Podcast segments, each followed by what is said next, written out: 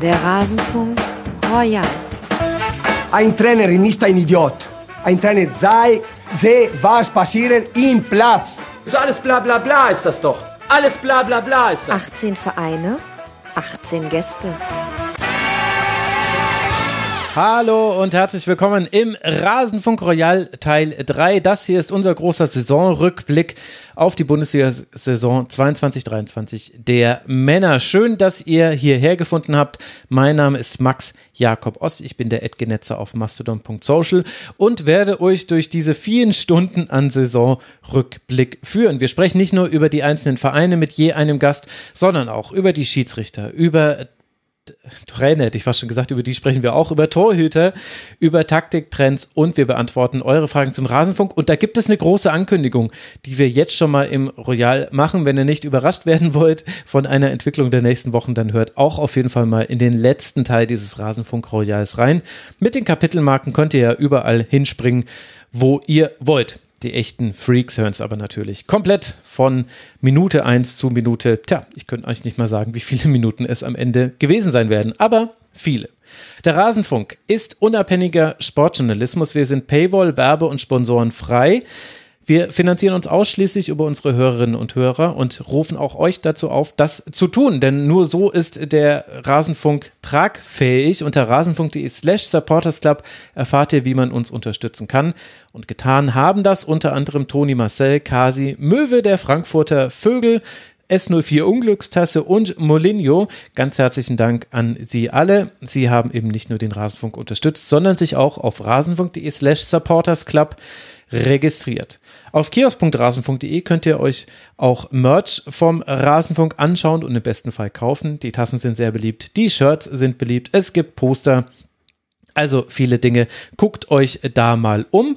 Und dann möchte ich euch noch aufs Forum verweisen. Unter mitmachen.rasenfunk.de könnt ihr euch nicht nur an der Sendungserstellung beteiligen, ihr könnt auch Feedback geben zu bestehenden Folgen. Ihr findet dort aber vor allem eine interessierte und sachlich fundierte HörerInnengemeinschaft, mit dem man gut diskutieren kann. Ein sehr schöner Ort im Internet, mitmachen.rasenfunk.de, wenn ihr Interesse habt an Diskussionen über Fußball, über den Rasenfunk hinaus, dann schaut da doch mal vorbei. Das soll jetzt aber reichen mit der Vorrede. Hier geht's weiter mit Teil 3 des Rasenfunk Royals.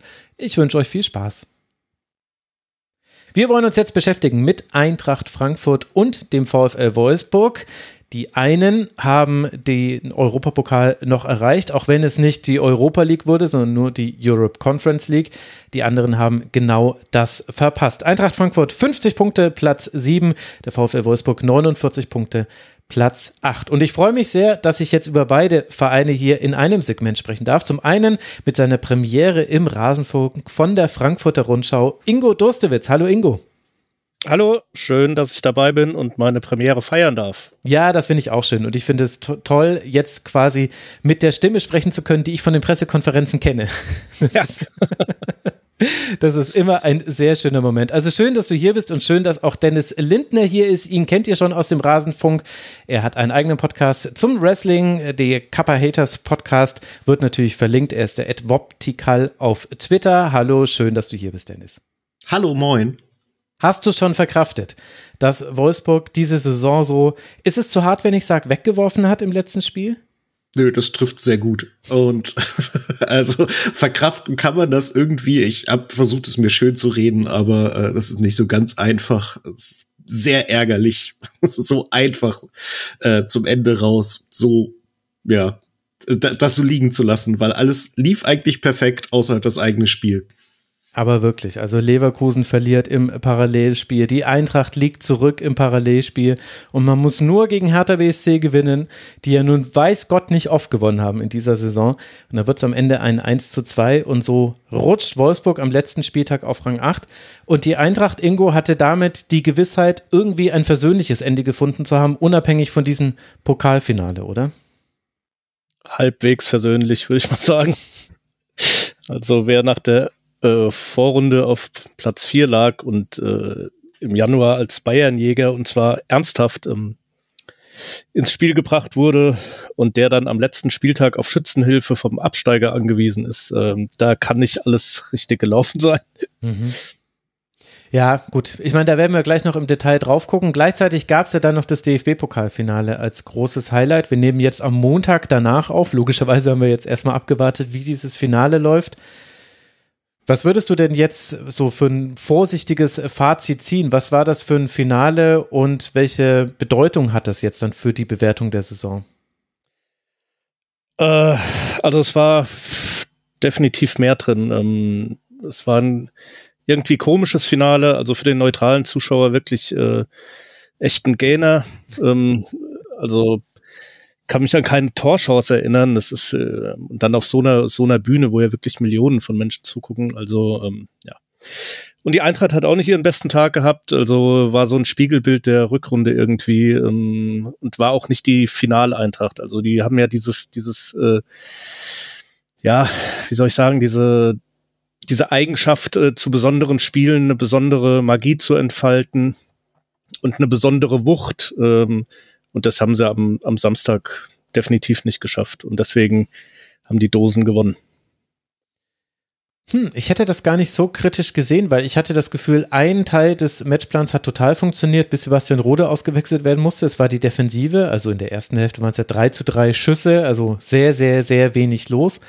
Und das, was halt gefehlt hat, war das Abschlussglück vorne und dann hatte man hinten halt das Pech. Also in Kunku schießt halt doppelt abgefälscht ins Tor, direkt nach der Auswechslung von Rode. Klar kann man das auch taktisch analysieren, weil da war jetzt ein Raum und so weiter.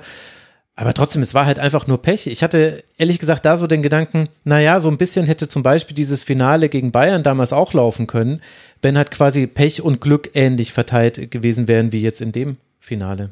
Mhm kann man so sehen, es war tatsächlich ein äh, taktisch geprägtes Spiel.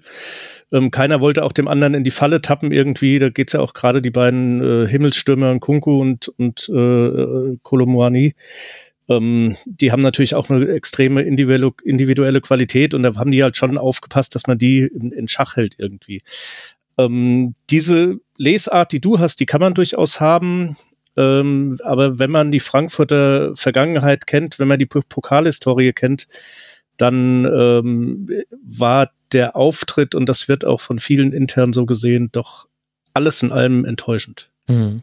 Ja, das kann ich schon verstehen. Also meine, meine Interpretation ist die auf jeden Fall wohlwollend. das sehe ich Nein, auch. Nein, man kann es ja auch, also es war jetzt ja auch nicht grottig oder irgendwas mhm. und Leipzig hat ja auch nichts gemacht, äh, also hatte auch keine Chance. Trapp hat in der fünften Minute einen, einen einzigen Schuss gehalten im, im ganzen Spiel. Und äh, das sagt ja auch viel über, über das aus. Also es hat jetzt, die Leipziger haben jetzt auch nicht die Sterne vom Himmel gespielt. Ne? Aber mhm. gerade deswegen an so einem Tag mit einer anderen, mit dieser Eintracht-typischen ähm, Wucht, äh, Emotionalität, ähm, dieses bedingungslose, da bin ich mir sicher, dass sie, dass sie an dem Tag ähm, das Finale gewonnen hätten. Es war auf jeden Fall was drin. Und irgendwie habe ich das Gefühl, Dennis, auch wenn jetzt der VfL weit davon entfernt war, ein Finale zu haben in dieser Saison. Hauch. ein Hauch, ein Hauch war man nur davon entfernt. Aber dass das ein bisschen auch so eine Beschreibung sein könnte von Wolfsburg, dass eben die, ja, die Intensität nicht mehr da war, die, die Stärke, die, die eigentlich in der Mannschaft liegt, im Team liegt, dass das, also dass diese Saison irgendwie so komisch ausgetrudelt ist, so ein mhm. bisschen das trifft's ganz gut. Also austrudeln. Irgendwie hatte man echt den Eindruck, dass man so, man, man hat recht früh gemerkt, okay, mit Abstieg haben wir diesmal nichts zu tun, das ist alles schon mal prima, äh, wir mhm. können uns nach vorne orientieren und man hatte dann irgendwie was zu gewinnen und man hatte den Eindruck, dass die Mannschaft da dann irgendwie ich, man, äh, man kann jetzt auch nicht sagen, dass gegen Berlin alles schlecht war. Ich meine, man, man hatte seine Chancen, man hat nur wie so oft, da kommen wir nachher nochmal ausführlicher drauf, denke ich, einfach seine Chancen nicht genutzt und sich dann halt, ja, wie so immer mal wieder zu blöd angestellt, äh, zwei recht doofe Tore kassiert und dann steht man plötzlich doof da. Man hatte noch alle Chancen, aber wie du sagst, es, es wirkte auch nicht so, als wäre jetzt das große Aufbäumen dran, sondern es war alles mehr so, äh, ja, das Gilavogie-Abschiedsspiel so ein bisschen und da hat man es ruhig angehen lassen und das war eine relativ doofe Idee in dem Spiel, weil, wie gesagt, das war alles drin. Man hätte das gewinnen können, auf jeden Fall. Man war einfach nur schlicht zu blöd und zu inkonsequent und äh, ja, das, das rächt sich dann sehr stark, äh, so dass selbst die Hertha dann nochmal mit einem Sieg nach Hause fahren kann. Ach, es ist ein bisschen das Segment der Ernüchterung, aber das muss ja gar nicht so sein. Jetzt schauen wir mal ein bisschen näher rein. Ingo, ich habe ja jeden Gast gebeten, fünf Aspekte mitzubringen, mit denen man so ganz gut die Saison zusammenfassen kann. Was wäre denn dein erster, wo müssen wir hinspringen, um uns diese Saison zu erschließen? Ja, an Oliver Glasner, äh, Oliver Glasner kommt da mit Sicherheit nicht vorbei. Also ähm, die, äh, ja, äh, ja, wie soll ich sagen, das ganze Theater um seinen Abschied, um das zog sich ja auch über Wochen hier. Das war ähm, ja schon äh, ja eine merkwürdige Zeit irgendwie. Das kommt mir bekannt vor. das, das kommt ja, das mir auf so vielen Ebenen bekannt vor. Ja, also er ist halt auch ein anderer Typ, als man äh, denkt, zumindest äh, auf den äh, ersten Eindruck ich, ich finde so absolut faszinierend, wie parallel die Zeitlinien eigentlich laufen zwischen Wolfsburg und Frankfurt und äh, Oliver Glasner, gerade so das letzte Jahr, weil ich habe das irgendwann mal geguckt, er hat sich ja irgendwann beschwert, dass in Frankfurt die Abwehrspieler so schlecht sind, also defensive, nee, Qualität kann man nicht trainieren. Und das passt vom Zeitrahmen fast genau dahin, wo er sich bei uns beschwert hat, dass er unbedingt schneller außen wollte und die einfach nicht gekriegt hat und daraus kann er dann einfach nichts machen. Und das war bei uns der Beginn der Zeit, wo es dann langsam irgendwie bröckelte und bei uns lief es dann, ich sag mal, nicht ganz so brutal schlecht wie bei Frankfurt zeitweise, aber halt auch längst nicht mehr so gut. Also bei uns hat man das noch irgendwie über die Runden gerettet. Aber die Parallelen, wie das läuft, ist nicht wirklich erstaunlich. Und ich finde es auch erstaunlich, dass, also wenn ich das so lese, was bei Frankfurt los ist, ist ein Großteil der Fans ist der Meinung, dass Krösch, Krösch ist richtig, ne? Ja. Dass der sich da äh, ein bisschen blöd angestellt hat und man hätte diesen Trainer doch halten müssen. Und bei uns ist es Schmatke gewesen, der der Dumme war, der diesen super Trainer doch halten muss. Und das ist zweimal genau das Gleiche. Und aus irgendeinem Grund ist der, der bei beiden vorhanden war, der, der es eigentlich gut gemacht hat und seine Vorgesetzten stehen ein bisschen blöd da. Und das finde ich faszinierend, wie das funktioniert.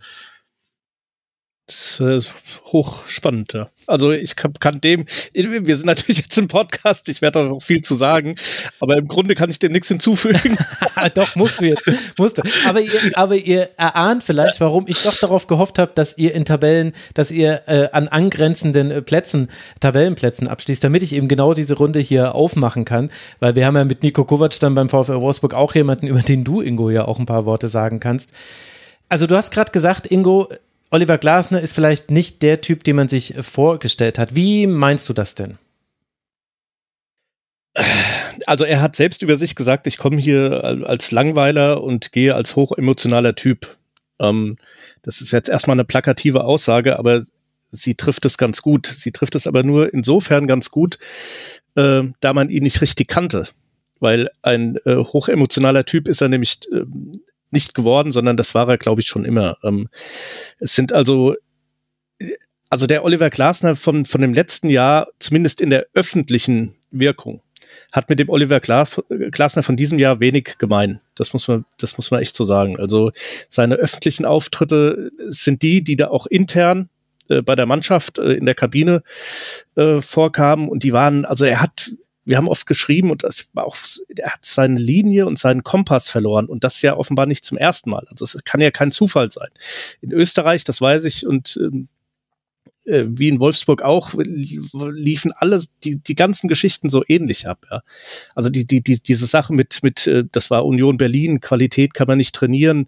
Da war er ja, da war er kurz vorm Explodieren. Also dann hat er in der Pressekonferenz gesagt, ich sage jetzt nichts mehr, ich, äh, sonst äh, ich muss mich schützen und keine Ahnung was.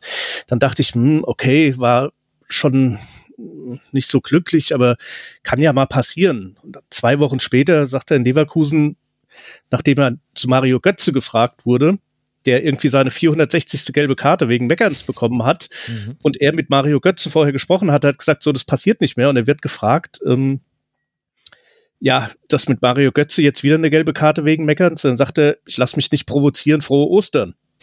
Also, wo ich dachte, äh, was ist denn jetzt? Ja. Mhm. Und der Höhepunkt von allem, da gab es noch mehr, war natürlich dann in Hoffenheim, als er dann ja da quasi ausgetickt ist. Also es ist, ähm, das, die Parallelen auch zu Wolfsburg sind äh, wirklich frappierend und und, und als er kam, da weiß ich noch, da gab es ein Hintergrundgespräch und dann haben wir gesagt, na ja, gut, das war jetzt ja, also Champions League äh, Qualifikation, klar, war super und so, aber so die Nebengeräusche.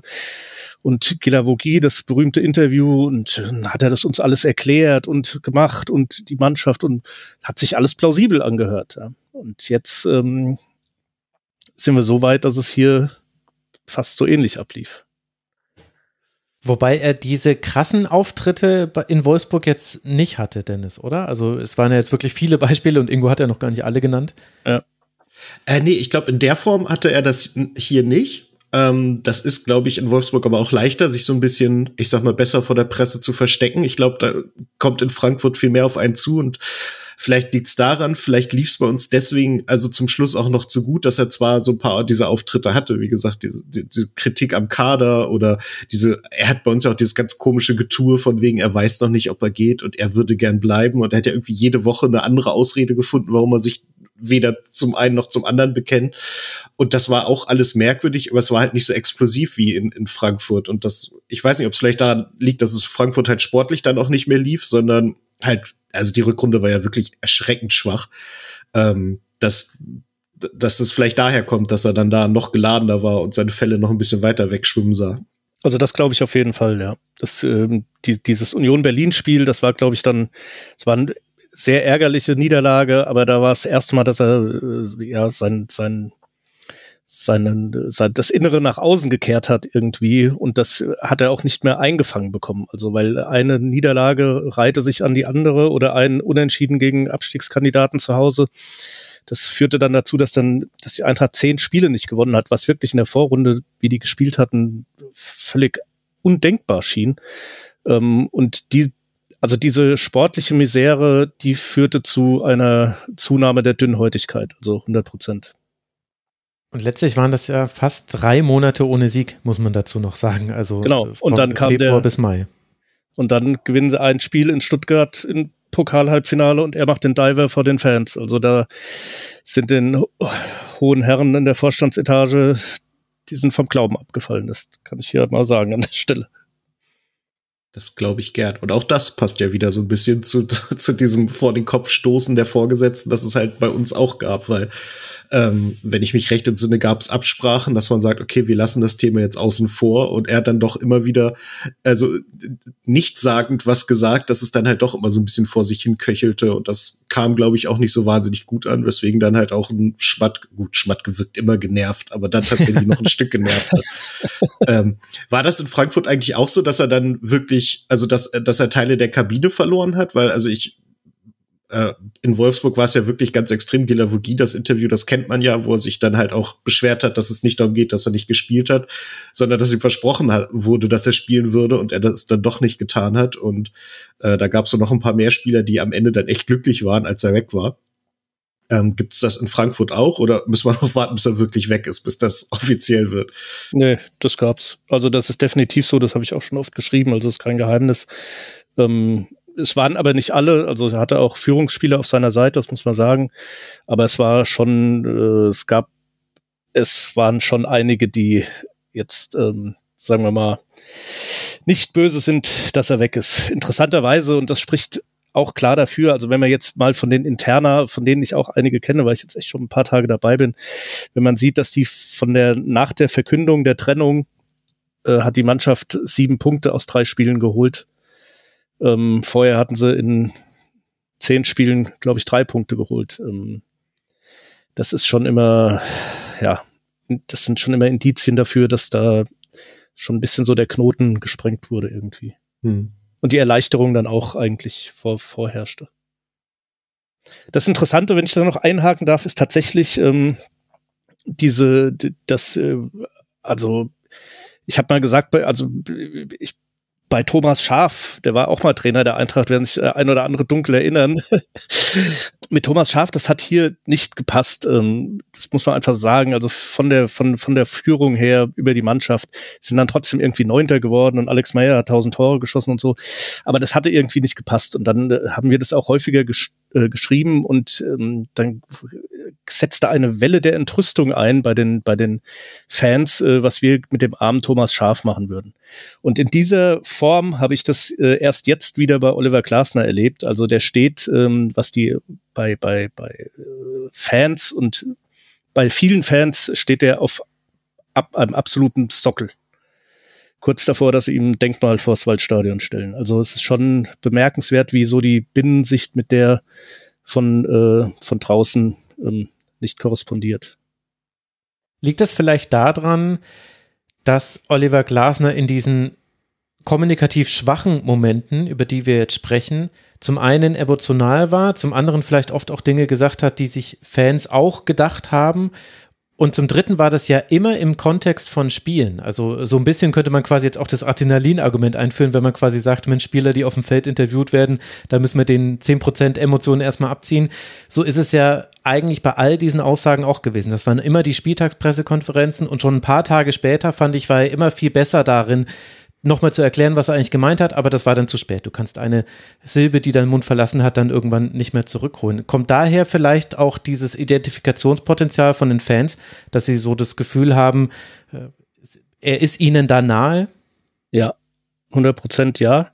Ähm, spricht Sachen aus, die sich andere nicht trauen, sagt man ja immer so. Mhm. Dann geht's auch noch äh, in ein paar Fällen gegen die Medien, die ja auch immer die Bösen sind. Ähm, äh, und der sagt endlich mal, was er denkt, ist authentisch, ähm, haut mal einen raus, was ist daran so schlimm? Ja, das ist definitiv, das ist definitiv äh, ein Punkt. Das andere ist, dass er tatsächlich authentisch und nahbar war. Also er war in Frankfurt total, äh, ja, im Herzen hat er gewohnt in Sachsenhausen, ist in Apfelweinkneipen gegangen, äh, auf dem Konstabler Markt, ähm, war überall, hat niemals ein Selfie abgeschlagen, niemals ein Autogrammwunsch, hat sich mit dem Metzger und dem Bäcker unterhalten und ähm, also absolut, absolut top. Äh, kann man ihm 0,0 äh, vorwerfen, sowieso nicht, im Gegenteil. Also es ist ein absolut ähm, Typ wie du und ich, also hat keine Berührungsängste, ähm, das ist auf jeden Fall was, was, was hoch angerechnet wird. Und was natürlich über allem thront, er hat der Eintracht einen epochalen Titel geschenkt. Ähm, und das ist was, das gerade Eintracht-Fans dann auch romantisch äh, veranlagt und äh, das wird ihm niemals vergessen. Das wird ihm auch so niemals vergessen. Äh, wir haben jetzt auch geschrieben, er, ist, er geht durchs große Tor, weil ähm, einmal Endspiel, einmal äh, äh, äh, den Europa League-Titel plus Qualifikation für das Achtelfinale der Champions League bei der ersten Teilnahme.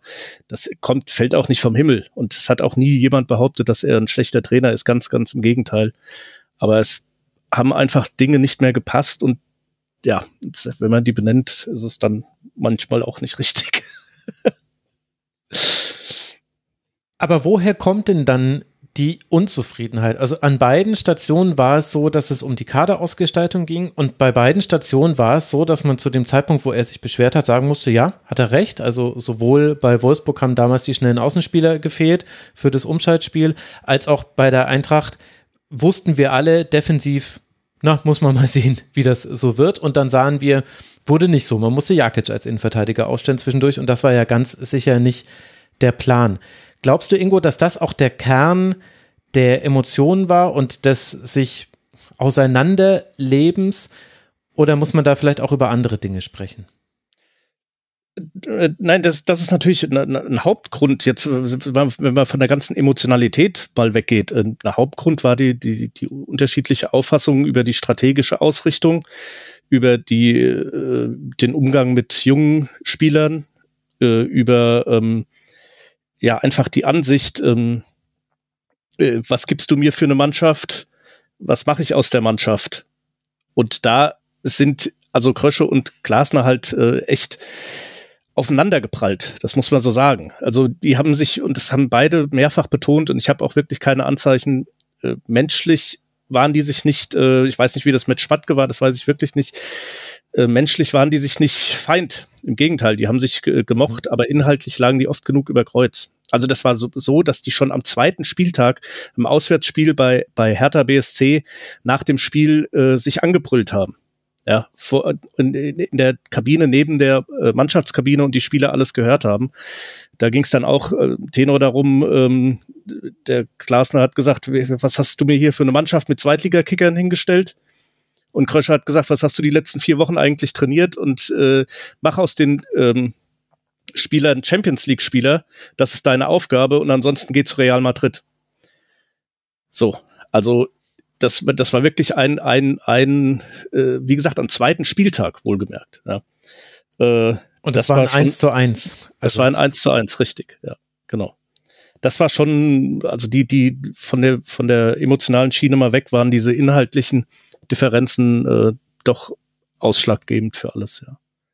Ist das ein, ein Ehrgeizproblem beim Glasner, dass er halt ähm, im Endeffekt immer mehr möchte, was ja im Endeffekt Sinn und Zweck des, des Trainers ist, dass er dann halt in, sowohl in Frankfurt als auch in Wolfsburg halt so an die, an die Grenzen, die der Kader in dem Moment darstellen konnte, gestoßen ist und dass sie das ja aus, aus Hilflosigkeit irgendwie dazu gebracht hat, da, ich sag mal, auszuflippen oder da jetzt öffentlich anzuzählen, weil ich meine, ich weiß, dass in Wolfsburg halt danach gesucht wurde. Man hat probiert, schnelle Außenspieler zu holen. Man hat sie halt nicht gefunden. Und das wird in Frankfurt ja auch nicht anders gewesen sein. Also da, da wird ja niemand mutmaß, also mutwillig die, die Abwehr schwächen, sondern da, da wird es ja auch Probleme gegeben haben oder einfach, ja, Nachrutschprobleme sozusagen. Genau das ist ja gerade der Punkt. Das ist ja auch das, was dann die Sportführung irgendwann gesagt hat. Ähm, es ist ja nicht so, dass wir alle blind sind und äh, wir haben im Winter probiert, einen Innenverteidiger zu holen, hatten äh, zwei gute an der Angel. Es hat beide Male nicht geklappt. Der Trainer war aber in diesen Prozess involviert. Mhm. Und dann sich hinstellen, sagen, ja, wir verkacken es hinten, Qualität kann man nicht trainieren, so. Und dann ist die Interpretation äh, Glasner gegen Krösche. Und wenn man ihm das gesagt hat, sagt er, wieso denn das? Ich habe doch den Krösche gar nicht gemeint. Ja, gut, also ich stelle die Mannschaft nicht zusammen.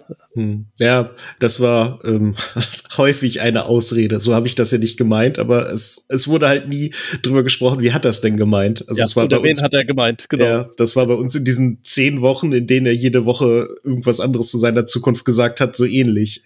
Ja. Ja, und dann kam halt noch in Frankfurt dazu, dass er ja ein Vertragsangebot hatte. Und äh, da hat er halt auch rumgeeiert. Ich meine, das ist ein gutes Recht, der muss, muss er nicht mhm. annehmen, aber er kommt natürlich jetzt auch nicht äh, besonders äh, gut oder vertrauensvoll an. Das ist ja klar. Ja. Also ein Vertragsangebot zur Verlängerung meintest du? Ja. Du meintest genau. jetzt nicht, okay, weil ich hatte von ja. einem Angebot eines Premier League Vereins gehört, dass er in der Hinrunde ausgeschlagen hätte. Ja, das gab's wohl auch. Ja. Das gab's wohl auch, aber in diese ja. Villa wollte er nicht einziehen.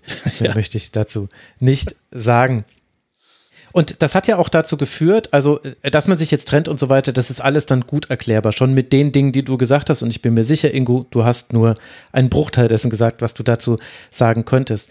Gleichzeitig hat das aber ja auch die sportliche Führung, also Marco Krösche, Markus Krösche, äh, um ihn mal beim Namen zu nennen, nicht gut dastehen lassen. Und das ist ja auch eine Diskussion, die nicht nur seit dieser Saison truppt, nämlich die Art und Weise, wie Eintracht Frankfurt scoutet, die Art und Weise, wie man den Kader aufbaut.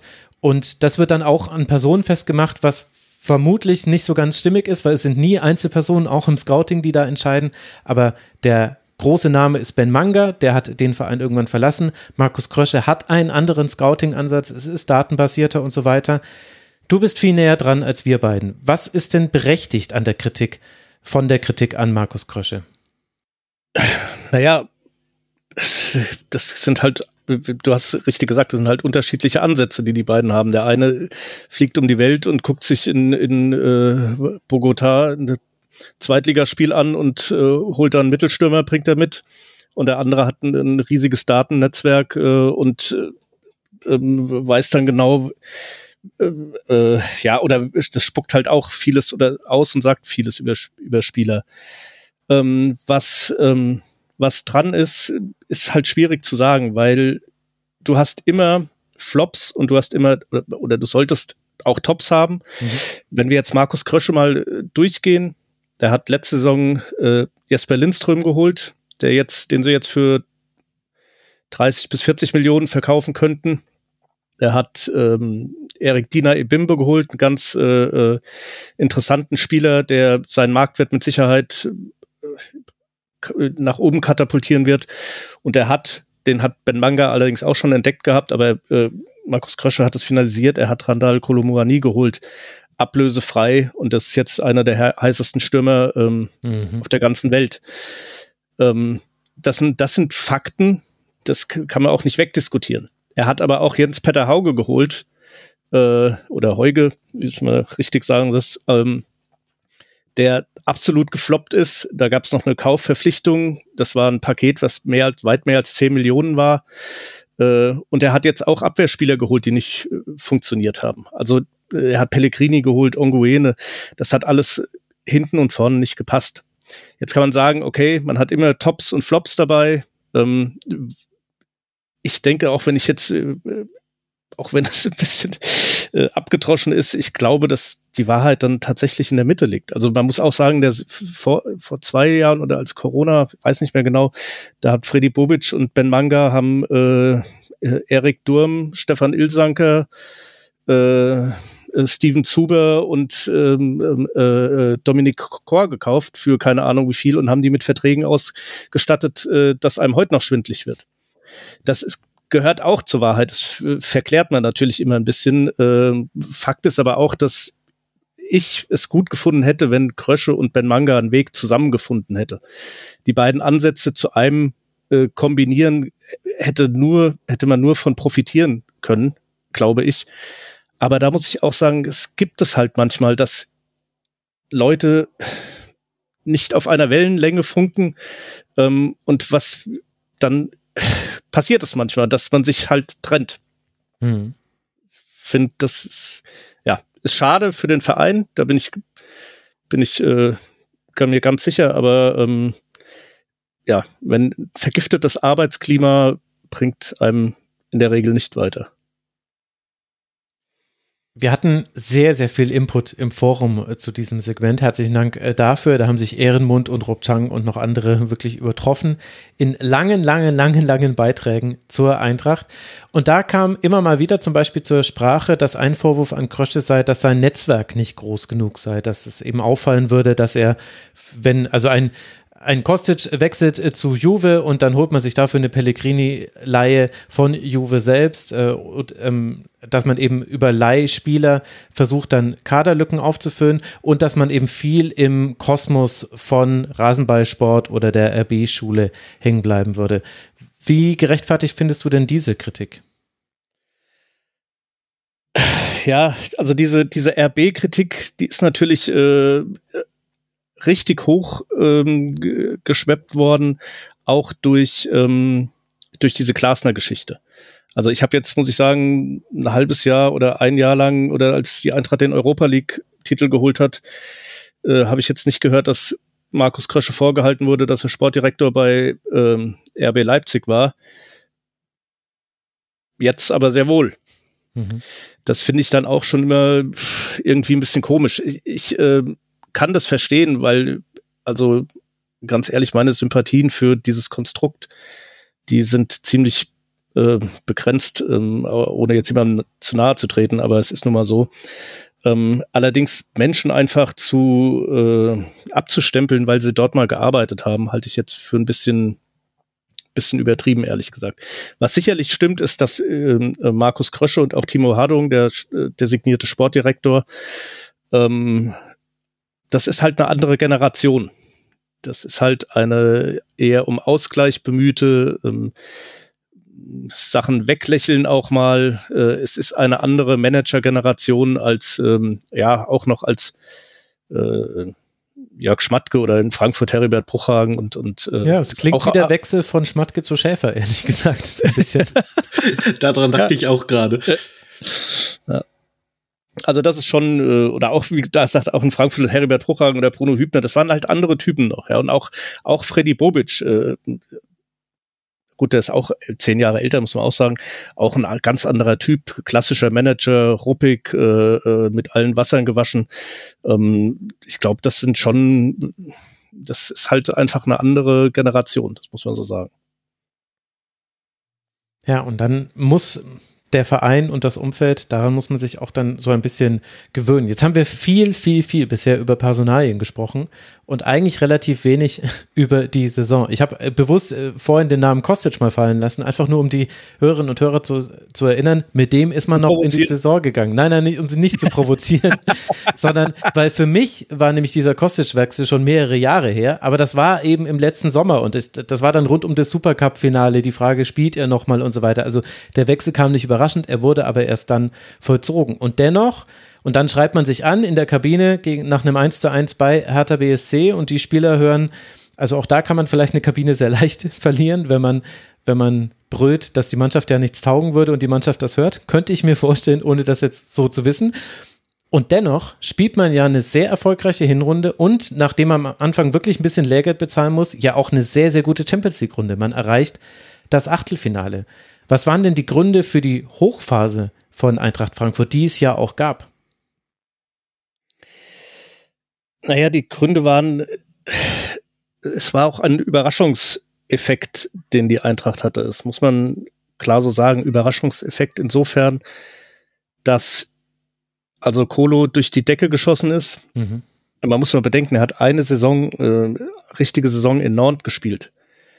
Und dann hast du wirklich so eine Granate. Also wir hatten schon in dem ersten Saisonspiel gegen Bayern, was ja 6-1 äh, verloren haben, da wurde eingewechselt, nachdem Neuer irgendwie noch den Ball stibitzt, wo das Spiel schon gelaufen war. Da hat man schon gedacht, oh, hm, okay, bei 0-5 äh, keine schlechte Aktion jetzt irgendwie. Und dann geht er so durch die Decke. Punkt eins. Punkt zwei. Mario Götze. Der hat, ist mit viel Skepsis empfangen worden und hat sich vom ersten Tag voll in den Dienst, äh, hört sich auch doof an, in den Dienst der Mannschaft gestellt, aber voll in die Sache eingebracht. Äh, sich identifiziert mit der ganzen Geschichte. Ähm, ähm, das war und hat wirklich wieder fast so Fußball gespielt, wie er es mal konnte. Äh, also unbeschwert, äh, frei und genialer Fußballer ist das von, von, vom Scheitel bis zur Sohle. Jesper Lindström, die zwei Offensiven, also hinter Kolo, ab, auf einmal hat er einen Abschluss gehabt. Der hat letzte Saison ja, ja. Einen, einen Apfelbaum nicht getroffen, wenn er direkt davor stand. Jetzt hat er die Bälle reingeschossen ohne Ende. Schnell wie, wie, wie Roadrunner ist er sowieso. Und dann hat äh, äh Klaassen den guten Schachzug gebracht, weil er halt seine besten Spieler äh, auf dem Feld haben wollte. Hat immer Rode, der ja sowieso kaputte Knie hat, die hat, den hat er immer mal draußen gelassen und hat äh, Daichi Kamada eins zurückgezogen. Das heißt, er hatte ähm, vier bis fünf Spieler auf dem Platz, die ja, die entweder überraschend gut waren oder wieder gut äh, und halt auch fußballerisch stark sind. Also genau die richtige Mischung zwischen Tempo, äh, Spielklasse und dann noch Kaltschnäuzigkeit auf einmal. Und dann hat es zu solchen Spielen geführt wie gegen äh, Leverkusen und Hoffenheim. Ähm, die sind also die, die sind so aus dem Stadion gespielt worden, dass sie, glaube ich, in die falsche Richtung nach Hause gefahren sind, erstmal auf der Autobahn. Und das sind, das waren, das war schon überraschend für die Gegner auch, die also auch blindlings äh, oftmals ins Verderben äh, gelaufen sind. Das sind die Gründe. Ich könnte jetzt auch gleich wieder sagen, das sind auch die Gründe, weshalb es in der Rückrunde nicht mehr lief, weil sie nämlich einfach dechiffriert wurden und ähm, das Trainerteam darauf auch keine Antwort mehr hatte. Also das jetzt ist ein bisschen zu einfach. Es waren auch Formschwächen, Verletzungen, aber das ist, glaube ich, doch ein Hauptgrund. Ja, damit hast du mir meine nächsten drei Fragen schon beantwortet. Denn natürlich hätte ich bei dieser Rückrunde nochmal nachgebohrt. Da wird auch immer wieder die WM als äh, Faktor genannt, weil man hatte ja, ich glaube, sieben äh, Spieler, die auch bei der WM teilgenommen haben und zum Teil ja mit Mühe nie bis zuletzt. Und ich will da jetzt gar nicht die Argumentation fahren, dass äh, da noch eine große Chance im Finale war, die er vergeben hatte. Aber de facto ist es ja so, dass die Vorbereitung eine komplett andere war. Plus, wir haben das bei manchen Teams in der Saison gesehen, dass diejenigen, die sich nicht sicher sein konnten, ob sie zu dieser WM mitfahren, so ein Ziel hatten im Winter, auf das sie hingespielt haben, diese Rumpfhinrunde hin. Und bei manchen bis hin zu Spielern vom FC Bayern hast du nach der WM dann gemerkt, die hatten dann irgendwie das nächste wichtige Spiel irgendwie einen Monat, nachdem es wieder losging, gegen PSG. Also vermeintlich wäre das das nächste wichtige gewesen und dementsprechend haben sie nämlich bis dahin auch äh, gespielt. Also denen hat das dann gefehlt. Glaubst du, das ist auch ein Faktor für die Rückrunde der Eintracht? Ich, das glaube ich nicht. Ähm, ich glaube, dass es schon jetzt hinten raus äh, schon gezerrt hat, weil du ja, also die Nationalspieler überhaupt keine Pause hatten oder ein paar Tage dann. Ähm, aber auch an, anhand der Zahlen lässt sich das irgendwie nicht ähm, rauslesen, weil sie ja, sie sind ja gut aus der Winterpause gekommen. Also sie haben, glaube ich, von fünf Spielen drei gewonnen, zwei unentschieden davon in Freiburg und in bei Bayern München und den Rest haben sie zu Hause gewonnen. Also ähm, das wird ein bisschen zu zu kurz greifen, glaube ich, wenn man die WM äh, da reinnehmen würde mit. Also war es eben dann doch das Dechiffrieren und die Formschwächen, die dazu geführt haben. Es war das Dechiffrieren und die, die, die Formschwäche. Also Mario Götze war nicht mehr da. Das kann natürlich an der WM, mit der WM zusammenhängen. Ähm, das ist auch ein sensibler Spieler. Der wurde jetzt bei der WM dann auch nicht so eingesetzt, wie man das äh, eigentlich gedacht hätte. Ähm, muss man auch sagen. Also entweder man nimmt Götze mit, dann muss man auch spielen lassen. Aber ihn da als äh, 19. Mann, weiß ich nicht, ob das jetzt sinnvoll war. Ich glaube schon, dass das so ein bisschen äh, ihn da runtergezogen hat. Ähm, dann hat sich Jesper Lindström verletzt, relativ schnell. Ähm, Gibril So ist wieder der alte Gibril So, das heißt, äh, Ball annehmen und zurückspielen und nicht mehr aufdrehen und nach vorne gehen. Ähm, mhm. Ja, das sind, glaube ich, schon schon so Faktoren und dann kam dieses Champions League äh, Achtelfinale gegen gegen SSC Neapel, die ja damals in Bombenform waren und ähm, und da ist, sind ihnen so die Grenzen schonungslos aufgezeigt worden. Ähm, das hat ihnen schon ganz schön den Stecker gezogen. Das muss einem allerdings nicht so einen Stecker ziehen, dass du zehn Spiele lang nicht mehr gewinnen kannst. Äh, aber äh, das war schon ein, äh, es war schon ein Keulenschlag, den sie da kassiert haben. Ja, ja vor allem, weil das Neapel so leicht gefallen ist, zumindest ja. dem Anschein nach, da zu gewinnen. Im Grunde hat ja. man auf Fehler gewartet. Die hat die Eintracht gemacht irgendwann wird eine Lücke nicht geschlossen, oft die zwischen Innenverteidigung und Sechser, manchmal auch zwischen Außenverteidigern und Innenverteidigern und dann spielst du da rein. Und wenn ich mir angucke, wie dann danach die Spiele verloren gingen, also klar in Leipzig, da kannst du verlieren, das ist noch vielen anderen so gegangen, aber dann zum Beispiel auch Dennis das Auswärtsspiel in Wolfsburg dann, das 2 zu 2 und danach sollten ja noch viele Spiele dieser Art folgen. Es wurde leicht, Tore zu schießen gegen die Eintracht. Und jetzt kommt aber der überraschende Fakt, den ich auch aus dem Forum habe. Herzlichen Dank dafür, sonst hätte ich das nämlich vielleicht übersehen. Man hat gar nicht mehr Gegentore kassiert als in der Hinrunde. Ich glaube, eins mehr insgesamt. Das, was sich geändert hat, war die Chancenverwertung vorne, dass man eben vorne nicht mehr genügend Treffer erzielt hat. Also ist es vielleicht auch so eine typische Ex-Post-Betrachtung von uns, dass wir das eben so in Hinrunde und Rückrunde unterteilen und vielleicht waren aber in der Hinrunde die Probleme eigentlich auch schon da, sie wurden aber halt von all den positiven Offensivfaktoren, die du genannt hast, überdeckt. Ja klar, genauso, das ist, genauso ist das ja. ja.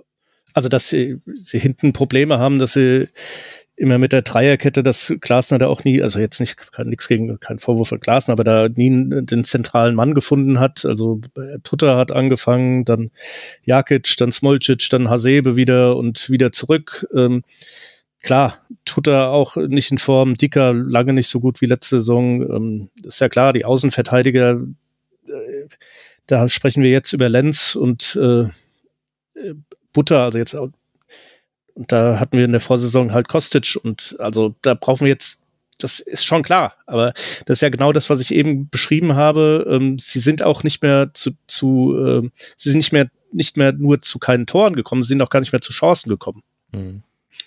Und das war in der Hinrunde halt anders. Und deswegen war ich bei dem äh, Überraschungseffekt aus der Hinrunde und ähm, ja, das, dem dem war halt nicht mehr so. Und das muss man halt einfach auch so sagen, was zur Wahrheit dazugehört. Und äh, selbst wenn, ja, steinigen wollen, der Trainer hat halt auch keinen Plan B gehabt, ähm, ähm, mal irgendwas anderes zu machen. Bis zum allerletzten Spiel nicht. Selbst im allerletzten Spiel hat er gleich Mannschaft gestellt, alle anderen ignoriert, gleich äh, aufgestellt und gleich aus- und eingewechselt.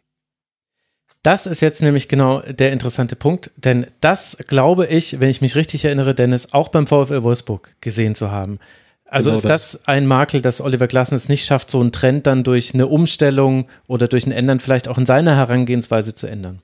Nee, äh, das ist, ähm, da habe ich gerade auch noch mal drüber nachgedacht. Ich habe vorhin noch mal kurz geguckt, wen haben wir eigentlich äh, so verkauft in letzter Zeit und habe da so ein paar Namen gefunden, wo ich dachte, stimmt, der war auch mal hier so ein Joao Victor den Glasner immer wieder eingewechselt hat. Und ich glaube, der hat in zwei oder drei Jahren in Wolfsburg praktisch kein gutes Spiel gemacht. Aber er hat ihn immer wieder eingewechselt, statt andere Leute mal auszuprobieren oder was an der Formation zu ändern. Er hat, weil in Wolfsburg die Mannschaft ähm, nach den ersten fünf, sechs Spielen oder so ist sie auf ihn zugegangen und hat gesagt, wir, wir wollen keine Dreierkette spielen. Das funktioniert bei uns nicht. Wir würden gern wieder Viererkette spielen. Da ist er dann auf die Mannschaft eingegangen. Und das war dann die Umstellung, die er gemacht hat in den Jahren in Wolfsburg. Danach gab es dann halt wenige personelle Umstellungen. So, es gab immer ein festes Gerüst, das wurde so genutzt, wie es war, und sonst wurde bei Verletzungen umgestellt. Im Großen und Ganzen so. Die Wechsel, die konnte man immer vorhersehen, was passiert. Und äh, das hat, also man hatte eine Trefferquote von 95 Prozent locker, wenn man wusste, okay, 65. Minute, jetzt ist es gleich soweit und dann war es dann auch wirklich so. Und dadurch verliert man halt auch die Mannschaft, weil was sollen die Leute, die gerade nicht spielen können, wofür sollen die trainieren, wenn sie genau wissen, okay, wenn sich keiner verletzt, komme ich nicht rein. Und das ist dann wahrscheinlich auch eine Sache, die kann man eine Zeit lang wegmoderieren, aber irgendwann kippt dann halt auch die Stimmung im Team. Äh, und ich weiß nicht, also bei uns hat man halt gehört, also die Gilavogie-Geschichte hatten wir ja schon, ähm, die, die waren halt teilweise wirklich verletzt, die Spieler, weil sie dann auch offensichtlich nicht so gut behandelt wurden. Die, die Argumentation war dann ein bisschen dünn wohl und ja, das kann sich dann auf Dauer bisschen schlecht äh, darstellen. Und offensichtlich war das in Frankfurt auch eine Art so, weil also es ist wieder so, du erzählst das und ich denke, ja, das hätten wir genauso erzählen können. Wir haben halt nicht Kostic verkauft, sondern weiß ich nicht wen und das, aber sonst passt das alles recht gut zusammen.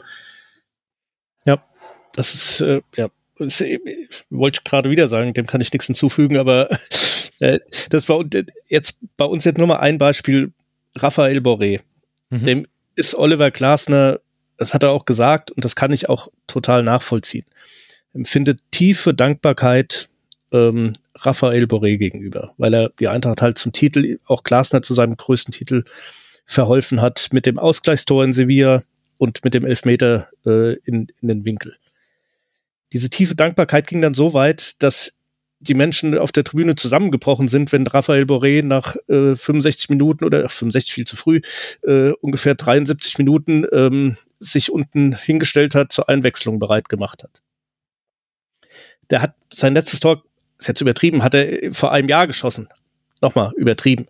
Aber es konnte keiner mehr und äh, verstehen, das zum einen und zum anderen ist, wie du sagst, was, was sollen die anderen denken? Also so ein Spieler wie die, wie, ja, Paxton Aronson, äh, ja. Ali Du, äh, äh, äh, nie die Chance bekommen. Jetzt in, in, in 18, 19, 20, 22 Pflichtspielen. Äh, also der, der Aronson jetzt ein junger Typ äh, aus Amerika und so weiter, aber wir haben dann auch gesagt, wenn es doch nicht läuft, dann versuch doch mal was zu ändern.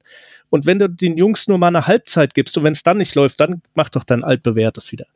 Aber es einfach durchzuziehen bis zum, ja gut, bitteres Ende war es jetzt nicht, aber bis zum Schluss, hm. ja, schon, ja, merkwürdig irgendwie. Ich merke jetzt, es äh, hört sich alles ein bisschen negativ an, es, äh, es soll gar nicht so klingen, aber es ist, es war halt einfach so. Also es, wenn jetzt Oliver Glasner hier mit uns reden würde, hätte er wahrscheinlich tausend Gründe, ähm, um zu sagen, ähm, ja, das ist halt so. Und ich kann mich an Armin Fee erinnern, in seiner zweiten Amtszeit bei der Eintracht der hat so lange die gleiche Mannschaft aufgestellt, die dann irgendwann letzter war, ähm, bis sie ihm quasi gesagt haben, Armin, das geht so nicht mehr, das geht nicht mehr. Wenn du hier noch weiterbleiben willst, dann musst du was ändern. Das sieht doch jeder, es geht nicht mehr. Und dann hat er gesagt, warum soll ich was ändern? Das ist die beste Mannschaft, die ich habe, das sind die besten Spieler, die ich habe, die lasse ich spielen. So, das ging halt tatsächlich so lange, bis er dann entlassen wurde und Niko Kovac kam. Also nur mal auch mal als Beispiel, so Trainer sind ja auch immer besonders und äh, ja, das ist schon, schon verrückt manchmal. Ist lustig, wenn wir so über Glasner sprechen, denkt man, was für ein katastrophaler Trainer ist das. Und doch sind beide Vereine so wahnsinnig erfolgreich unter ja, dem gewesen. Deswegen wollte ich gerade sagen, also es, aber, es ist ein super Trainer, fachlich, wenn der manchmal Sachen erklärt, denkst du, oh, okay, hm, mh, okay, weiß überhaupt nicht, von was er spricht. Also jetzt natürlich weiß ich, von was er spricht, aber er kann, sieht Sachen und ist analytisch äh, ganz großartig und kann mit Sicherheit eine Mannschaft auch ähm, Mannschaft, die gestanden ist schon, die kann der dahin führen an, an gewissen an einen gewissen Punkt. Das hat er in Wolfsburg geschafft, das hat er bei der Eintracht geschafft, das hat er übrigens auch in Österreich äh, mit jeder Mannschaft geschafft. Ich glaube einfach nur, dass äh, die Zeit, also vielleicht ist es tatsächlich so, dass dann nach zwei Jahren auch gut ist. Und ich bin mir sicher, wenn der jetzt irgendwo anders hingeht, sei es nach England oder zum anderen Bundesligisten, dass der erfolgreich sein wird am Anfang. Ohne Frage, bin ich mir auch ja. todsicher. Ja. Also wenn du den holst, weißt du, dass du anderthalb Jahre mindestens Ruhe ja. hast, weil es gut laufen wird. Dann wird er sich beschweren, weil ihm ein Spieler fehlt. Ja, und ich meine, andererseits kann man das aber auch ins Positive verdrehen, wenn man möchte. Ich möchte jetzt nicht schönreden, aber will auch jetzt die Kritik nicht zu überbordend werden lassen. Du hast es ja gerade schon richtig eingeordnet, Ingo. Man kann ja auch, also oft genug wirft man ja auch Trainern vor, dass die so ein bisschen Fähnchen im Wind sind und dann mal den spielen lassen und dann mal den spielen lassen und dann mal äh, mit dem System, mal mit dem System und immer auf den Gegner angepasst man kann ja auch sagen, ist ja eigentlich gut, wenn er eine Überzeugung hat von nicht nur der besten Elf, sondern auch von dem Fußball, den er spielen lassen möchte und diesen ja auch das Vertrauen gibt. Natürlich hat er dann zu moderieren, dass Ersatzspieler unzufrieden sind und wie er das dann macht, das wissen wir alle nicht genau. Das, und das kommt wahrscheinlich auch bei jedem Spieler anders an. Da ticken nämlich auch Spieler sehr unterschiedlich. Aber man kann das ja auch positiv auslegen, dass er dieser Elf das Vertrauen gibt und dass zum Beispiel gerade die Abwehrspieler und aber auch die Offensiven, die es ja dann irgendwann nicht mehr geschafft haben, sich Chancen herauszuspielen gemeinsam, dass die aber nicht in ein Spiel gehen müssen mit dem Gefühl, oh Gott, ich werde zur Hälfte, werde zur Halbzeit schon ausgewechselt und danach spiele ich nie wieder, sondern dass sie mit dem Gefühl auf den Platz gehen können, der Trainer vertraut mir, das, was wir machen, ist einstudiert und jetzt müssen wir es auf den Platz bringen. Also man kann das Ganze auch immer positiv drehen und hätte jetzt die Eintracht irgendwie genau mit dieser mit dieser Taktik irgendwann in der Mitte der Rückrunde den Cut geschafft und nur noch alles gewonnen, dann würden wir genau sagen, er ist ruhig geblieben, er ist bei sich geblieben, Mensch, hat er das gut gemacht, unser Olli.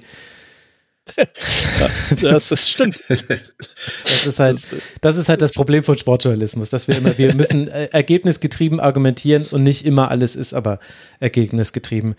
Und dennoch habe ich noch ein Gefühl, was auch zu dieser Saison dazugehört, Ingo, und zwar dass die Nebengeräusche nicht nur was Krösche und Glasner angeht, groß waren, sondern wir haben ja noch andere Themen. Und so ganz sicher bin ich mir manchmal nicht, ob das nicht auch in diese merkwürdige Rückrundenstimmung mit reingespielt hat. Und da gibt es zwei große Themen. Das eine ist, dass genau in dieser Phase, wo man wirklich nicht gut gespielt hat, wo man dann auch gegen Wolfsburg 2-2 gespielt hat und viel höher hätte verlieren müssen, da hat Tuta dreimal gerettet in allergrößter Not.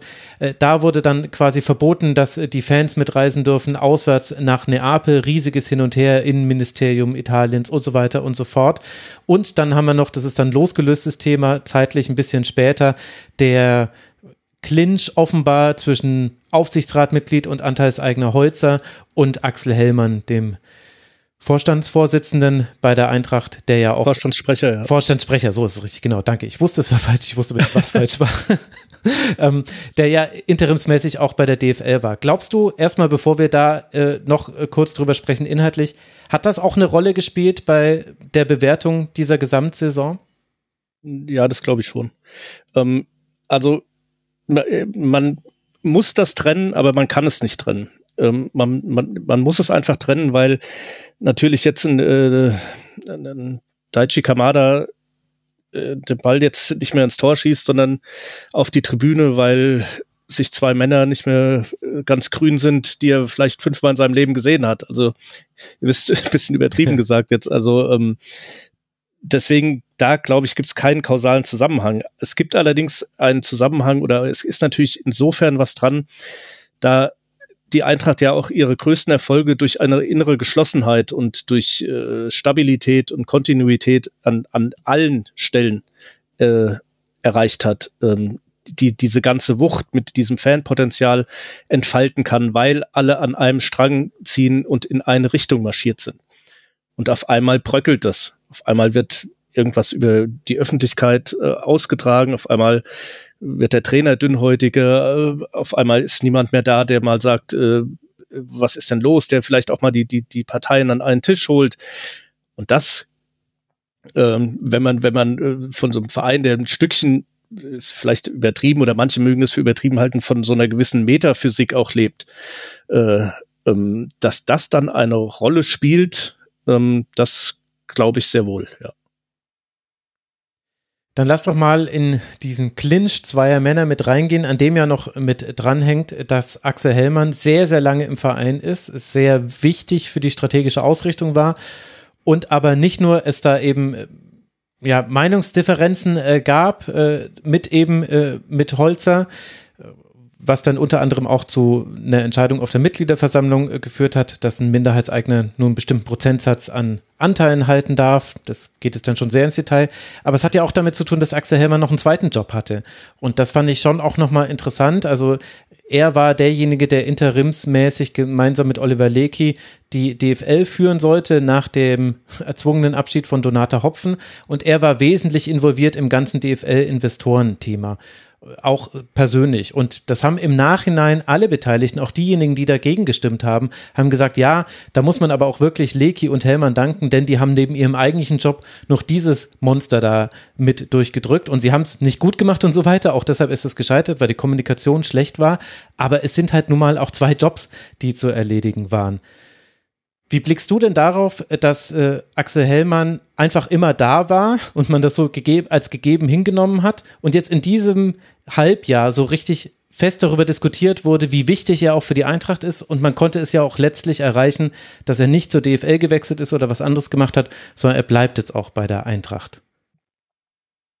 Er hat es, also ich kann mich erinnern, dass er äh, Anfang Januar, als es wieder losging oder als die Mannschaft aus, aus Dubai, aus dem Trainingslager kam, gab es eine Pressekonferenz und dann sagte, ähm, um mal eins vorweg zu äh, ähm, es muss sich niemand Sorgen machen, ich bin bei Eintracht Frankfurt verortet. Punkt. So, das hielt dann zwei Monate und auf einmal äh, war sich ganz Frankfurt sicher, dass Axel Hellmann ähm, zur DFL geht. Ist natürlich dann in der Zwischenzeit einiges passiert. Ähm, äh, siehe Aki Watzke wollte Aki Watzke, Oliver Kahn, der damals auch im Amt war, äh, also die Großen wollten Axel Hellmann unbedingt, nachdem auch Oliver Lecky seinen Vertrag schwupps verlängert hat. Und auf einmal hat sich alles auf Axel Hellmann kapriziert und er ist definitiv ins, äh, ins Zweifeln geraten weil das natürlich ein Job ist, der A, lukrativ ist ähm, und man muss ganz klar sehen, er wäre nicht über Nacht, aber innerhalb von kürzester Zeit zu einem der dem in der Liga äh, jetzt bestimmt nicht alle Vorstandsvorsitzenden gekannt haben, zu einem der mächtigsten Männer im Weltfußball aufgestiegen. Mhm. Und das ist natürlich eine Chance, die gibt's, ähm, ich glaube, nicht zweimal im Leben. Ähm, dass man da auch tatsächlich ins Schlingern gerät, äh, ja, halte ich, war für die Eintracht bestimmt nicht gut, halte ich aber, äh, wenn man sich einfach aus dieser Warte betrachtet, äh, halte ich für relativ normal. Ähm, Nochmal, gut für Eintracht Frankfurt war das sicherlich nicht, weil äh, wenn man äh, einfach auch dafür einsteht, äh, dass man Ruhe hat, dass man Harmonie hat an, an, an wichtigen Stellen, dass man äh, den Laden zusammenhält und dann äh, bröckelt sowas weg und zwar über Wochen, ähm, dann ist das, ist das schädlich für, für, den, für den Verein. Und glaubst du, der Blick auf Axel Hellmann hat sich von Seiten der Fans verändert durch seine Tätigkeit bei der DFL? Also, dass er eben diesen Investoren, die vorangetrieben hat, der ja mehrheitlich von den Fans kritisch gesehen wird und letztlich jetzt ja dann auch abgelehnt wurde. Ja, das kann ich mir schon vorstellen. Allerdings äh, ist Axel Hellmann halt auch jemand, also es ist ein absoluter Stratege, der der äh, zwar im Hier und Jetzt lebt, aber im Grunde in Gedanken immer vier, fünf Jahre äh, seiner Zeit voraus ist. Und das ähm, muss, man muss wissen, dass Axel Hellmann äh, dem Verein entsprungen ist, der im, als, als Kind schon im G-Block im alten Waldstadion stand. Ähm, ähm, das ist ihm, äh, das ist ihm in der Fanszene, glaube ich, jetzt, äh, das war nicht gut. Also das ist auch nicht gut angekommen. Da bin ich fest von überzeugt. Aber wenn man seine Vita kennt, wenn man weiß, wie er sich bekannt hat jetzt wieder, dann glaube ich, dass ihm das nicht äh, nachgetragen wird. Mhm. Und was bedeutet es für den Verein, dass äh, Peter Fischer, dass also auch Peter Fischer äh, zumindest in seiner Funktion verschwinden wird mit all den Nebengeräuschen, die es dazu ja auch noch gab. Also es war viel los bei der Eintracht. Man merkt das in diesem Segment ja, es ist, wieder es war definitiv viel los. Also ich habe auch jetzt so ein halbes Jahr oder so drei, vier Monate wie die letzten habe ich eigentlich noch nie erlebt. Also dass äh, ich gar keine freien Tage mehr eingetragen habe, weil jeden Tag was anderes war. Ähm, die Sache mit Peter Fischer ist natürlich für die für den Verein er ist schon ein Gesicht der Eintracht, gerade durch die durch seinen äh, Kampf gegen gegen Rassismus, äh, gegen die AfD, äh, klare Kante gezeigt laut, polarisierend, schillernd. Ähm, es ist natürlich einer, an, an dem man, an dem sich viele Leute gerieben haben. Und das, aber das war, er hat natürlich auch eine, eine, eine absolute Kraft gehabt. Äh, er hat die Eintracht durch Europa getragen mit seinen Reden, die auch teilweise äh, über, über der Grenze waren. Aber äh, so ist halt einer. In Frankfurt gibt es ja einen Spruch, naja, so ist halt der Peter. Ja. Ähm, das weiß man halt, so kennt man ihn. Ähm, aber er hatte jetzt auch nicht mehr er hatte jetzt auch nicht mehr die Kraft, er war nur noch ein halber Peter Fischer oder ein Dreiviertel. Und ähm, ich glaube, dass, dass dem Verein so eine Verjüngung generell äh, ganz gut zu Gesicht steht. Aber als ich glaube auch nicht, dass Peter Fischer, Peter Fischer kennt, weiß, dass von der Bildfläche verschwinden wird. Ähm, also der wird, äh, der wird noch sein Mann stehen, da bin ich fest von überzeugt. Ja, das, ich glaube, davon können wir ausgehen. ja. Und äh, damit sind wir aber ja noch bei so einem äh, Punkt angelangt. Also von Peter Fischer ist der Weg zu den Fans nicht mehr weit. Manchmal war er nämlich auch mitten zwischen den Fans. Denn die haben ja jetzt auch eine besondere Saison erlebt. Also bei allen negativen Dingen, die wir hier besprochen haben. Man darf das eben einfach nicht vergessen. Es war eine verdammt gute Hinrunde. Man hat eine gute Champions League, äh, eigentlich eine herausragende Champions League Saison gespielt. Ich meine, man ist weitergekommen, man ist aus dieser Gruppe rausgekommen. Man hat gegen Neapel zwar klar und deutlich verloren im Achtelfinale und es war extrem bitter, auf welche Art und Weise da den Fans der Zugang verwehrt wurde. Und wir haben natürlich generell in diesem Bereich auch noch andere Themen gehabt mit dem Auswärtsspiel in Marseille unter anderem. Aber wenn du jetzt mal aus Fanperspektive auf diese Saison blicken würdest, was war denn, was, wäre denn dann da dein Fazit? Ja, also diese, diese Geschichte mit Neapel war natürlich, die überlagert natürlich vieles, weil das, das war ja, das hatte ja mit Sport dann auch nichts mehr zu tun. Das waren ja, das war ist ja ein politischer Skandal auf dem Rücken der Fans ausgetragen worden. Das muss man wirklich mal so sagen. Ähm, das war, war schon bitter. Ähm, Im Grunde ist auch, ist auch mit den Fans wie, sie haben ihre Reisen, sie, sie, sie stehen zu, für, für diesen Verein ein. Das ist bei, nochmal, wir wollen jetzt nicht über Randale, das heißt, können wir auch, aber ähm, gibt's auch genug, aber sie sind halt auch ein, ein, ein reiselustiges Volk, unterstützen die, die Mannschaft ohne Ende. Und diese Symbiose, von der ich vorhin gesprochen habe und die es jetzt auch im Finale vielleicht nicht so gab, ähm, das ist dieses Besondere, dieser Kick, der von außen kommt und in die Mannschaft und in den ganzen Verein reingetragen wird. Und das ist wirklich eine, eine, eine Wechselwirkung, die es gibt. Man hat es gemerkt bei dem, bei dem Spiel ähm, jetzt gegen äh, na, das letzte Saisonspiel gegen Freiburg, Freiburg. Äh, als dann in, in, in Wolfsburg erst der, der Ausgleichstreffer eingeblendet wurde und dann das 1-2. Und das war innerhalb von zehn Sekunden, ähm, dass dieses Stadion zu, zu beben begann. Ähm, und diese Funken ist sofort auf die Mannschaft übergegangen. Also wenn diese, wenn, wenn das nicht gewesen wäre, hätte die Eintracht dieses Spiel in diesem nächsten und im übernächsten Leben nicht gewonnen. Weil das war genau der Trott, den sie in der ganzen Rückrunde hatten und ähm, dieser Moment hat, hat diese Kraft, diese Kraft freigesetzt. Und dieses, dieses Zusammenspiel ist sehr besonders. Das muss man sagen. Und warum, ich gebe zu, ist eine schwierige Frage, aber warum ist auch Gewalt so tief verankert in der Frankfurter Fanszene? Ohne dass ich jetzt sagen will, dass bei jedem einzelnen Vorfall immer nur die Frankfurter schuld wären, das ist natürlich Quatsch. Aber dennoch ist es auch nicht zu übersehen, dass oft was passiert und man das ja auch so vor sich herträgt mit dem Randalemeister und so weiter und so fort, auch wenn das ein bisschen Folklore ist. Warum gehört das dazu? Kommt das aus der Geschichte der Fankultur von Eintracht Frankfurt? Ich meine, in den 80ern hatten alle Hools bei sich im Stadion und gerade die von Eintracht Frankfurt, mit denen war nicht ganz so gut Kirschen essen nach allem, was ich mir so erlesen habe über diese Zeit. Ja, das glaube ich. Ich glaube, das ist, äh, ist nicht lustig, aber das ist schon historisch gewachsen. Also gibt da die Althools, die da immer noch äh, mitmischen. Ähm, die Ultraszene ist unglaublich groß und stark. Ähm, da gibt's natürlich auch ganz verschiedene Einflüsse. Ähm, und klar ist auch, dass sie natürlich provozieren ähm, und auch ja diese diese Kampf, dem Kommerz, den, den, den ja die Eintracht auch, also ist ja nicht so, als wäre die Eintracht auf der Insel der, der, der, der, der Seligen und würden von, von äh, 3,50 Euro äh, Stadionwurst leben. Äh, das ist ja völliger Quatsch. Also die haben äh, zwei äh, Kapitalmaßnahmen aufgelegt, da geht es um zweistellige Millionenbeträge und so weiter und so fort. Äh, aber sie wollen natürlich dadurch auch ein Stück weit ihre Unabhängigkeit ähm, äh, dokumentieren.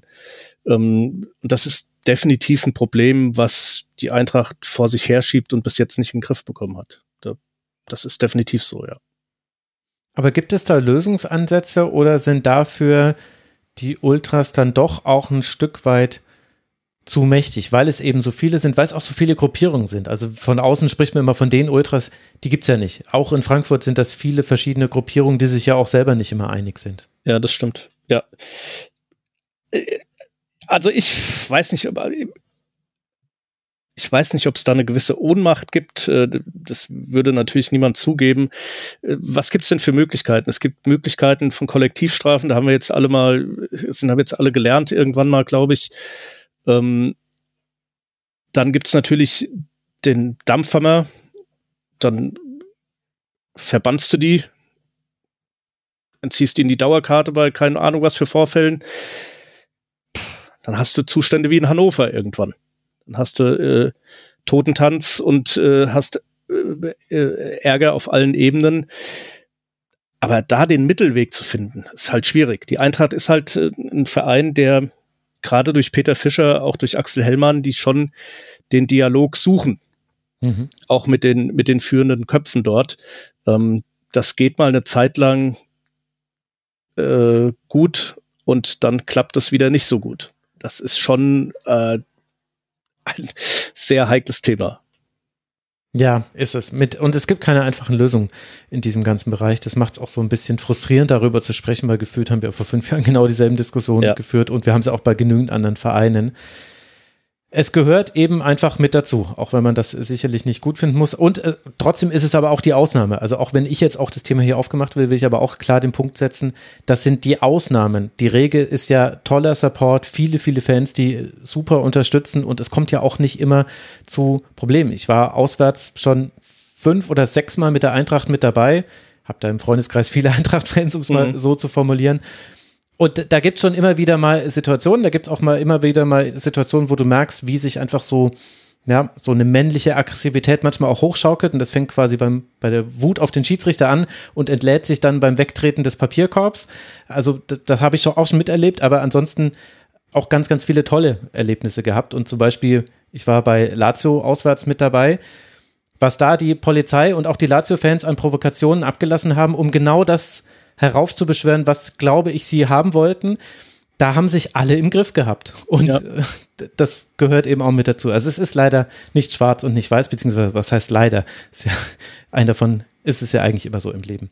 Jetzt habe ich so ein bisschen ich habe es ein bisschen wie Oliver Glasner gemacht, Ingo. Ich habe einfach, ich habe jetzt einfach hier die Zügel in die Hand genommen und habe hier so durchgeführt. Und jetzt weiß ich deswegen gar nicht, ob wir alle Aspekte eigentlich zur Sprache gebracht haben, die dir so wichtig waren. Guck doch noch mal auf deinen Zettel. Gibt es noch irgendwas, was wir übersehen haben, oder möchtest du mir dein Werkzeug nennen? Also lustigerweise, ich habe jetzt hier stehen tatsächlich Glasner Abschied, Rückrundeneinbruch, Champions League, Pokalfinale, Hellmann DFL. Zack. Ganz ehrlich habe ich hier noch Kolo Moani stehen, aber den hat man im Grunde auch schon abgehakt. Also von daher würde ich sagen, Punktlandung und ziemlicher Volltreffer. Sehr gut, ja, danke, dass du mir diesen Volltreffer gibst. Aber, aber du musst mir natürlich noch verraten, welches Werkzeug symbolisiert denn diese Saison der Eintracht? Ich weiß nicht, ob es das perfekt symbolisiert, aber ich habe mich für die Wasserwaage entschieden. Mhm. Weil die ist ja quasi maßgebend dafür, äh, was gerade ist und schlägt sehr schnell aus, wenn irgendetwas schief läuft. Und äh, das fand ich sehr tatsächlich äh, sinnbildlich, wie alles in Waage war und wie dann äh, sowas kippt und aus der Bahn rutscht und es dann mit Mühe und Not halbwegs wieder äh, in die richtige Stellung kommt. Das ist sehr schön, die Wasserwaage. Das, das finde ich sehr, sehr passend. Und dann bin ich gespannt, was uns dann Dennis äh, zum VfL Wolfsburg erzählen wird. der ja ein Pünktchen hinter der Eintracht gelandet ist und auf Rang 8 und damit, ich weiß es nicht, denn das hat man damit seine Saisonziele verfehlt. Hätte es jetzt schon der Europapokal sein müssen am Ende dieser Ziel, Saison? Ziel war es ja, in den Europapokal einzuziehen. Ich muss zu meiner Schande gestehen, ich bin äh, so ein bisschen hin und her gerissen, ob es nicht vielleicht sogar ganz gut ist, jetzt nochmal den Zwischenschritt zu nehmen, einer souveränen Saison ohne irgendwelche Probleme, um dann nächstes Jahr wirklich noch weiter nach vorne zu gehen mit einer eingespielteren Mannschaft. Aber prinzipiell sind die Saisonziele verfehlt, ja. Und das ist halt doppelt ärgerlich, wenn man sieht, dass man man, man hat es ja in der Hand. Also man, man führt gegen den, die abgestiegene Hertha nach, ich weiß nicht, 45 Sekunden 1 zu 0. Und so äh, es ist unfassbar, dass man so ein Spiel dann verliert. Ich glaube, äh, 5,4 zu 1,2 Expected Goals oder irgendwie sowas. Da haben wir ein paar von diesen extremen Ausschlägen gehabt diese Saison. Und ja, dann, dann hat man, also dann ist es halt auch schwer, sich das noch schön zu reden, sondern man muss sagen, das war halt echt eine Katastrophe. Es ist bitter, es ist halt auch für, für die Weiterentwicklung äh, dann doch ein Stopper, weil man hätte halt als Europapokalteilnehmer dann durchaus besser Spieler verpflichten können, vielleicht andere Spieler noch besser halten, weil da sind ja doch ein paar sehr, sehr ähm, zukunftsträchtige Spieler im Kader, die man äh, bestimmt, äh, also die wollen dann vielleicht auch woanders hin, wo man international spielen kann. Und ja, es hätte alles viel, viel leichter gemacht, wenn man sich für den Europapokal qualifiziert hätte und sich nicht so rasend dumm angestellt hätte.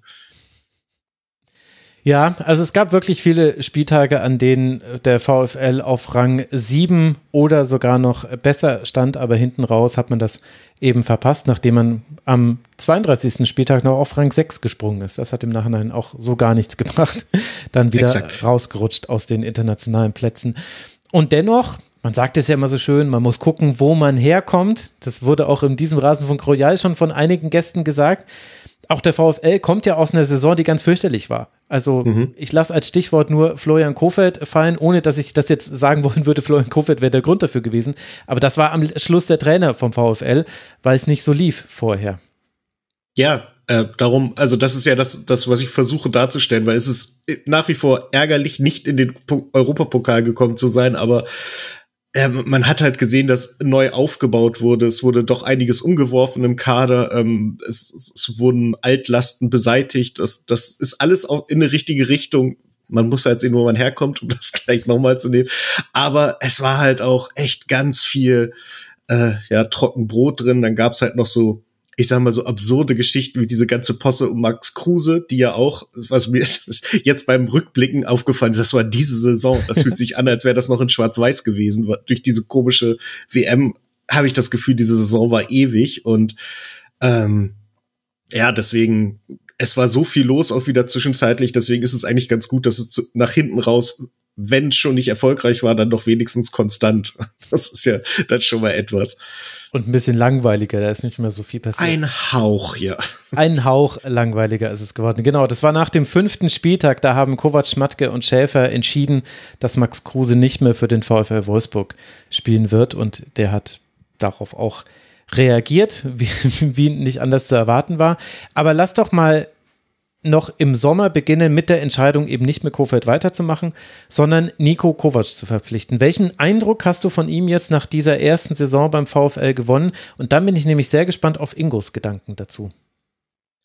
Ähm, ja, also der, der Wechsel auf Kovac war also ich glaube, wenn ich das alles richtig mitgekriegt habe und wenn Schmatke sich da jetzt, also ich wüsste nicht, warum er dummes Zeug erzählen soll. Deswegen eigentlich wollte der VfL mit Kofeld weitermachen, aber der Hauptanteilseigner hat gesagt, nein, wir wollen gerne einen einen Schlussstrich ziehen und bei Null anfangen. Und ähm, dann hat man sich halt für Nico Kovac entschieden, was äh, du hörst es so gern, Arbeit, Fußball, Leidenschaft, äh, da, da passt er halt auf eine Art rein. Ich sag's noch ein paar Mal einfach nur, damit es dir ja, gefällt.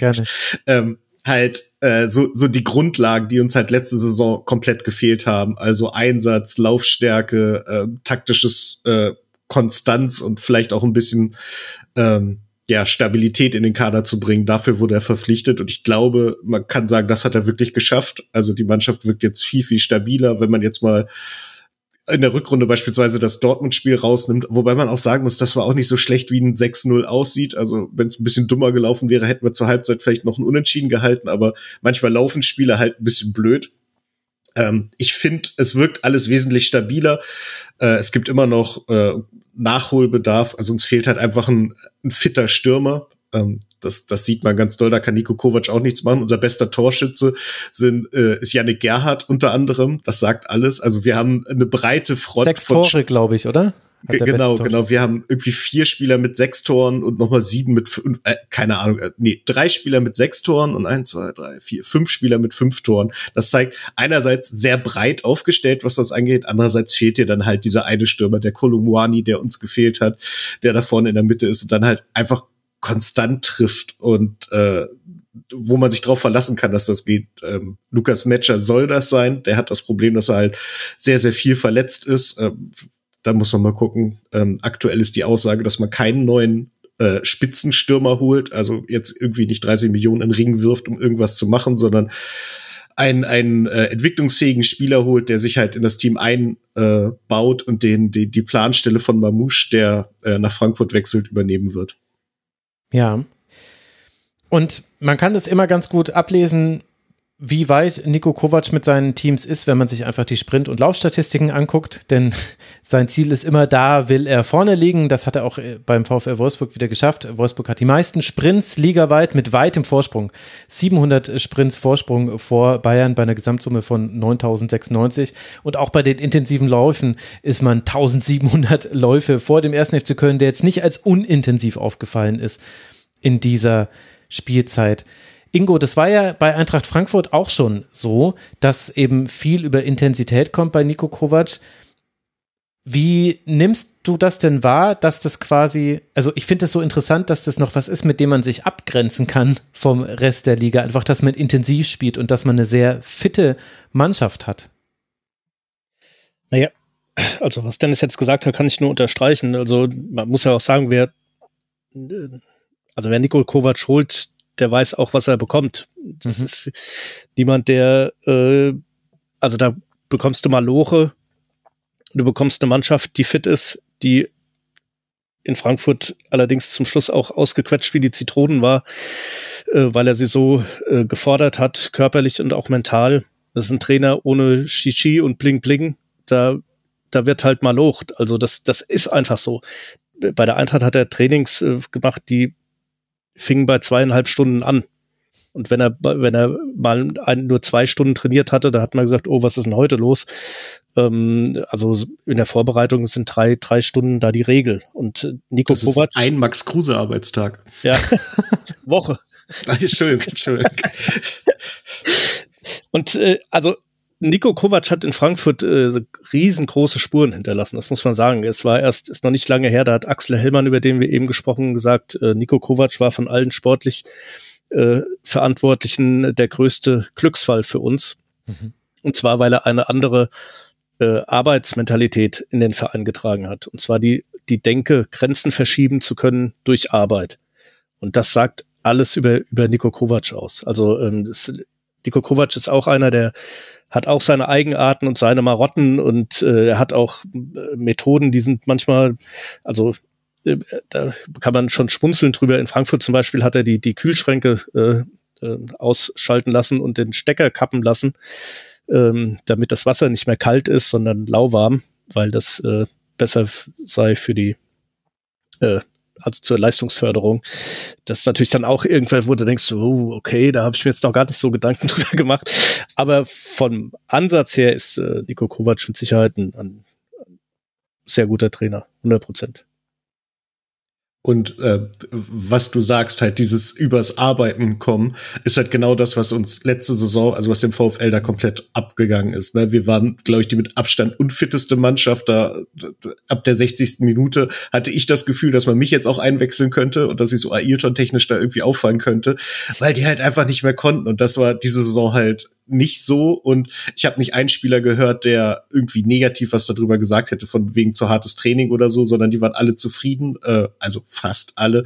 Wir müssen jetzt einfach mal die, die Kruse-Makel hier mal rausnehmen, äh, wie es gelaufen ist. Die waren froh, dass man zusammen äh, arbeiten konnte. Ähm, man muss auch sagen, dass das, das Team Management, also das interne, die Ausstellung der Mannschaft wirklich sehr, sehr gut funktioniert hat. Also die Mannschaft stand ganz anders zusammen. Es, es wirkte viel mehr wie eine Gemeinschaft. Wir haben mit Pavo Perwan so, den, der, der Kicker nennt ihn den Klimaminister und das trifft's ganz gut. Der ist halt wirklich äh, mit, mit sehr, sehr feinen Antennen im Team unterwegs gewesen, hat zugesehen, dass da auch die jungen Leute, und es ist halt ja die zweitjüngste Mannschaft der Liga, ähm, die, die zusammengeschweißt und miteinander gearbeitet. Äh, Joshua Gilavogi ist sowieso so ein Integrationsmonster, der hat die halt irgendwie alle unter seine Fittiche genommen und irgendwie alle zusammengetrieben.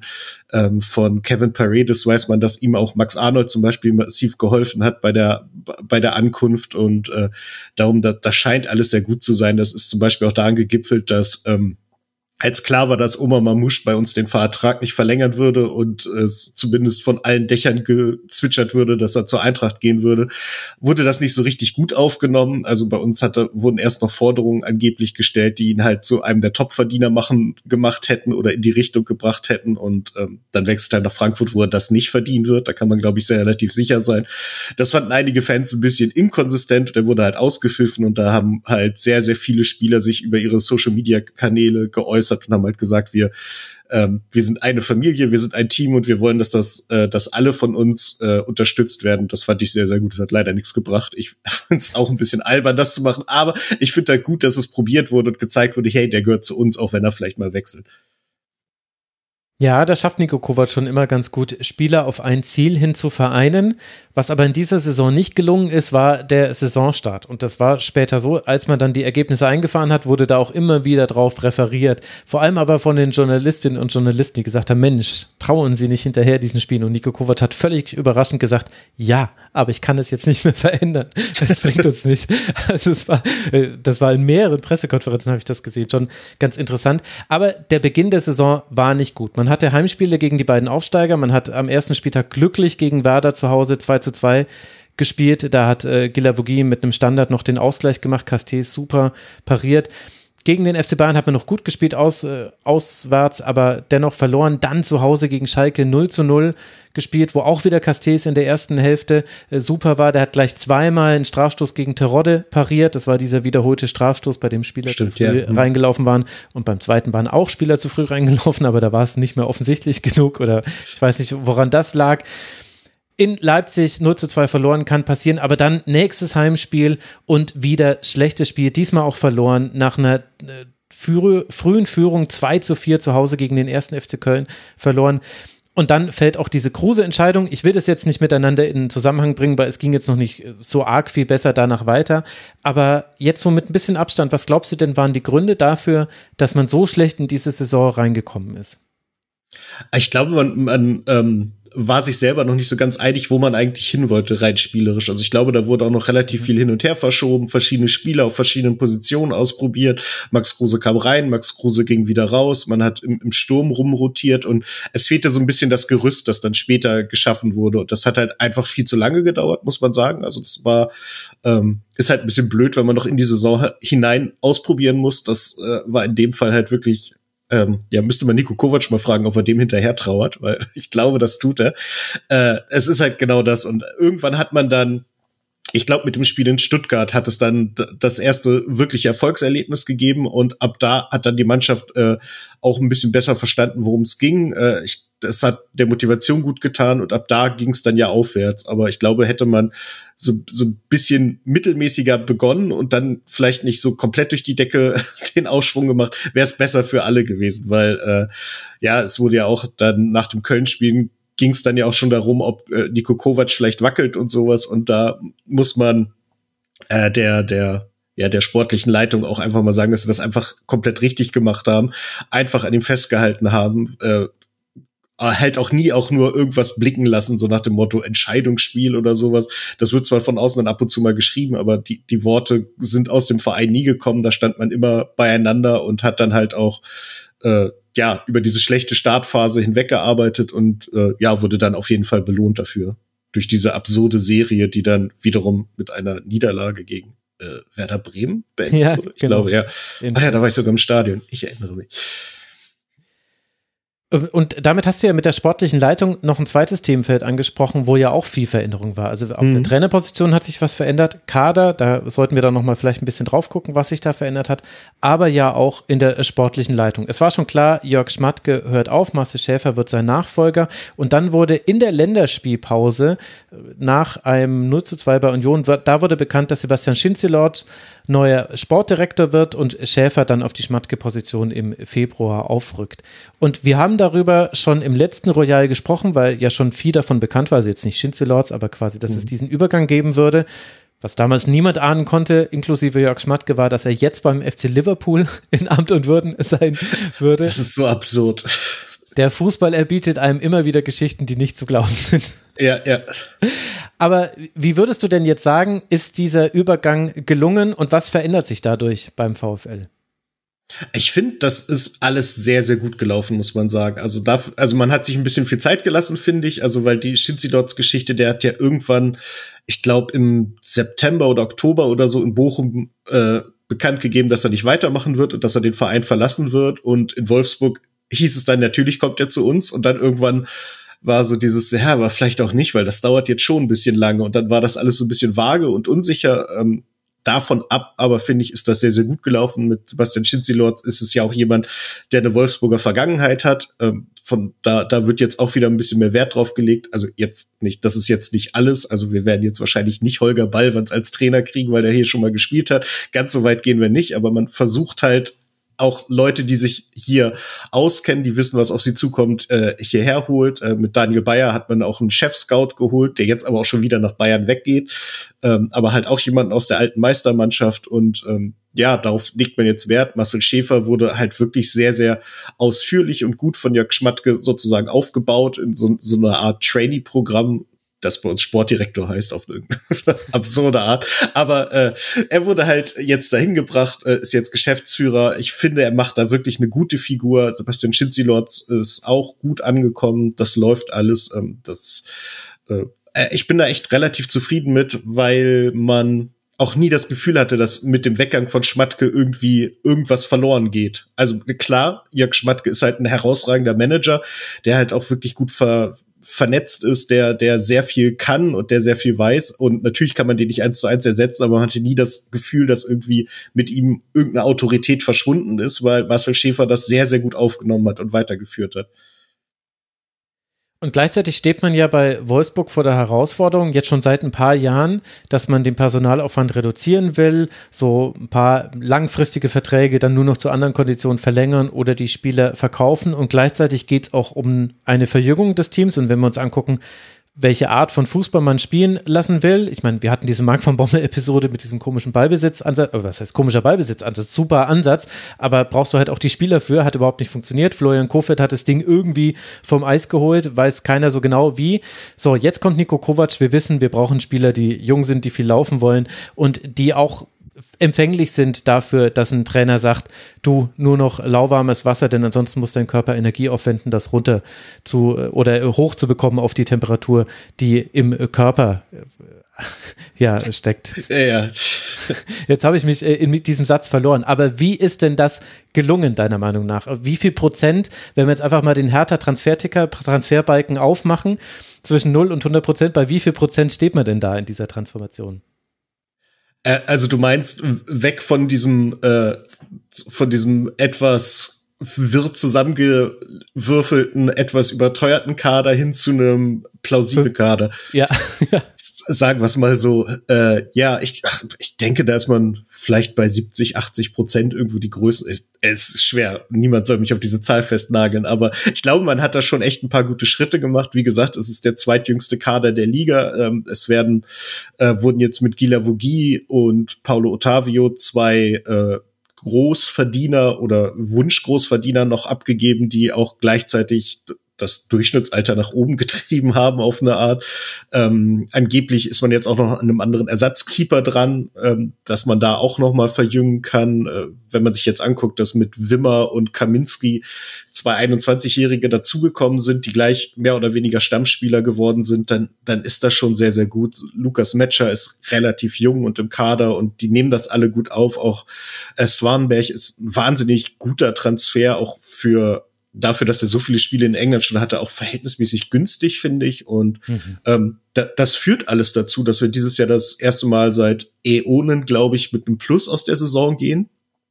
Ähm, also und gleichzeitig halt noch Kosten abgebaut haben, also sprich über die Gehälter, weil ähm, der so Gilavogi war halt einer von den die noch in der guten alten Zeit verpflichtet wurden, wo, wo die Verhandlung, glaube ich, wirklich schnell ging, nämlich äh, ein gefühltes Was willst du, hatte man zwischenzeitlich bei den, den Allos-Verhandlungen äh, das Gefühl, dass da einfach mit Geld um sich geworfen wurde und das ist jetzt halt weit, weit runtergebracht worden. Wir sind immer noch nicht ganz da, wo wir hinwollen. Ich glaube, man ist jetzt beim Personaletat irgendwie ich weiß nicht, sieben bis neun oder die genaue Zahl weiß ich nicht, aber es ist auf jeden Fall weit, weit vorangegangen im Vergleich zu dem, wo man ja zeitweise, ich glaube, in der schlimmsten Zeit war man Dritter mhm. und hat Relegation gespielt. Ähm, das genau. hat sich jetzt massiv angenähert aufeinander und das ist halt auch ein guter Weg, den tragen die Fans auch mit. Ähm, man, man hat echt Freude daran zu sehen, wie die jungen Leute aufgebaut werden und ähm, darum, also ich bin da relativ zufrieden und ich denke, die Transferphase jetzt wird uns da noch weiter nach vorne bringen. Wenn man halt den Stürmer findet, also das bräuchte es halt schon mal, jemanden, der ja. nicht so viel verletzt ist wie Lukas Metscher und äh, der dann auch die Tore erzielt. Wer waren denn für dich so wichtige Spieler dieser Saison? Ähm, Mickey van der Feen möchte ich einmal vorne anstellen, der ohne Gelbsperre als, ich glaube, 20-Jähriger inzwischen alle Spiele von vorne bis hinten mitgemacht hätte. Wahnsinnig gut antizipiert. Ähm, ich, äh, Im Stadion war es immer der schöne Moment, wenn der gegnerische Stürmer das erste Mal irgendwie relativ viel Grün vor sich hatte und dachte, hervorragend, da kann ich ja loslegen. Und dann rauscht Mickey van der Feen ist ja gefühlt eins 99 groß und wiegt 150 Kilo, aber läuft halt wie so ein Sprinter. Also das ist unglaublich. Und äh, gegen Frankfurt ist mir das aufgefallen, da ist Kolomwani einmal hatte relativ viel Platz vor sich und äh, so so man, man sieht schon dieses Stürmergrinsen, dieses cool, so viel Platz hatte ich noch nie. Und dann macht es plötzlich so und Ball und Vicky van der Feen rauschen an ihn vorbei und sind mit Ball schon Richtung Tor. Richtig gut, tolle Entwicklung genommen. Äh, gibt ja jetzt auch schon wieder Gerüchte, dass er natürlich jetzt geht, weil wir nicht europäisch spielen. Das weiß ich gar nicht. Sein Vertrag wurde jetzt gerade noch mal verlängert zu verbesserten Konditionen. Das ist auf jeden Fall einer der wichtigen.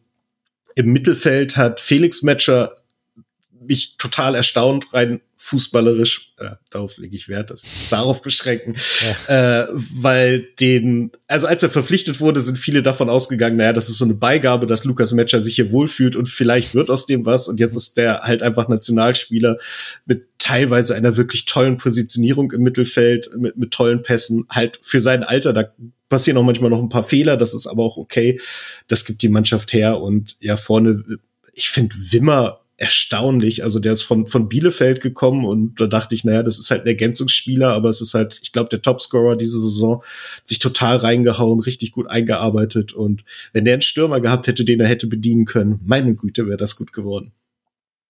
Ja, Mensch, da würden auch so manche bei der Eintracht reinpassen und umgedreht. Wimmer würde auch sehr gut zur Eintracht. Aber das, äh, so ist das. Äh, wir wollen jetzt hier kein, kein Fußballmanager-Spiel aufmachen. Welche Aspekte sind denn noch auf deinem Zettel, die wichtig sind, um diese Saison zu begreifen? Weil wir haben schon so ein bisschen was von allem erzählt. Wir haben schon ein bisschen was von der ja, Hinrunde genau. erzählt, ein bisschen was von der Rückrunde, ein bisschen Trainer, ein bisschen Kader, ein bisschen sportliche Leitung.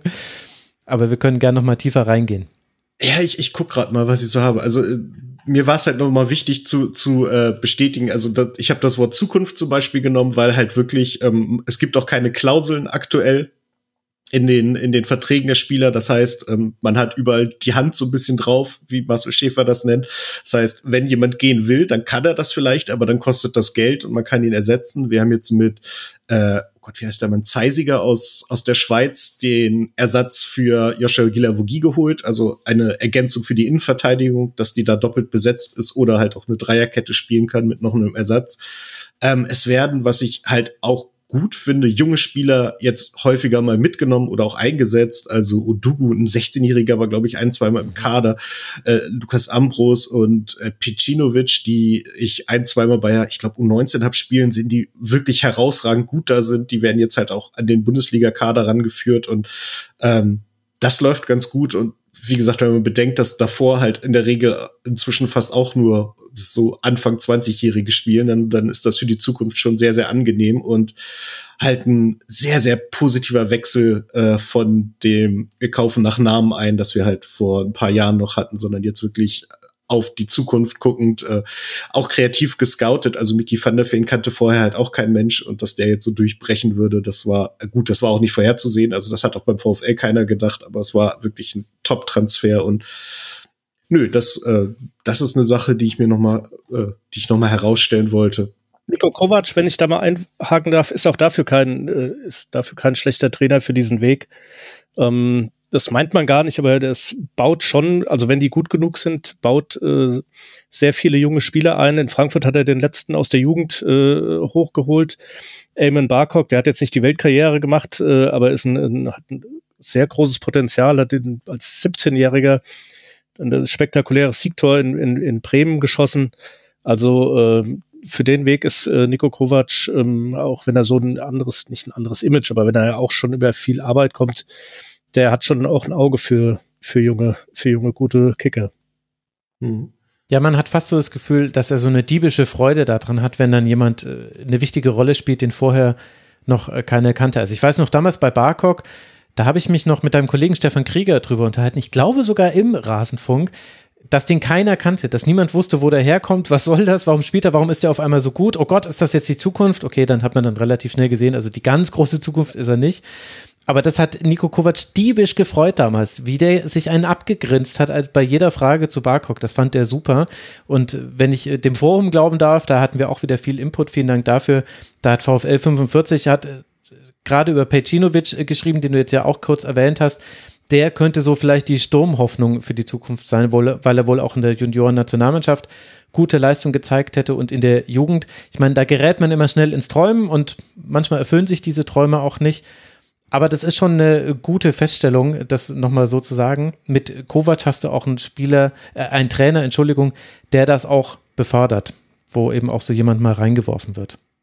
Mhm. Ja, genau. Und ähm, auch wenn dann natürlich die Fans gleich wieder ungeduldig werden, weil Pecinovic, wie gesagt, der hat in den in den Junioren-Nationalmannschaften und in den Jugendmannschaften halt auch wirklich viel getroffen. Und als er zu uns kam, gab es wie ich glaube, bei jedem Jugendspieler, der irgendwo hinwechselt, Gerüchte um Manchester City und Bayern München. Also ich glaube, das, das geht relativ schnell, einfach um es ein bisschen aufzupuschen. Da war dann natürlich die Hoffnung, dass der praktisch diese Saison unser Musiala wird. Das, das noch nicht, aber er hat ihn halt jetzt gegen die, die Hertha das erste Mal eingewechselt und als jetzt ähm, irgendwie kurz vor Saisonende gab es ein Interview mit, mit äh, Pecinovic, der gesagt hat, naja, wenn ich hier halt nicht spielen kann, dann müssen wir gucken, ob wir mich nächste Saison verleihen. Und da wurde halt sowohl von Schäfer als auch von Kovac gesagt, was soll denn der Quatsch? Natürlich bleibt der hier. Der, der, das sehen wir erstmal, ob der verliehen werden muss. Also da ist auch Vertrauen und da will man halt auch wirklich mit den arbeiten und nicht so, ja, die Leute einfach wegverleihen in der Hoffnung, dass das was wird. Mhm. Also Zukunft ist einer deiner Aspekte. Was ist noch wichtig? Ja, äh, ich guck noch mal. Ich habe das Wort Konstanz. Äh, das hatten wir schon im Endeffekt durchgearbeitet. Also sowohl, dass es halt in der Veränderung Konstanz gab, als auch äh, auf dem Feld. Äh, das fand ich ganz gut. Ja, Back to Basic hatte ich mir aufgeschrieben. Also sprich, das zurück zum erstmal Fußball spielen, bevor man Ballbesitz Fußball beginnt. Äh, auch da hatte ich noch mal eingebaut. Ähm, Wolltest du was sagen? Ja, genau, da würde ich nämlich äh, gerne einhaken. Also, weil, also Arbeit, Fußball, Leidenschaft, jetzt hab's ich gesagt, weil ich stehe so auf diese Marketing-Slogans. Ich weiß, ich weiß. Hast du es äh, Das geschafft. ist deine wahre Liebe. nee, echte Liebe, verdammt. Ja. knapp war, knapp Ja, vorbei. verdammt, es war so ein guter Treffer, dann versau ich's. Ja, aber da sind auch einfach äh, Fußballteams unübertroffen. Ich stehe einfach äh, enorm auf Werbung. Nein, aber äh, Arbeit, Fußball, Leidenschaft, jetzt habe ich schon wieder gesagt, das ist ja fürchterlich. Aber äh, das ist, also Marcel Schäfer hat das ja so oft vor sich hin äh, ge gesagt, äh, da, da ist mir das ja erst so negativ aufgestoßen. Ich habe ja nichts gegen Claims, sollen sie ja machen, ist mir mhm. egal, trifft mich ja nicht. Aber wenn ich es in jedem zweiten Marcel Schäfer-Interview hören muss, dann werde ich so oft damit äh, konfrontiert, dass ich dann so eine leichte Abneigung entwickle. Da kann Marcel Schäfer gar nichts mit äh, dafür. Aber das ist ja auch ein Weg, der muss mitgetragen werden vom Umfeld. Und zwar nicht nur von der sportlichen Leitung und vom Trainer, sondern auch von den Fans. Wie würdest du denn sagen, kommt das an? Hat das schon einen nennenswerten Effekt? Denn also ich kann mich an Spiele erinnern, gerade in der Hinrunde in dieser Siegesserie, da hatte man auch zu Hause sehr gute Stimmung. Ich glaube, dieses 2 zu 0 gegen Dortmund zum Beispiel ist da, glaube ich, so eins der herausragenden Spiele. In der Rückrunde gab es aber auch wieder Heimspiele, wo es ein bisschen so war wie früher, wo sich auch zum Beispiel Oliver Glasner ganz entgegen seiner Art beschwert hat. Äh, Mensch, wir spielen hier um die Champions League und es kommen nicht so viele Leute und so weiter und so fort. Wie würdest du das denn beschreiben? Ist da ein Funke übergesprungen? Wird das mitgetragen von den Fans? Oder ist es dafür vielleicht noch ein bisschen zu früh?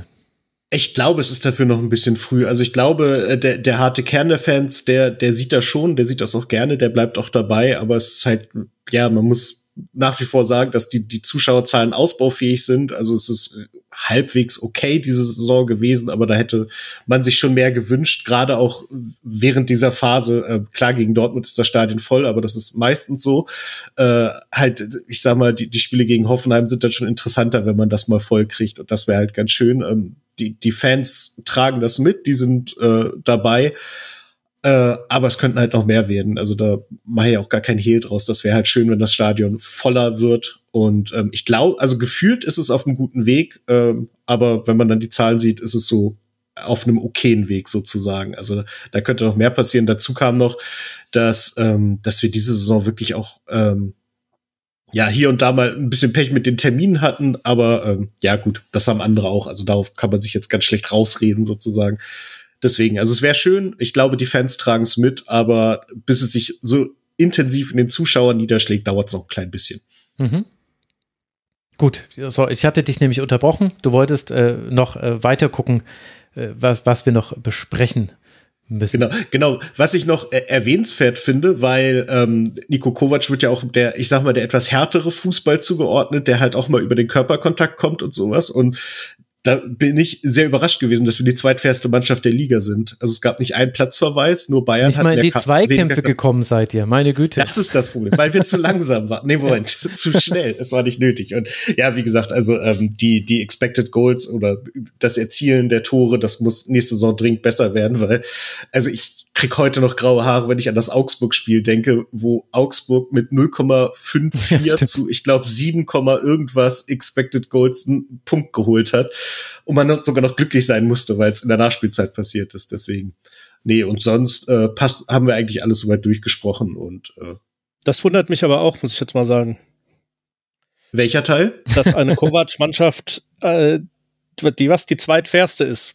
Also Äh, hier, hier in Frankfurt hat er äh, ja den Ruf, oder nicht den Ruf, äh, der hat eine ganz schöne äh, äh, Kloppertruppe hier zusammen gehabt ähm, und äh, hat sich dann mehrfach äh, wortgewaltig darüber beschwert, dass seine Mannschaft als Tretertruppe abgestempelt würde. Äh, also das weiß ich auch noch. Deswegen finde ich doch auch äh, äh, Man, man, muss bemerkenswert. da, man muss dazu sagen, Paulo Ottavio war auch lange verletzt. Also, da sind einige Chancen zu roten Karten dahingegangen.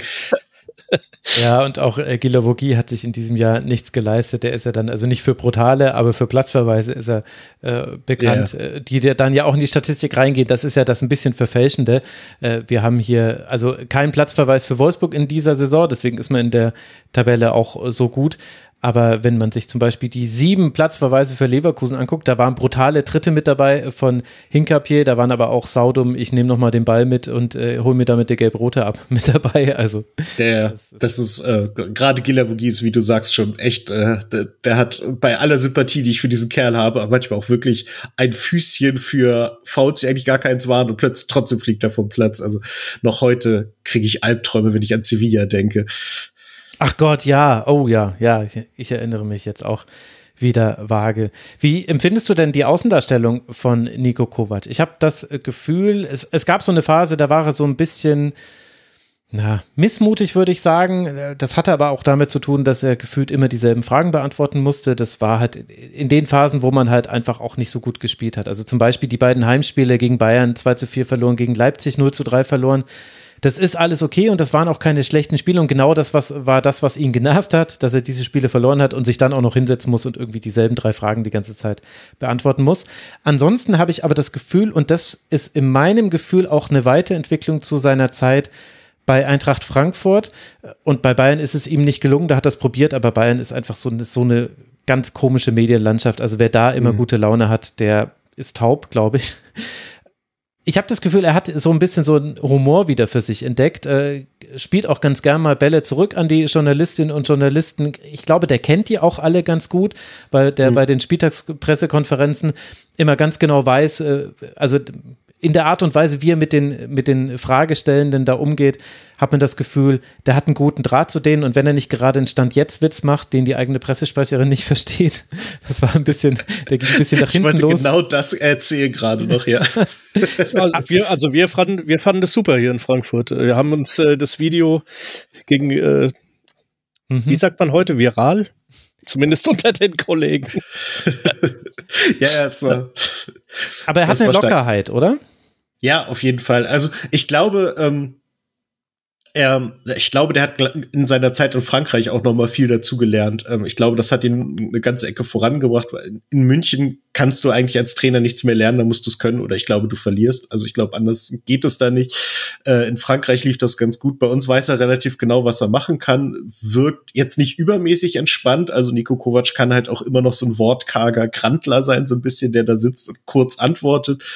Aber ich habe schon das Gefühl, dass der, dass, dass er die, die Situation ganz gut findet, sich da ganz wohl fühlt. Ich meine, man muss gucken, ne? wenn wir jetzt die neue Saison mit neuen Niederlagen beginnen, kann ich mir vorstellen, dass sein, sein Stand jetzt Humor dann doch nachlässt. Aber ähm, ich glaube, prinzipiell hast du recht, dass das, dass er lockerer und souveräner vor allen Dingen ist. Also er, er lässt sich nicht mehr so ganz leicht aus dem Sattel locken, sondern weiß sehr genau mit den Leuten umzugehen.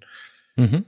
Ist halt auch eine Maschine, muss man halt sagen. Also Nico Kovac ist äh, halt auch ein getriebener und auch ein, ein äh, absolut ja, Fanatiker in, in, in, seine, in seiner Art. Also so, dass so jemand überhaupt locker lassen kann, ist natürlich auch, äh, auch eine große Kunst, weil man kann ja nicht tatsächlich nicht aus seiner Haut und sich großartig verändern. Das fällt dann den meisten Menschen äh, eigentlich doch schwer. Äh, von daher, ähm, ich kann mich gut an die Zeit erinnern, als bei uns dieses Stand jetzt, das war ja, ist ja jetzt lustig, damals hat, war, war das ja nicht, war das ja nicht so lustig. Ja, Ja, den Eindruck hatte ich auch. Ich meine, es hat mit die Champions League gekostet, das muss man schon sagen. Das war die Saisonphase, in der Eintracht Frankfurt dann die Champions League verspielt hat und das hing mit zusammen mit diesem ganzen Wechsel der jetzt zu Bayern, ja oder nein? Naja, das war ja jetzt so ähnlich wie, wie bei Oliver Glasner, also vielleicht jetzt nicht so kausal, aber Glasner hat jetzt sein Vertragsangebot nicht angenommen. Bei Kovac fing auf einmal die Rumeierei an. Das war ja dann nochmal anders als Adi Hütter, der gesagt hat, äh, ich bleibe, und ist dann gegangen, aber dieses Rumgeeier dann, das war ja wirklich, ähm, ja, wow, das hat, aber das hat man dann gesehen, das hat ihm auch selbst wehgetan. Also das hat, das, das, weil das auch nicht Niko Kovac ist oder war. Also Rumeier, der steht ja für, wir haben vorhin gesagt, klare Kante, so steht er, steht er ja auch, muss sich oftmals zügeln in seinen Äußerungen und so ist klar, sagt er deshalb auch häufiger mal das, dasselbe, aber das war auch eine Zeit, die ist ihm verdammt, verdammt schwer gefallen dann. Und Aber ich glaube auch deswegen nehmen die Frankfurter Fans ihm das auch weit weniger übel als Adi Hütter zum Beispiel, weil sie gemerkt haben, dass ihm das selbst nicht leicht gefallen ist und weil er halt, also zwischen der Sprung von Frankfurt nach Gladbach ist, glaube ich, noch ein anderer Sprung als von Frankfurt nach München. Also ich glaube, das war nachvollziehbarer als, als der Adi Hütter Satz. Ja, das zum einen, aber man muss auch, äh, zur Wahrheit gehört auch tatsächlich das Pokalfinale damals äh, gegen Bayern hat ihn halt gerettet. Also, Natürlich, äh, das ist. Da kann ich kann mich erinnern, dass es vor dem Spiel noch Pfiffe gab und äh, dann stand er auf dem Römer und äh, ist gefeiert worden mit Tränen in den Augen. Also das ist natürlich, und, aber ganz kurz noch, gehört nicht hierher, aber diese Bayern-Zeit, da habe ich ihn zweimal erlebt, da ist er mir einmal fast um den Hals gefallen, obwohl wir jetzt nicht unbedingt im Guten auseinandergegangen sind damals, aber die hat ihn wirklich, boah, die hat ihm schwer zugesetzt. Also da ist er echt, ähm, das, da hat er mir richtig leid getan. Ich habe mir das auch schon ganz oft jetzt in diesem Segment gedacht, wie absurd das ist, dass Nico Kovac überhaupt zu Bayern ist. Also sowohl, dass die Bayern-Bosse gedacht haben, dass es das der Trainertyp, den wir jetzt brauchen, von, von allem, was wir jetzt gesagt haben. Und ich meine, dass er diese Chance ergriffen hat, das kann man verstehen. Aber das passt ja auch einfach überhaupt gar nicht in ganz vielen Aspekten, die wir jetzt besprochen haben. Und die Zeit hier war wirklich, äh, war wirklich nicht gut, weil, also bei Bayern eben auch der, das ganze Drumherum einfach so riesig ist und du wirst eben sogar von der SZ auf ein Instagram-Posting der Frau von Thomas Müller, also von Lisa Müller angesprochen. Also das, das ist quasi der, der Modus, in dem das hier in München funktioniert. Und so ist dann direkt nach dem Spiel, was ja kein gutes Spiel war, äh, musst du dann äh, darauf reagieren. Und dass du dann einzelne Dinge sagst, die hängen bleiben und die die schlecht sind und die falsch sind. Ich meine, die berühmte Fiat Punto-Aussage, das muss, also jedem von uns würde das passieren, wenn wir so viele Fragen beantworten müssten. Und im Nachhinein denke ich mir aber immer wieder, also wenn das nicht der Plan war, die Mannschaft richtig zum Arbeiten zu bringen und top fit zu machen und so weiter, und das war meiner Meinung nach nicht der Plan. Ich glaube, die wollten einfach nur einen ehemaligen Bayern-Spieler als Trainer haben. Da muss man auch wirklich sagen, was habt ihr euch denn bitte dabei gedacht? So wie sie Ancelotti ja. einfach nur geholt haben, weil er so viele Champions League-Titel hatte, haben sie Kovac geholt, weil der halt Erfolg hatte und halt, den kennen sie halt von früher, der ist halt cool und über den Chauffeur von Uli Hoeneß und keine Ahnung, was da noch los war. Aber also, bizarr. Ja, alles, was, was, was wir jetzt über den VfL gesagt haben und warum man Kovac holen will, um diese Mannschaft voranzubringen, das kannst du halt mit einer Bayern-München-Mannschaft nicht machen, weil das sind halt keine 22-jährigen polnischen Nachwuchsspieler, sondern halt alles Weltstars und Nationalspieler. Und das, man muss kein ganz großes Genie sein, um vorherzusagen, dass das nach hinten losgehen könnte.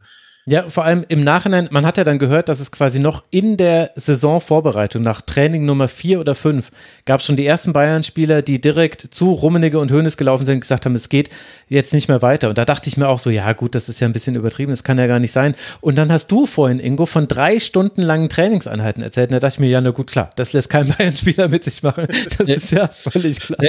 Aber ihr habt es ja beide richtig gesagt, der ganze Ansatz geht nicht zusammen. Also die, der, der Malocha-Ansatz, den hat er und dafür steht er.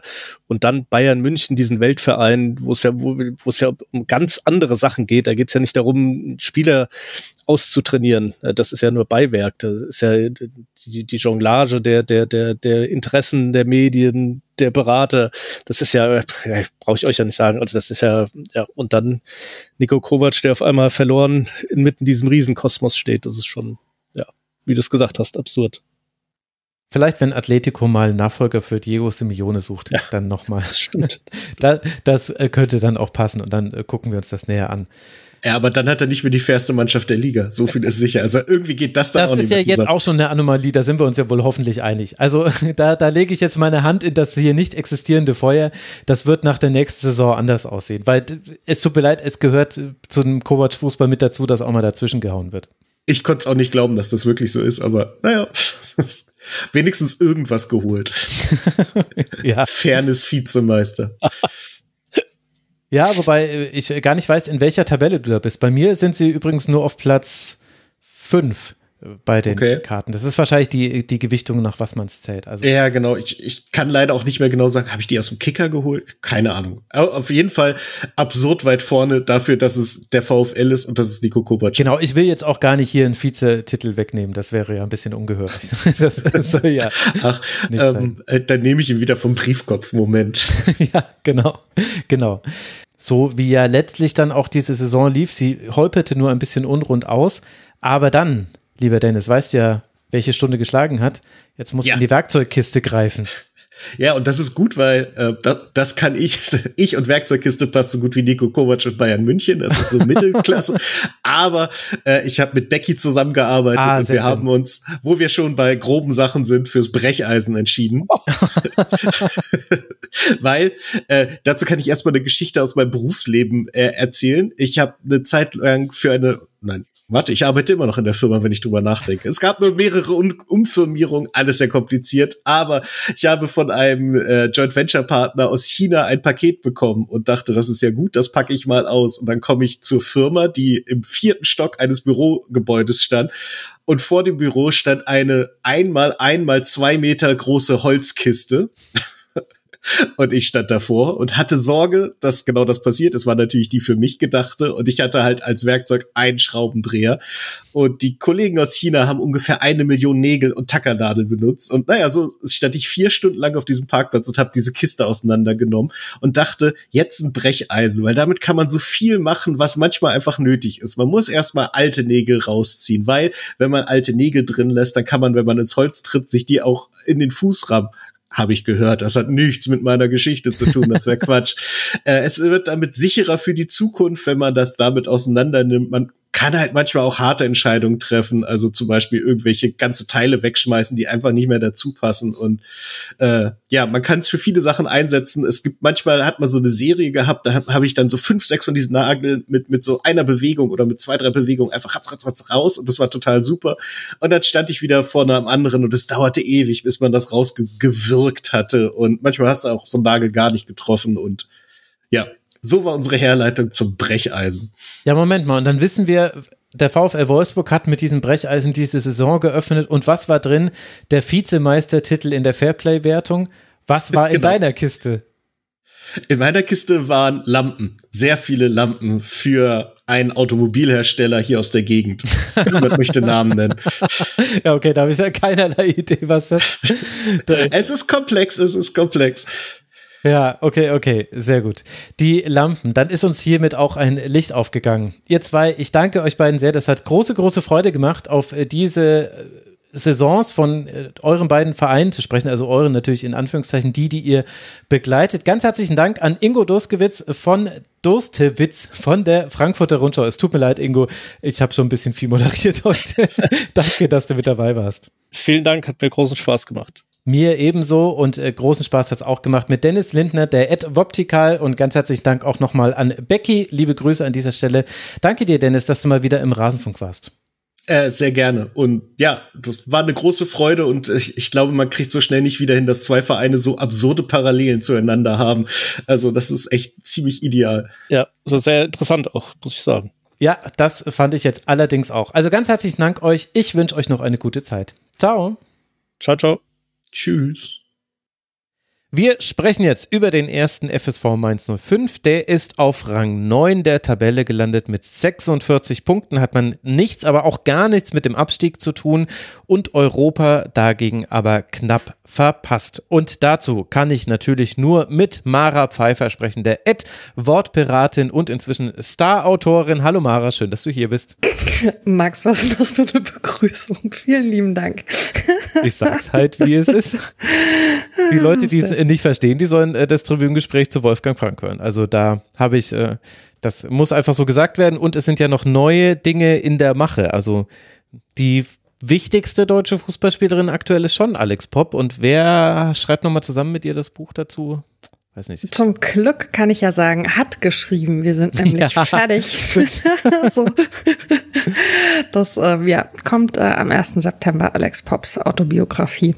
Da freuen wir uns schon drauf. Und jetzt freuen wir uns aber auch auf diese Saison von Mainz 05 zu schauen, denn das war ja auch eine sehr erfolgreiche und das, obwohl es sich zwischendurch immer mal wieder, also es hat sich mal nach totalem Erfolg angefühlt und mal wiederum äh, nicht ganz so. Also ohne, dass es jetzt so wirklich schlimm gewesen wäre, das will ich damit nicht sagen. Aber lass mal zurückblicken. Was ist denn wichtig zu wissen, wenn man eben auf diese Spielzeit blickt? Ähm Ach so, ja, jetzt äh, überraschst du mich. Ich dachte, du fragst mich jetzt hier direkt nach meinen fünf Punkten. Also wenn man auf diese äh, Spielzeit blickt, jetzt muss ich überlegen, wie ich das formuliere, ohne meinen äh, super Punkten schon vorwegzugreifen. Nein, also wenn man auf die Spielzeit blickt, finde ich, ist es wichtig, genau das zu betonen, was du gerade im Intro schon gesagt hast, nämlich, dass Mainz 05 nichts mit dem Abstieg zu tun hatte. Ich weiß, es gibt äh, Gruppen von äh, 05-AnhängerInnen da draußen, äh, die das nicht mehr hören können. Ich bin deswegen ehrlich gesagt immer ganz erleichtert, wenn Christian Heidel, mit dem ich ja jetzt auch nicht äh, naturbelassen immer einer Meinung bin, äh, in der Abschlusskonferenz zur Saison das auch immer nochmal betont und herauskehrt. Und ähm, ich werde bis zum Ende meiner äh, 05 Tage, die wahrscheinlich mit dem Ende meiner Tage irgendwie einhergehen werden, mich daran erinnern, äh, wie damals ähm, bei der Premierenlesung aus dem allerersten 05 Buch, äh, das ich mitgeschrieben habe, äh, Peter Arendt Ahrens, ähm, nicht der vielen Twitter-UserInnen bekannte Peter Ahrens, sondern der ehemalige und im Herzen immer noch leider verstorbene Vize von 05, das immer betont hat zu sagen, es ist nicht ähm, ja Gott gegeben, dass Mainz 05 in der ersten Liga spielt. Und man hat es diese Saison wieder gesehen, welche Vereine sich da verabschieden, äh, die ganz andere Ambitionen haben. Ähm, und es ist einfach so, dass es ein Erfolg ist für Mainz 05 05 so ohne Zusammenhang mit Abstiegskampf ähm, durch die Saison zu gehen. Das bedeutet überhaupt nicht, dass man nicht auch mal nach oben schielen oder sich Dinge wünschen kann oder frustriert sein kann darüber, ähm, dass man jetzt im Endeffekt wieder mit einem Spiel quasi äh, Europa verpasst hat. Also weil gut ist jetzt diese Saison natürlich äh, noch nicht ganz klar, wie das mit dem siebten Platz ist, weil wir ja aufnehmen vor dem DFB-Pokalfinale. Aber letztlich kannst du sagen, letzte Saison war es das Spiel in Köln, wo sie 2-0 geführt haben und dann am Ende 2-3 verloren haben. Und diese Saison, wenn es mit dem siebten Platz reichen sollte, wird es dann halt das Spiel gegen Eintracht Frankfurt sein aber letztlich, weißt du, dann geht man es halt nächste Saison an und äh, hat wieder die Möglichkeit zu sagen, hey, vielleicht haben wir nichts mit dem Abstiegskampf zu tun und können dann am Ende nach oben schielen. Ähm, das ist ja alles nicht verboten, aber es ist sehr, sehr gut, wie unaufgeregt äh, Mainz 05 durch diese Saison gekommen ist. Und also ich weiß, ein großes Thema auch in Teilen äh, der medialen Betrachtung, aber auch wiederum fanseitig war ähm, die ja oft so beschrieben mangelnde Konstanz, aber da werden wir dann gleich nochmal von der anderen Seite drauf schauen. Ja, denn irgendwie ist die Konstanz ja auch da. Also zum einen jetzt 14. Bundesliga-Jahr erfolgreich abgeschlossen. Es wird ein 15. in der nächsten Saison geben. Und wenn man sich nämlich nur die Saisonergebnisse anguckt, dann gibt es da ja eine erstaunliche Konstanz. Also in der ersten Saison von Bruce Svensson, das war ja nicht die komplette, wir erinnern uns, das war ja das Wunder, dass man das überhaupt noch geschafft hat. Da ist man bis auf Rang 12 noch geklettert aus dem Tabellenkeller.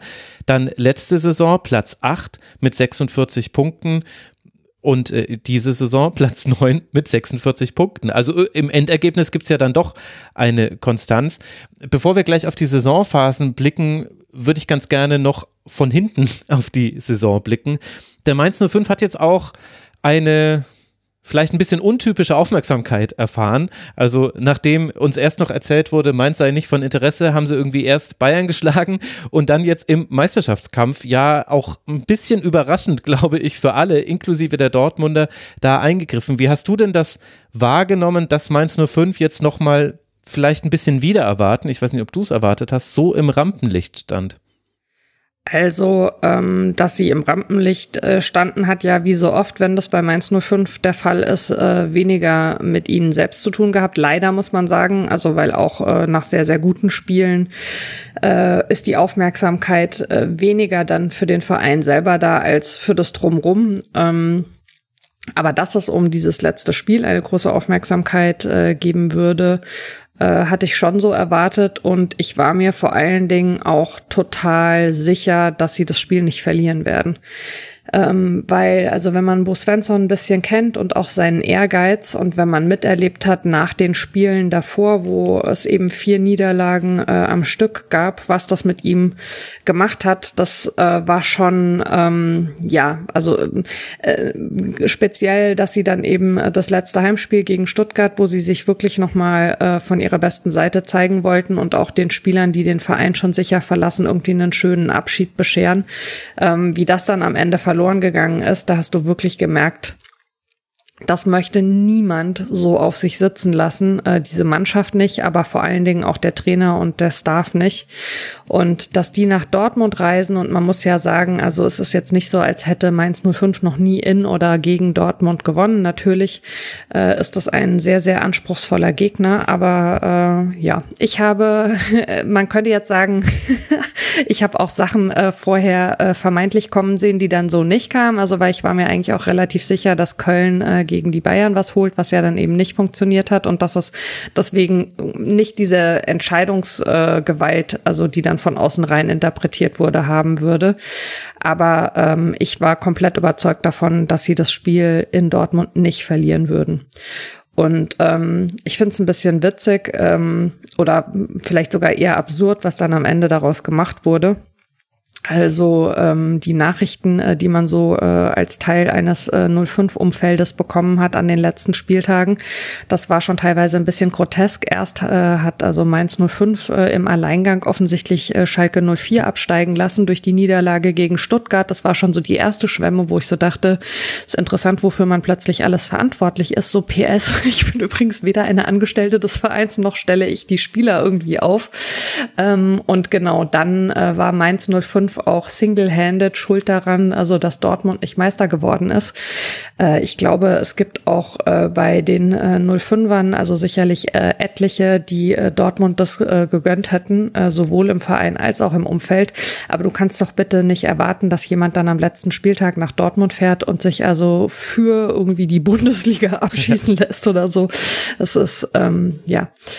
Ja, vor allem, weil es ja so gar nicht, Entschuldigung, der Art von Bruce Svensson entspricht. Und ja auch nicht dem, wie diese Saison verlaufen ist. Weil das ist ja schon interessant, dass wir das mehrmals hatten in dieser Saison dass es Phasen gab, die nicht so gut liefen und dass du dir dann aber sicher sein konntest, es gibt eine Reaktion. Und du konntest da auch, finde ich, manchmal so richtig dabei zugucken, wie in den Spieltagspressekonferenzen sich der Unmut von Bo Svensson so ein bisschen so Schicht für Schicht übereinander gelagert hat. Und man wusste aber, und das ist ein Unterschied zu vielen anderen Teams in dieser Saison gewesen, irgendwann kommt jetzt äh, Mainz und dann gewinnt man eben 5 zu 2 gegen Bochum oder man äh, gewinnt gegen Augsburg und startet dann eine Siegesserie oder eben man verabschiedet sich nicht nicht mit der fünften Niederlage in Folge. Das hätte Bo Svensson überhaupt nicht geschmeckt, denn gerade, du, also dieses Eintracht-Spiel, du hast schon angesprochen, das war ja der drittletzte Spieltag, dieses Heimspiel gegen Stuttgart 1 zu 4, mhm. das ist eben überhaupt nicht zu seinen Teams passend. Und das war ja schon in dieser Saison immer da. Es wurde immer reagiert auf schlechte Phasen. Ja, und die wollten so einfach nicht aus der Saison gehen, ist doch auch völlig klar. Also du hast im Prinzip, wenn es nach Punkten und Platzierung angeht, äh, eine sehr gute Saison oder eine sehr gut wäre sie wahrscheinlich dann halt äh, mit äh, dem einen Sieg mehr und einer Qualifizierung für Europa gewesen. Aber du hast eine gute Saison gespielt und gehst dann am Ende, also wenn das gegen Dortmund in die Hose gegangen wäre, mit fünf Niederlagen raus und alle fahren mit so einem richtigen Scheißgefühl irgendwie weg aus Mainz, ist doch logisch, dass du das mit aller Macht versuchst zu verhindern. Und ganz ehrlich, also das erwartet man doch bitte auch im Fußball. Also äh, so ist halt nun mal das Spiel. Wie sollen das funktionieren? Am letzten Spieltag überlegen sich alle angesichts ihres Gegners, was sie irgendwie tun können, damit es für den auch einen guten Saisonabschluss gibt. Also das wäre ja ein bisschen sehr seltsam. Die Kölner lassen sich dann umgekehrt äh, von, von den Bayern äh, abschießen, möglichst hoch. Also ja, alles kompletter Quark leider. Hm. Aber dann lass doch mal genau auf äh, diese Saison blicken und eben auf diese Saisonphasen, die es da gab. Was ist denn da wichtig zu wissen im Rückblick? Genau, also ich habe, als ich so äh, im Vorfeld der Sendung nochmal ähm, auf die Saison geschaut und drüber nachgedacht habe, ähm, vor allen Dingen mich so ein bisschen damit beschäftigt, dass ähm, immer wieder eigentlich äh, so der schon Vorwurf kommt, ähm, Mainz 05 sei unter Bo Svensson nicht konstant. Und ähm, dieses Thema mit der mangelnden Konstanz, das ist noch nicht mal äh, neu. Also das gab es auch schon ähm, bei Trainern vor Bo Svensson, also beispielsweise auch äh, bei Sandro Schwarz war das immer wieder Thema. Ähm, und der Unterschied ist aber so ein bisschen, also dass es da halt eher so drum ging, dass eben nicht mal ein paar Spiele am Stück gewonnen werden, sondern dass du halt immer eine, eine gute oder auch mal eine sehr gute Leistung zeigst und im Spiel danach sieht das alles wieder völlig anders aus. Und ähm, ich finde eigentlich, wenn man jetzt auf die Saison schaut, dann ist das mit der mangelnden Konstanz so richtig, wie es falsch ist, weil es eben nicht so ist, dass es eben im Wechsel gute und schlechte Spiele, Siege und Niederlagen gab. Natürlich auch mal. Aber in aller Regel hast du eigentlich so Saisonphasen gehabt. Also wenn man jetzt mal exemplarisch äh, auf äh, die äh, Hinrunde schauen möchte, hast du in den ersten sechs Spielen äh, einen Sieg auswärts gegen Bochum, äh, ein Unentschieden im Heimspiel gegen Union, einen Sieg gegen den FCA auswärts, eine Niederlage gegen Bayer Leverkusen, einen Sieg gegen Borussia Mönchengladbach und eine Niederlage gegen die TSG und hast dann äh, nach sechs Spieltagen den sechsten Platz gehabt mit mhm. zehn Punkten. So. Und da kannst du ja schon von einer Phase sprechen. Also auch wenn dann eben eine Niederlage dabei war, und du die Phase quasi mit einer Niederlage abschließt, aber du holst halt eben zehn Punkte in sechs Spielen und also das ist für Mainz absolut äh, ordentlich. Mhm. In den nächsten äh, fünf Spielen haben sie dann acht Punkte geholt, äh, sind äh, dann äh, immer noch auf Platz sechs gewesen Und dann hast du eben eine Phase mit äh, eins, zwei, drei, vier Niederlagen und zwei Unentschieden ähm, bis zur äh, Winterpause äh, und sammelst nur noch zwei Punkte. Das heißt also, du hast im Endeffekt äh, in, in, diesem, in dieser ersten Saisonhälfte ähm, zwei äh, ordentliche bis gute Phasen gehabt und dann eine schlechte Phase. Und eigentlich äh, sind viele von den Diskussionen, lustigerweise, die dann wieder reinkommen, auch so ein bisschen mit diesen Phasen begründet, weil es dann natürlich so ist, dass die Leute draufschauen und sagen, ja, woher kommt denn dann diese schlechte Phase, wenn du vorher diese zwei guten Phasen gehabt hast? Mhm. Und in der Rückrunde war es eigentlich so ähnlich. Also, dass natürlich diese zehn Spiele ohne Niederlage dann auch so ein bisschen der Fluch der guten Tat wurden, äh, als die Niederlagen wieder kamen. Gleichzeitig gibt's ja auch durchaus die Argumentation, dass die Leute sagen, bei diesen zehn Spielen ohne Niederlage waren nicht ausreichend Siege darunter, also das waren zu viele Unentschieden. Man kann also auch die Erzählung machen, es wurden, äh, wurde in so und so vielen Spielen halt eben nur einmal gewonnen. Mhm. Aber ich glaube, am Ende des Tages, ähm, wenn du wenn du auf die erste Saisonhälfte schaust und auf diese drei Phasen, wären alle diese drei Phasen so gut gewesen wie die erste und die zweite, würden wir halt sehr platt gesagt nicht mehr von Mainz 05 sprechen. Ich meine, du musst halt eben einfach mit einbeziehen, dass das ein Verein ist, der ähm, sich jetzt zwar mittlerweile wirklich gut etabliert hat in der ersten Liga, aber der halt eben da nicht zu den Top 5 gehört. Und wenn du alle drei Phasen so positiv hättest gestalten können, wenn du diese dann wiederum Formschwankungen einzelner Spieler, dann vielleicht die Schwierigkeit, Ausfälle zu kompensieren und so weiter. Also wenn das alles kein Thema wäre, wenn dein Kader so breit und so gut aufgestellt wäre, dass du das alles immer auffangen könntest, dann würden wir hier halt gerade nicht über Mainz 05 sprechen, sondern beispielsweise beispielsweise über den BVB. Und das ist eine Realität. Also natürlich äh, ist das so, dass das dann halt frusten kann, wenn man so eine Phase hat. Und es ist ja auch sehr gut, wenn du einen ehrgeizigen Trainer hast, also der diese Phasen so selten wie möglich haben will und äh, der äh, einen klaren Anspruch hat, auch über den Saisonverlauf hinweg und auch von einer Saison in die nächste sein Team weiterzuentwickeln. Aber eine gewisse Spur Realismus gehört halt auch immer noch dazu. Ja, interessant, wie wir immer wieder bei diesem Punkt landen, was eben so eine Herausforderung ist für Teams, die einfach schon lange in der ersten Liga sind und aber da sich äh, jedes Jahr wieder aufs Neue reinarbeiten müssen. Und das ist vielleicht dann die etwas weniger attraktive Story als eben die vom Europapokalteilnehmer Mainz 05, kann man ja auch verstehen. Aber ich fand es mhm. interessant, weil du hast nämlich jetzt nebenher auch schon so einen Aspekt mit angesprochen, der das eben mit erklärt, dass es äh, Phasen gibt oder dass es jetzt Mainz 05 nicht schafft, jeden Gegner einfach äh, aus dem Stadion zu schießen. Nämlich Markus 1610 hat im Forum auch, äh, ist da nochmal drauf eingegangen, dass zu dieser Saison gehört, dass einige Schlüsselspieler entweder ausgefallen sind oder äh, dann doch längere Phasen hatten, wo ihre Form nicht da war, aus welchen Gründen auch immer. Also er nennt da zuerst natürlich äh, Burkhardt, ist klar, der hat äh, nur zwölf Einsätze gehabt, keinen über 90 Minuten. Die Verletzungshistorie scheint äh, da wirklich ein Thema zu sein. Leitsch, der als Stamminnenverteidiger verpflichtet worden war und dann aber unter anderem wegen körperlicher und mentaler Erschöpfung auch nicht äh, voll spielen konnte und letztlich dann keine große Rolle gespielt hat in dieser Saison. Er nennt noch Anton Stach als einen Spieler, der zwischenzeitlich in einem Formtief war, aber halt kommt aus einer sehr guten Form, also müssen wir jetzt nicht dramatisieren. Und auch Barrero sagt, er wäre in der Hinrunde noch formschwächer gewesen, in der Rückrunde dann der beste Mainzer Spieler. Also jetzt sagt Markus 16 1610. Ist das vielleicht so ein bisschen ein unterbeleuchteter Aspekt, weil da muss man dann oder kann man ja auch noch gleichzeitig auf die Transferabgänge blicken, die es im Sommer gab, dass es eigentlich fast ja zu erwarten ist, dass das eben nicht über eine Saison gleichbleibend läuft, sondern dass es da eben Amplituden nach oben und nach unten gibt. Das ist ja im Endeffekt also ein Teil der Geschichte, der mich ehrlich gesagt immer so ein bisschen amüsiert. Ähm, du gibst äh, im, äh, in der Sommerpause äh, Jeremiah Saint-Just ab, klar, der in der letzten Saison schon nur noch sehr wenig spielen konnte, verletzungsbedingt. Du gibst aber vor allen Dingen äh, deinen äh, Kapitän und äh, Stamminnenspieler äh, Musa Niakate ab.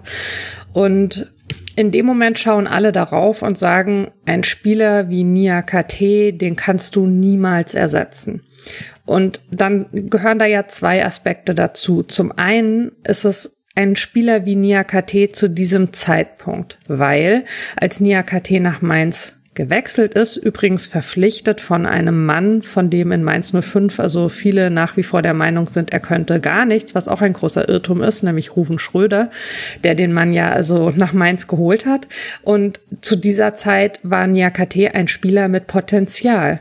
Und dann hat er in Mainz einen Verein vorgefunden, in dem er die Möglichkeit hatte, dieses Potenzial zu entfalten und überhaupt heranzuwachsen zu dem Spieler Niakate, der er dann war, als er den Verein wieder verlassen hat. Und dass er so eine Lücke reißt, das hat natürlich was mit seinem fußballerischen Können und Talent zu tun. Es hat aber auch was damit zu tun, was er in Mainz gelernt hat und welche Entwicklungsmöglichkeiten er in Mainz hatte. Und wenn man das doch seit vielen Jahren immer wieder so miterlebt, könnte man ja jetzt erstmal davon ausgehen, es gibt ein gewisses Grundvertrauen, dass ein Spieler, der nachkommt, diese Entwicklungsschritte bei Mainz 05 auch gehen wird, weil warum eigentlich nicht? Ja, dass du dann natürlich immer auch mal einen Spieler erwischst, mit dem das nicht so funktioniert, der sich vielleicht auch nicht so wohl fühlt, der eben äh, jetzt wie äh, im Fall äh, von Leitsch äh, dann, äh, ja, ich sag mal, einen, einen Cocktail äh, aus Schwierigkeiten hat, ähm, für den es dann eben nicht so funktioniert. Das ist also zum einen für den Spieler natürlich schade und zum anderen ist es eine nicht günstige Situation für den Verein. Aber was ich eigentlich diese Saison bei Mainz 05 ähm, bemerkenswert finde, ist, wie sie mit diesen Ausfällen umgegangen sind. Weil man muss ja sagen, Mainz 05 hat sich ähm, äh, unter Bo Svensson ähm, komplett committed der Idee, einen relativ kleinen Kader zu haben. Also man äh, möchte nicht mit so einem aufgeblähten Kader in die Saison, sondern man möchte eigentlich einen Kader haben, wo jeder das Gefühl hat, es ist realistisch reinzurutschen in die Startelf. Und dann hast du eben die von dir ja jetzt teilweise schon angesprochenen Ausfälle und kompensierst das aber. Ähm, und also wer zum Beispiel auch noch äh, eine Rolle gespielt hat, äh, wenn es äh, so um, um die Frage nach der Form geht, Anton Stach finde ich auch, der hat natürlich in der letzten Saison äh, überragende Spiele teilweise gemacht. Der ist in dieser Saison nicht so in die Rolle reingekommen, die er sich vielleicht für sich selber gewünscht hat und äh, in die ihn aber in der in der ihn aber, glaube ich, auch der Trainer gesehen hat. Jemand anders, der unter seinen Möglichkeiten, die man von ihm schon kennt, in Phasen der Saison zurückgeblieben ist, äh, ist beispielsweise Wittmer, wo ich phasenweise mich gefragt habe, ob er vielleicht äh, so der Typ Spieler ist, der mit dem Kapitänsamt dann letztlich eher Bürde verbindet. Also den diese, es gibt ja Spielertypen, finde ich, die durch diese Verantwortung, die sie da irgendwie tragen, dann vielleicht auf dem Platz irgendwie teilweise ein bisschen hinter ihren Möglichkeiten zurückbleiben. Muss man aber sagen, äh, ein Spieler, der auch nicht völlig die Konstant hat, aber der das in Phasen wirklich, also gerade nach vorne richtig, richtig gut aufgefangen hat, ist Da Costa. Also auf der Seite mhm. ähm, gab es dann eben äh, eine sehr, sehr gute äh, ja, zweite Lösung. Gab ja durchaus auch Stimmen von Leuten, die sich gewundert haben, dass Da Costa eben mit so einem starken Widmer da auf der Außenbahn überhaupt kommt. Aber er hat seine Chance dann bekommen und er hat sie absolut genutzt genutzt. Wittmer ist dann aber auch wieder deutlich besser geworden in der Kurve und ist dann eben als Kapitän auch zurückgekehrt. Aber also sprich, du fängst diese Sachen unheimlich gut auf. Du hast einen, äh, ja, Jonathan Burkhardt, der jetzt auch nochmal operiert worden ist und der jetzt also, wo sie mit einer Ausfallzeit von nochmal etwa vier Monaten rechnen, der diese Saison eigentlich fast überhaupt keine Rolle spielt, von dem du aber ja im Vorfeld davon ausgegangen bist, dass er eine Riesenrolle spielen würde und gerade also auch äh, zusammen mit Onisivo, dass die beiden da richtig, richtig abgehen werden. Und dann hast du aber einen Onisivo, der wirklich schon länger im Verein ist, der immer wieder Phasen hatte, wo du gemerkt hast, er kommt ran an so seine Leistungsobergrenze und der plötzlich sowohl menschlich als Führungsspieler, als Typ auf dem Platz äh, als auch eben was, was seine fußballerisches, was sein fußballerisches Können angeht, nochmal so einen Entwicklungsschritt macht, dass es also wirklich, kannst du ja nur den Hut dafür ziehen, äh, vorziehen, ja. Der ist jetzt Bundesliga-Rekordschütze bei Mainz 05. Er hat zuletzt aus guten Gründen häufig auch die Kapitänsbinde getragen und also hat da eine Lücke gefüllt, die sich aufgetan hat was ihm, glaube ich, viele nicht zugetraut haben. Und jetzt ist es dann witzigerweise wieder so, und dann endlich mal den Monolog, äh, dass alle plötzlich sagen, ah, der Onisivo, das war schon, jetzt ich übertreibe, immer mein Lieblingsspieler und zum Glück verlängert der. Niemand ist so gut wie Onisivo. Aber wenn du dich in den letzten Jahren teilweise irgendwie umgehört hast, wie die Leute auf Onisivo schimpfen, und das ist genau das, was ich meine, wenn du ein Verein bist wie Mainz 05 oder man kann das wie auch weglassen, wenn du Mainz 05 bist, dann ist die Idee, Spieler mit Potenzial zu holen und ihnen die Möglichkeit zu geben, sich zu entwickeln. Übrigens macht Mainz 05 das genauso auch mit den Trainern. Deswegen sitzen da bei Mainz 05 immer wieder Leute auf der Bank, wo von außen vielleicht erstmal die Nachfrage kommt, wieso darf der denn einen Bundesligisten trainieren? Ja, weil es in Mainz eben genau diese Möglichkeit gibt, zu sagen, wir wissen, du bist noch nicht an deiner Leistungsgrenze, sonst würdest du vielleicht auch zu einem anderen Verein gehen. Aber wir glauben an das Potenzial, das du hast und wir geben dir hier die Möglichkeit, das zu entfalten. So, Bums. Ja, und dann machen die Trainer Karriere und sind irgendwann Trainer bei Borussia Dortmund, aber das steht auf einem anderen Blatt. aber damit sind wir ja schon ganz tief in der Kaderanalyse mit drin. Und da gibt es, wenn man sich die Transfers anblickt, also du hast jetzt gerade ja schon viele Dinge erwähnt, unter anderem die wichtigen Abgänge, die da zu verzeichnen waren. Aber da gibt es ja auch äh, Zugänge und äh, da ist ein ganz interessanter Mix wieder in dieser Saison mit dabei. Denn auf der einen Seite hat man Spieler wie Ingwertsen zum Beispiel, der hat äh, zehn Tore gemacht, äh, sehr sicherer Strafstoßschütze. Es gab eine gute Phase, die wesentlich mit seinem Namen zusammenhing, fand ich in dieser Saison. Äh, es gab eben dann Leitsch, haben wir schon drüber gesprochen, was da passiert ist. Da Costa und Chor wurden fix verpflichtet von Eintracht Frankfurt. Und dann gibt es zum einen noch Wintertransfers, über die wir auf jeden Fall sprechen müssen, glaube ich. Und aber auch so Transfers, die ein bisschen aus der Reihe fallen. Und damit meine ich vor allem Angelo Fulgini. Über den wurde nämlich auch im Forum diskutiert, weil an ihm aufgehängt die Frage diskutiert wurde, kann Mainz 05 weg von seiner Spielidee, die eben sehr auf äh, Vertikalität, auf äh, Pressing, auf Intensität beruht und weniger auf Kreativität vielleicht so im offensiven Mittelfeldzentrum im Ballbesitz, wo Fulgini dem Profil nach besser reinpassen würde. Und der wurde aber dann schon, das ist ein bisschen untergegangen im Winter, weil eben die Zugänge im Winter so positiv waren. Der wurde im Winter schon nach Lens verliehen mit einer Kaufoption. Würdest du denn diese Diskussion äh, anhand seiner Person auch an, aufgehängt an der Spielidee führen? Ist das für dich überhaupt ein Thema, wie Mainz 05 spielt unter Bo Svensson? Nee, ehrlich gesagt nicht. Also ähm, das kann man mir dann vielleicht zum Vorwurf machen, aber ähm, ich finde diese Systemfrage, ähm, da ich verstehe die Faszination, die davon ausgeht. Ich finde das aber ähm, oftmals ein bisschen äh, überstrapaziert und ich meine, Fulgini ist halt von, also es gibt ja unterschiedliche Arten und Weisen, äh, die Zehnerposition oder halt überhaupt äh, in der Offensive so diese Zwischenposition zu interpretieren.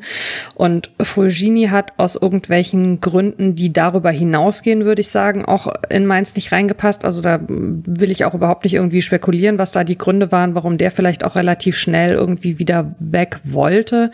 Aber ähm, es ist, also finde ich, nicht so, dass man sagen kann, du hast keine kreativen Spieler oder kreative Spieler, Spieler, die kreativ mit dem Ball machen wollen, passen bei Mainz 05 nicht rein. Also wie erklären Leute, die diese Theorie verfolgen, dann äh, jemanden wie Lee, der in diesem Kader ähm, auch sehr gut funktioniert, finde ich. Der hat ähm, seit der Winterpause wiederum auch in einigen, ja, also hat bei einigen sehr an, äh, ich sag mal, Zuspruch und Sympathie verloren, weil es da die Frage gab, äh, ob er sich vielleicht nochmal irgendwie wegorientieren möchte von Mainz 05. Der führt so, ein, so eine Art Blog und ähm, hat also nach äh, der WM so drüber geschrieben, dass äh, sein Weg in Europa ihn auch nochmal in ein anderes Land führen könnte.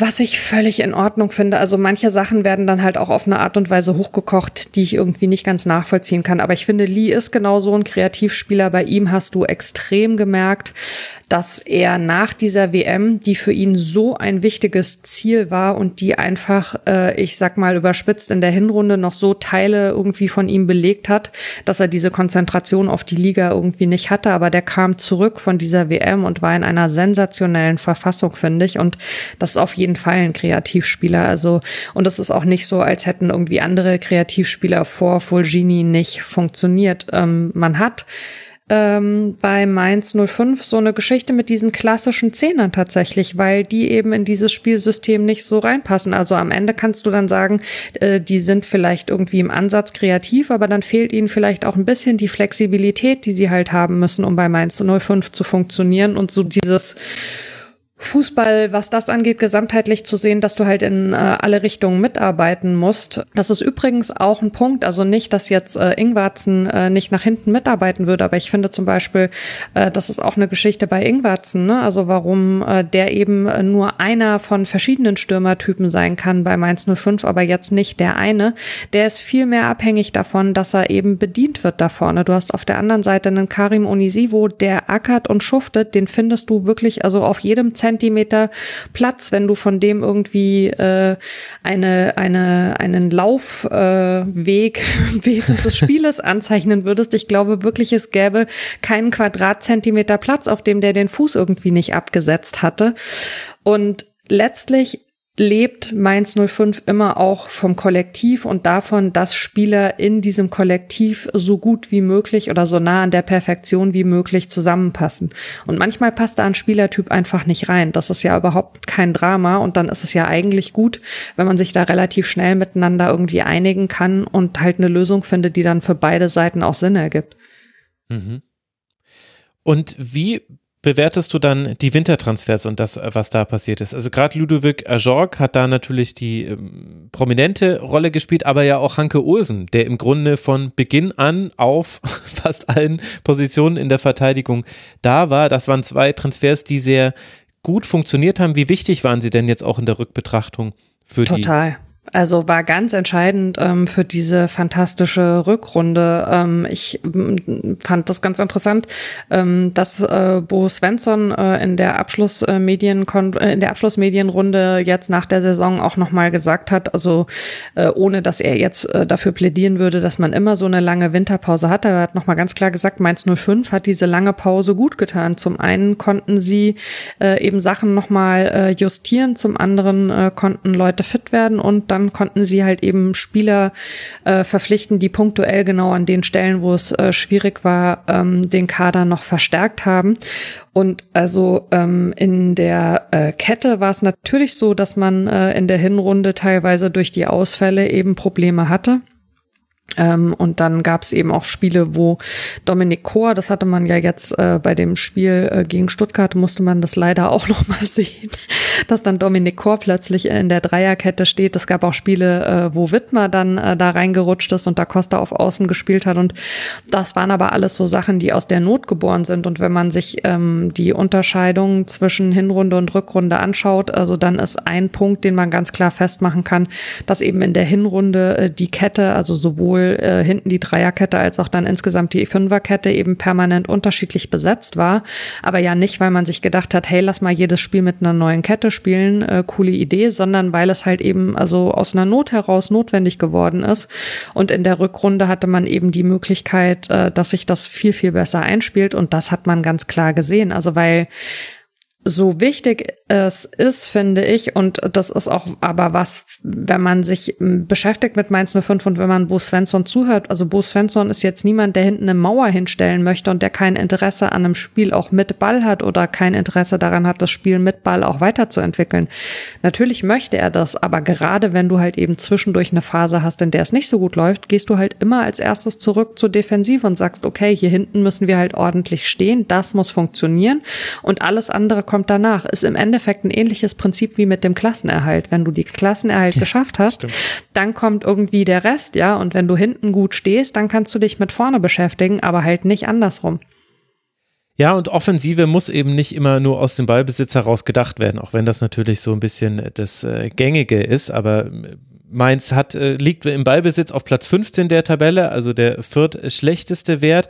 Wenn man aber zum Beispiel sich die Ballkontakte im gegnerischen Strafraum anguckt, da ist man die fünftbeste Mannschaft. Und da sind davor nur Teams wie eben Bayern, Dortmund, Leipzig und so weiter. Und dann fragt man sich, hä, wie kommen die denn dann so oft in den gegnerischen Strafraum, wenn sie so selten den Ball haben? Ja, einmal viele lange Bälle. Und das andere aber auch, äh, sehr wichtige Statistik, wahrscheinlich die Lieblingsstatistik von Bruce Svensson, würde ich mal annehmen.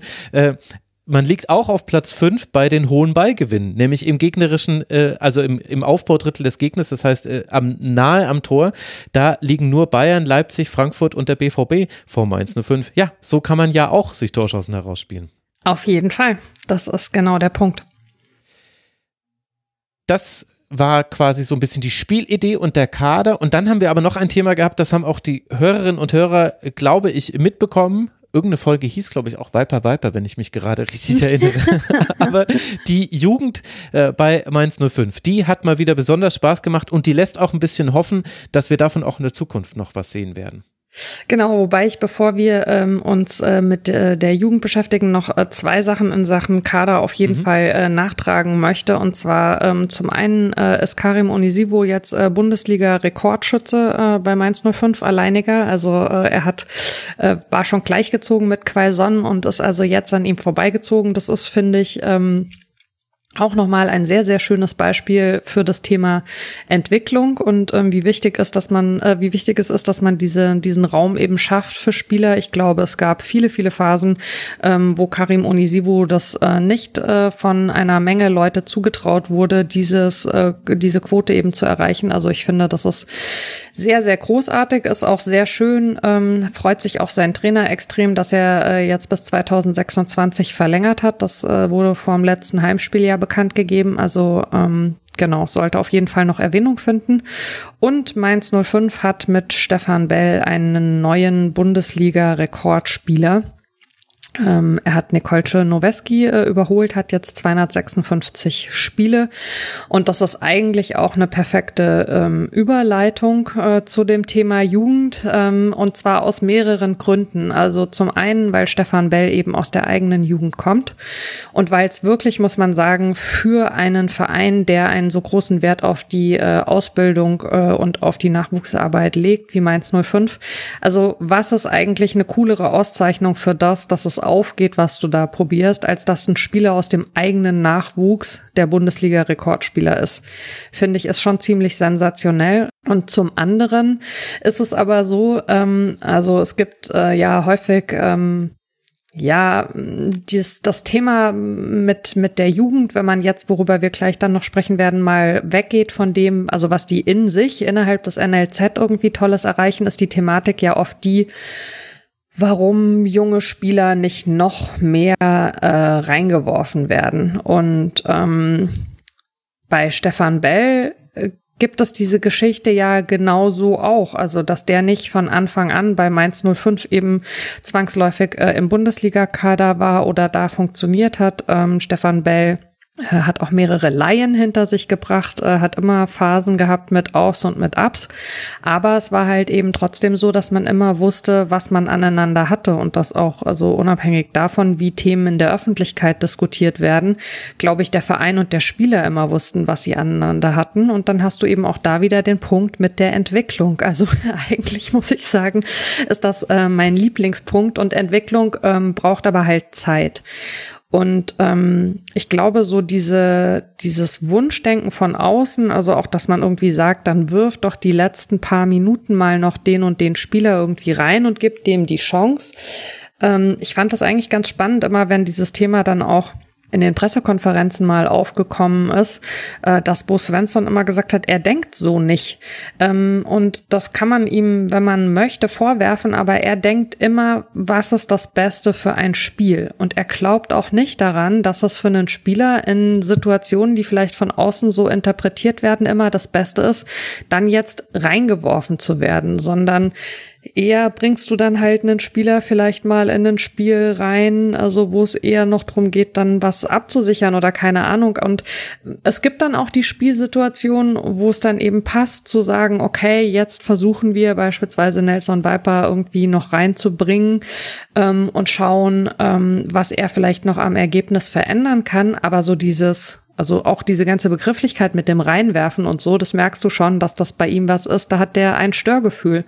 Und ähm, so ähnlich war es dann halt auch die Diskussion, also ähm, der große Erfolg natürlich äh, für das äh, Mainzer NLZ, also um das auch einmal ausformuliert zu haben, weil es vielleicht nicht jede Person mitbekommen hat, äh, ist eben, dass die äh, U19 ähm, deutsche Meister geworden sind. Äh, sie haben ähm, einen wirklich packenden Finale äh, gegen äh, Borussia Dortmund sich durchgesetzt. Das war das Highlight-Wochenende für viele bei Mainz 05 diese Saison, weil es dasselbe Wochenende war, an dem man eben Bayern München geschlagen hat mit der ersten Mannschaft.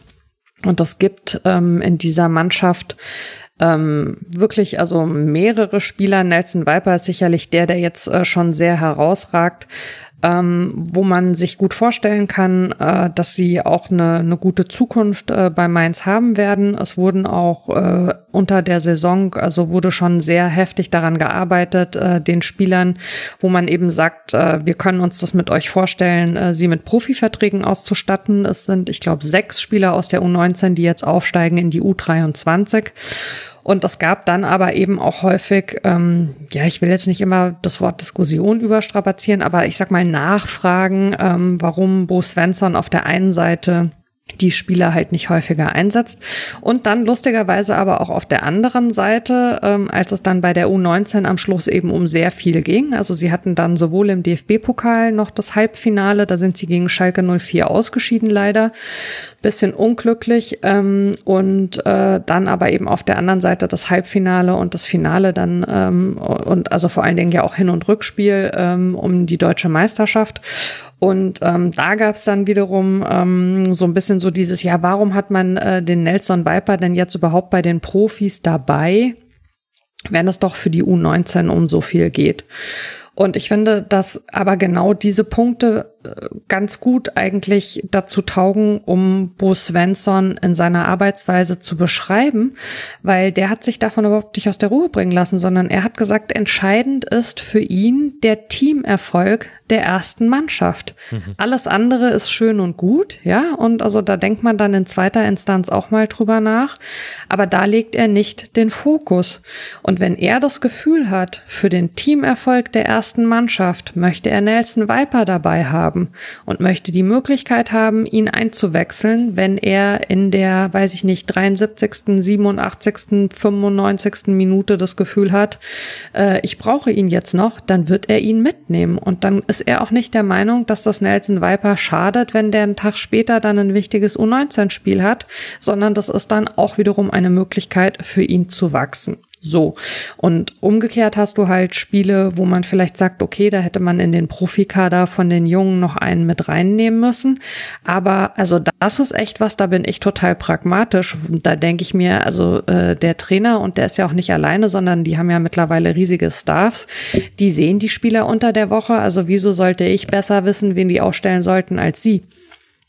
Ja, ja, und gleichzeitig läuft man da ja in dieses interessante Paradox rein dass einem eigentlich die meisten Fußballfans nicht widersprechen würden, wenn man sagt, achtet doch in der Jugend mehr auf die Entwicklung der Spieler und weniger auf Titel.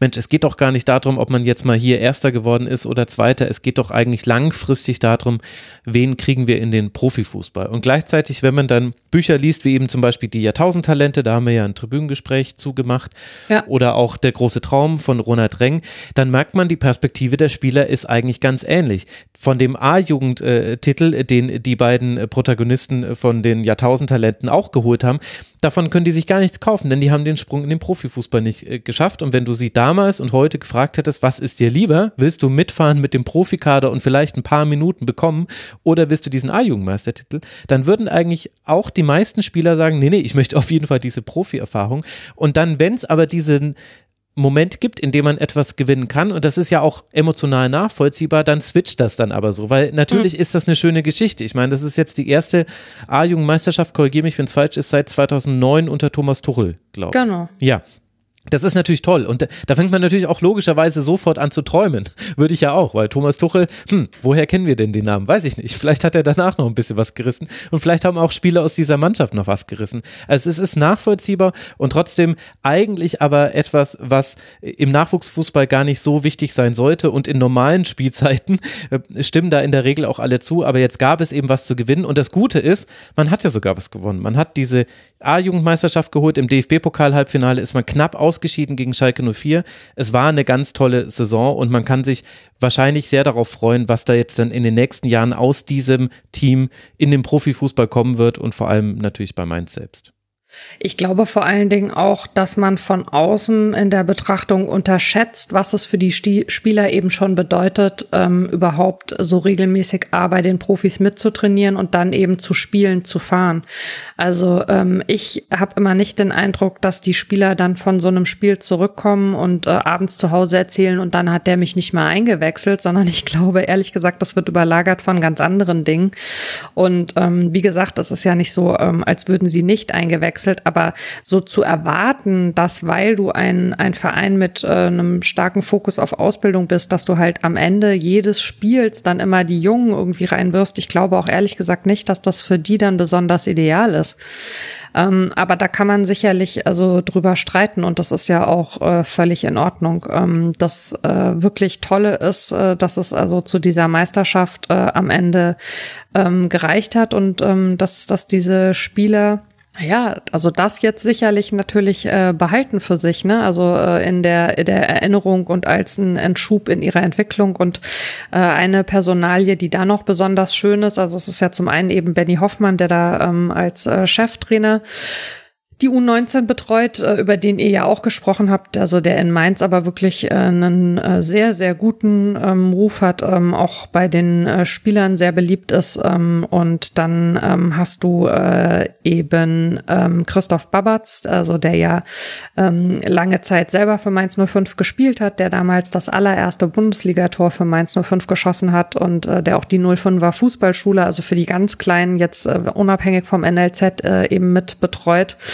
Und äh, du hast, und den muss man an der Stelle, finde ich, auch immer noch mal mit mhm. erwähnen, äh, Stankos Remac, also der schon als Co-Trainer unter Thomas Tuchel dabei war ähm, und der nach wie vor eben da dabei ist äh, in, in diesem Trainerteam äh, bei der U19, äh, der immer so ein bisschen sagt, äh, Benny Hoffmann wird jetzt wahrscheinlich sein letzter Cheftrainer, aber so richtig, also ich meine, natürlich äh, hoffen eh alle in Mainz, äh, dass Benny noch lange bleibt, hat er auch den Vertrag verlängert. So richtig kann sich aber auch niemand vorstellen, wie diese ähm, dieses NLZ dann mal ohne Stanko sein sollte. Aber ähm, ja, also das sind auch so kleine Geschichten, finde ich, im Hintergrund. Wenn du, das waren meine Lieblingsbilder von dem Tag, alle, wo der mit den Spielern irgendwie drauf war, ist einfach eine eine großartige Geschichte, wie lange der schon im Verein ist und wie viele Entwicklungen der da auch mitbegleitet hat. Und das ist, äh, das ist schon schön. Also das ist, äh, wie ist das Fußball, wie er sein sollte und auch Mainz 05, wie es sein sollte. Das funktioniert ja nicht immer und an allen Ecken und Enden, aber da eben auf jeden Fall. Mhm. Ich möchte dazu noch ganz gerne was vorlesen, was äh, Markus 1610 im Forum geschrieben hat. Und wenn du magst, kannst du da äh, gerne anschließen. Er schreibt, man muss hier auch mal Volker Casting nennen, der Jugendguru am Bruchweg. Seit 1991 ist er bei uns im Verein und für die Jugend zuständig. Jedes Lob über die Nachwuchsabteilung von Mainz 05 und die Durchlässigkeit nach oben ist unweigerlich mit seinem Namen verbunden. Vor allem auch die grandiose Mainzer Trainerschule. Er nennt Marco Rose, Martin Schmidt, Sandro Schwarz, Bruce Wenz und Thomas Tuchel. Das sind nur die Namen, die mir spontan einfallen. Alle hat Volker Casting zu Jugendtrainern gemacht, beziehungsweise zu Mainz 05 geholt und sie mit aus- und weitergebildet. Ja, also äh, das ist ganz sicher so. Äh, Volker Kersting äh, spielt äh, eine überragende Rolle für Mainz 05 und für das NLZ. Äh, der hat ja auch lange Zeit zusammen mit Stefan Hofmann, also der heute der Vorsitzende mhm. äh, des Vereins ist, das NLZ ähm, gemeinsam ähm, geleitet, äh, bevor Stefan Hofmann dann eben zwischenzeitlich äh, ja eben also komplett in seinen Hauptjob zurückgegangen ist. Ähm, einer, der ähm, auch, äh, finde ich, äh, dadurch ruhig mal Erwähnung finden darf, äh, ist Thomas Krücken, der mittlerweile beim VfB mhm. ist, äh, der als Junioren-Cheftrainer auch äh, eine ganz, ganz tolle äh, Rolle gespielt hat äh, bei Mainz 05 und ähm, dieses, dass, dass der Verein sich mittlerweile eben nicht nur als, äh, ich sag mal, Ausbildungsverein oder Ausbildungszentrum für Spieler versteht, sondern auch ganz klar sagt, wir bilden auch Trainer aus. Äh, das ist natürlich überragend. Also, weil ich meine, man darf ja auch nicht vergessen, dass auch ein Bo Svensson eben äh, Trainer im äh, NLZ war, bevor er dann eben seine erste Profistation bei Liefering hatte und dann eben zurückgekehrt ist jetzt für den für die erste Mannschaft für den Bundesligakader. Also das äh, ist auf jeden Fall äh, so. Das ist aber auch in Mainz natürlich kein Geheimnis. Also ist auch äh, Volker Kersting ist auch einer, der wirklich äh, hier immer medial dann irgendwie äh, mit auftaucht und mit gewürdigt wird. Und die Geschichte vom NLZ ist natürlich eng mit seinem Namen verbunden. Mhm. So, wenn ich richtig mitgezählt habe, Mara, dann müsstest du noch zwei Aspekte und ein Werkzeug für mich haben. Das stimmt. Wie geht's denn weiter? Wird's denn jetzt schon knapp, Max? Muss ich mich ein bisschen äh, hier äh, zusammenreißen in meinen langen Du Monologen? bist einfach so ein Profi, dass du das schon an der Art und Weise, wie ich hier die Zügel aus der Hand gebe, Genau. merke. Nein, du musst dich nicht kurz halten, wir machen Überlänge. Ähm, äh, müssen wir ja vielleicht gar nicht. Also ähm, ich habe äh, noch zwei ganz unterschiedliche Punkte mitgebracht. Äh, den einen habe ich so ein bisschen scherzhaft überschrieben mit äh, L'État, c'est le club. Äh, der Verein hat immer recht. Ähm, bei allem, was man äh, mit äh, ja, Nachdruck ähm, positiv bewerten äh, kann und sollte beim Verein, gibt's, ähm, ich sag mal so, äh, rund um das Thema Führung ähm, aus meiner Sicht auch äh, so ein paar Störgeräusche, ähm, wo ich mir wünschen würde, dass äh, die Kommunikation dann auch etwas äh, idealer verläuft. Also los ging das schon äh, im Sommer, als es ein Testspiel äh, gegen Newcastle gab und man dann im Verein sich sehr überrascht gezeigt hat, äh, dass zu diesem Thema Gegenwind aufgekommen ist. Es gab dann so ein bisschen die Diskussion um das Leitbild. Ich glaube, bei dem Leitbild ähm, es sind zwei Dinge wichtig zu wissen. Zum einen ist es halt unter äh, einer ganz, ganz intensiven Einbeziehung von Fans, auch in der Fanabteilung entstanden. Ähm, die Fans sind äh, zu Recht, finde ich, sehr stolz auf das, was sie da geschaffen haben in vielen, vielen ehrenamtlichen Stunden. Zum anderen ist es aber so, dass das Leitbild entstanden ist in einer Zeit, in der Christian Heidel eben nicht im Verein war. Und ähm, ohne das jetzt also weiter ausführen zu wollen, glaube ich, dass dieser Aspekt einfach nicht ganz unwichtig ist.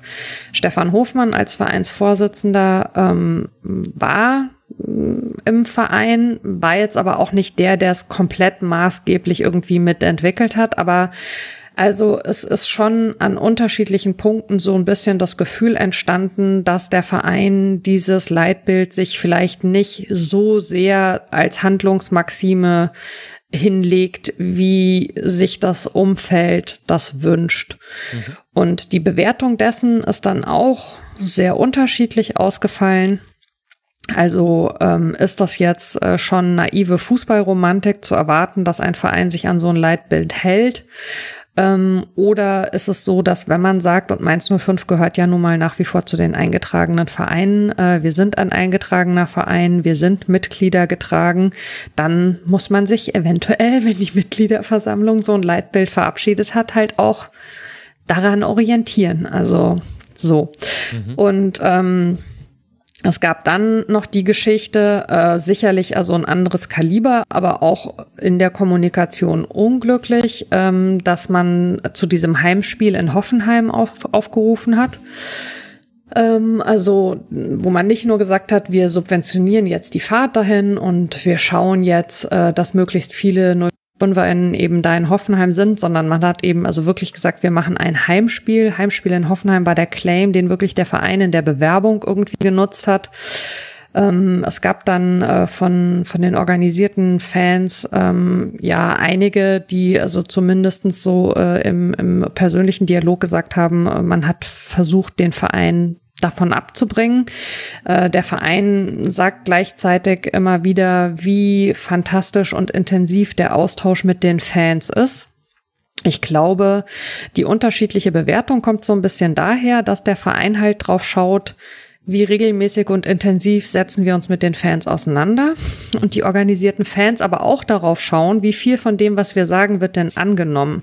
Und also ich bin mittlerweile an dem Punkt, wo ich denke, so kommt diese Schere irgendwie zustande, dass also die eine Seite sagt, ist doch alles total super und die andere Seite sagt, ja, also wir sehen da schon noch Optimierungsbedarf so. Ähm, genau. Und das hat sich, finde ich, jetzt auch zum Ende der Saison nochmal ein Stück weit fortgesetzt, äh, was das Abstimmungsverhalten angeht bei der Sache Investorinneneinstieg bei der DFL, ja oder nein. Ähm, es ist so, dass Mainz 05 sagt, sie geben kein offizielles Statement dazu ab, wie sie abgestimmt haben.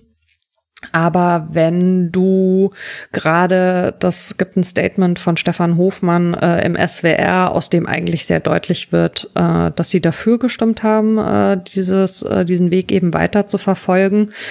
Ähm, er sagt dann am Ende auch, also man hätte sich ja noch im August dann dagegen entscheiden können, aber es wäre aus seiner Sicht eben sinnvoll gewesen, diesen Weg erstmal weiterzugehen. Und das viel Interessantere dabei ist aber, finde ich eigentlich, also Stefan Hofmann ist ja ein zwar mittlerweile Hauptamtlicher, aber äh, zu Beginn der Amtszeit eben schon von den Mitgliedern gewählter Vorsitzender. Und ähm, er sagt dann halt, also dass der Austausch mit den Fans zwar wichtig ist, aber letztlich jetzt ich habe die genaue Formulierung mir nicht rausgeschrieben, die kann man ja auch nochmal sich anhören. Also ich möchte jetzt nicht irgendwie aufs Wort festgenagelt werden, aber so sinngemäß, man muss sich dann ja nicht danach richten, so.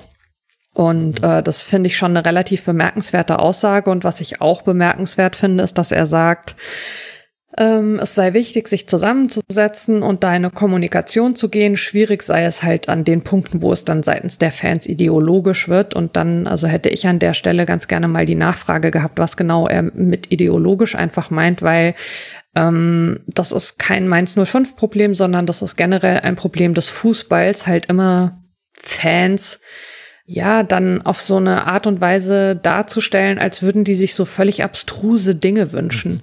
Die Traumtänzer. Fans, genau.